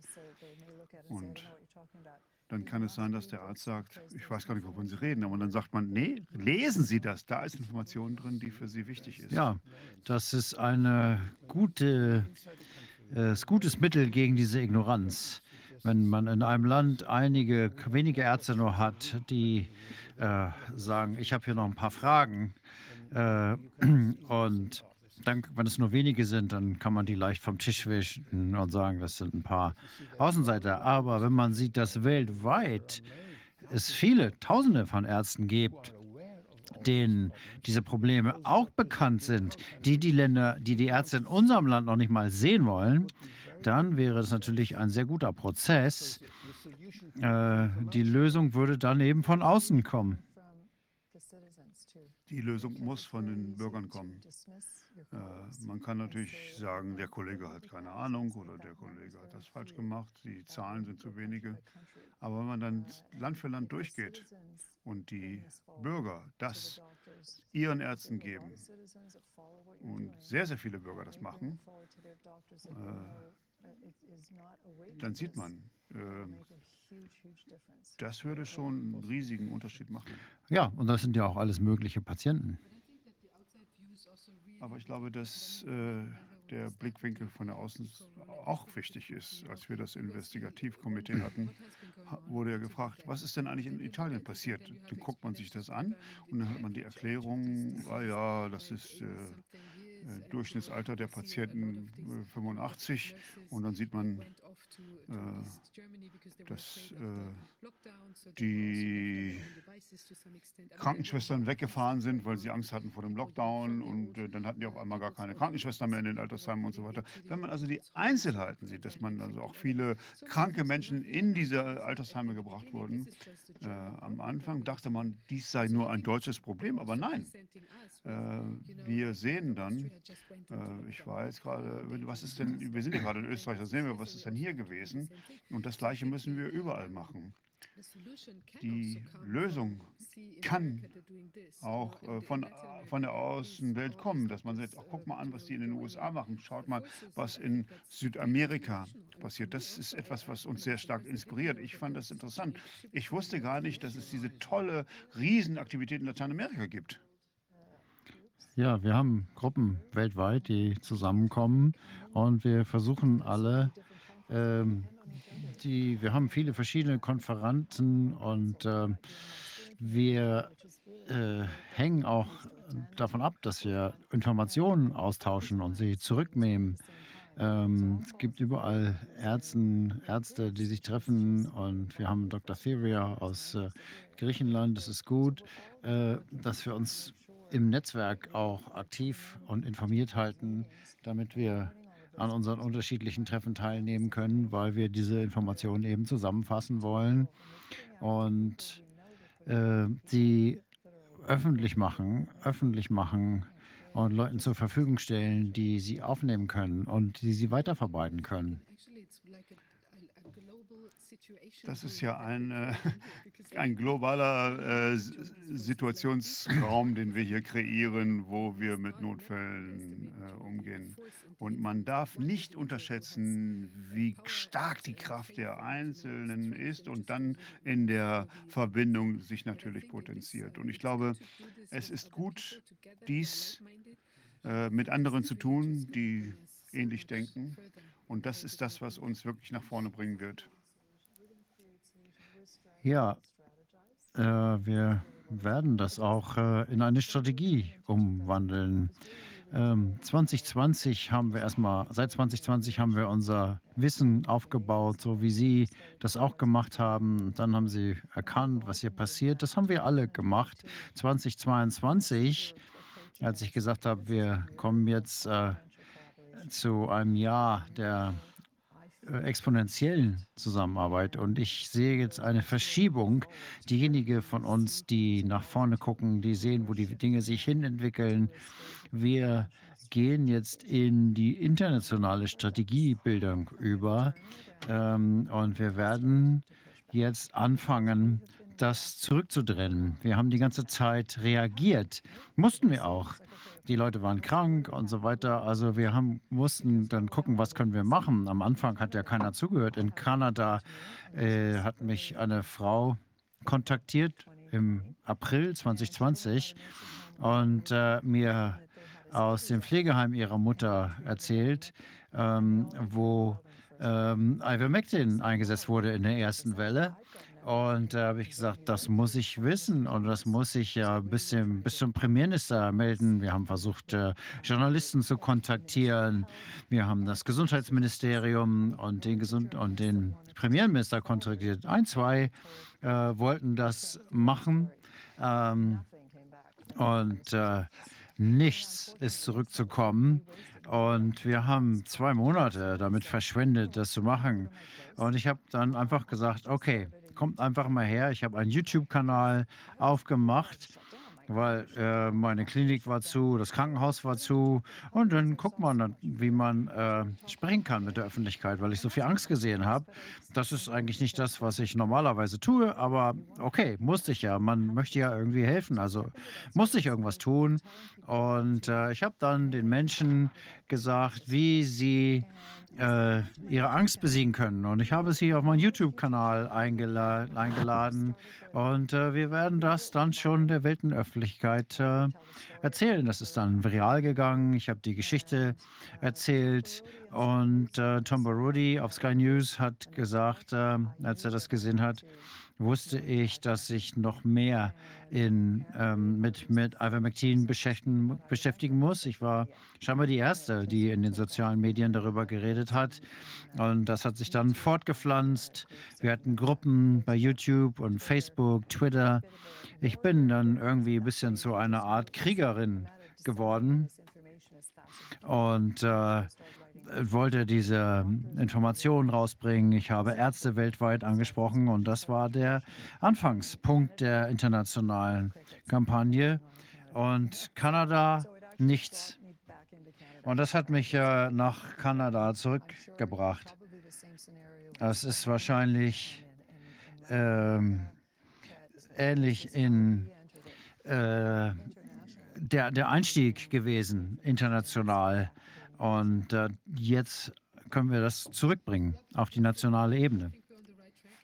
Fantastisch. Ich glaube, wir sind auf dem richtigen Weg.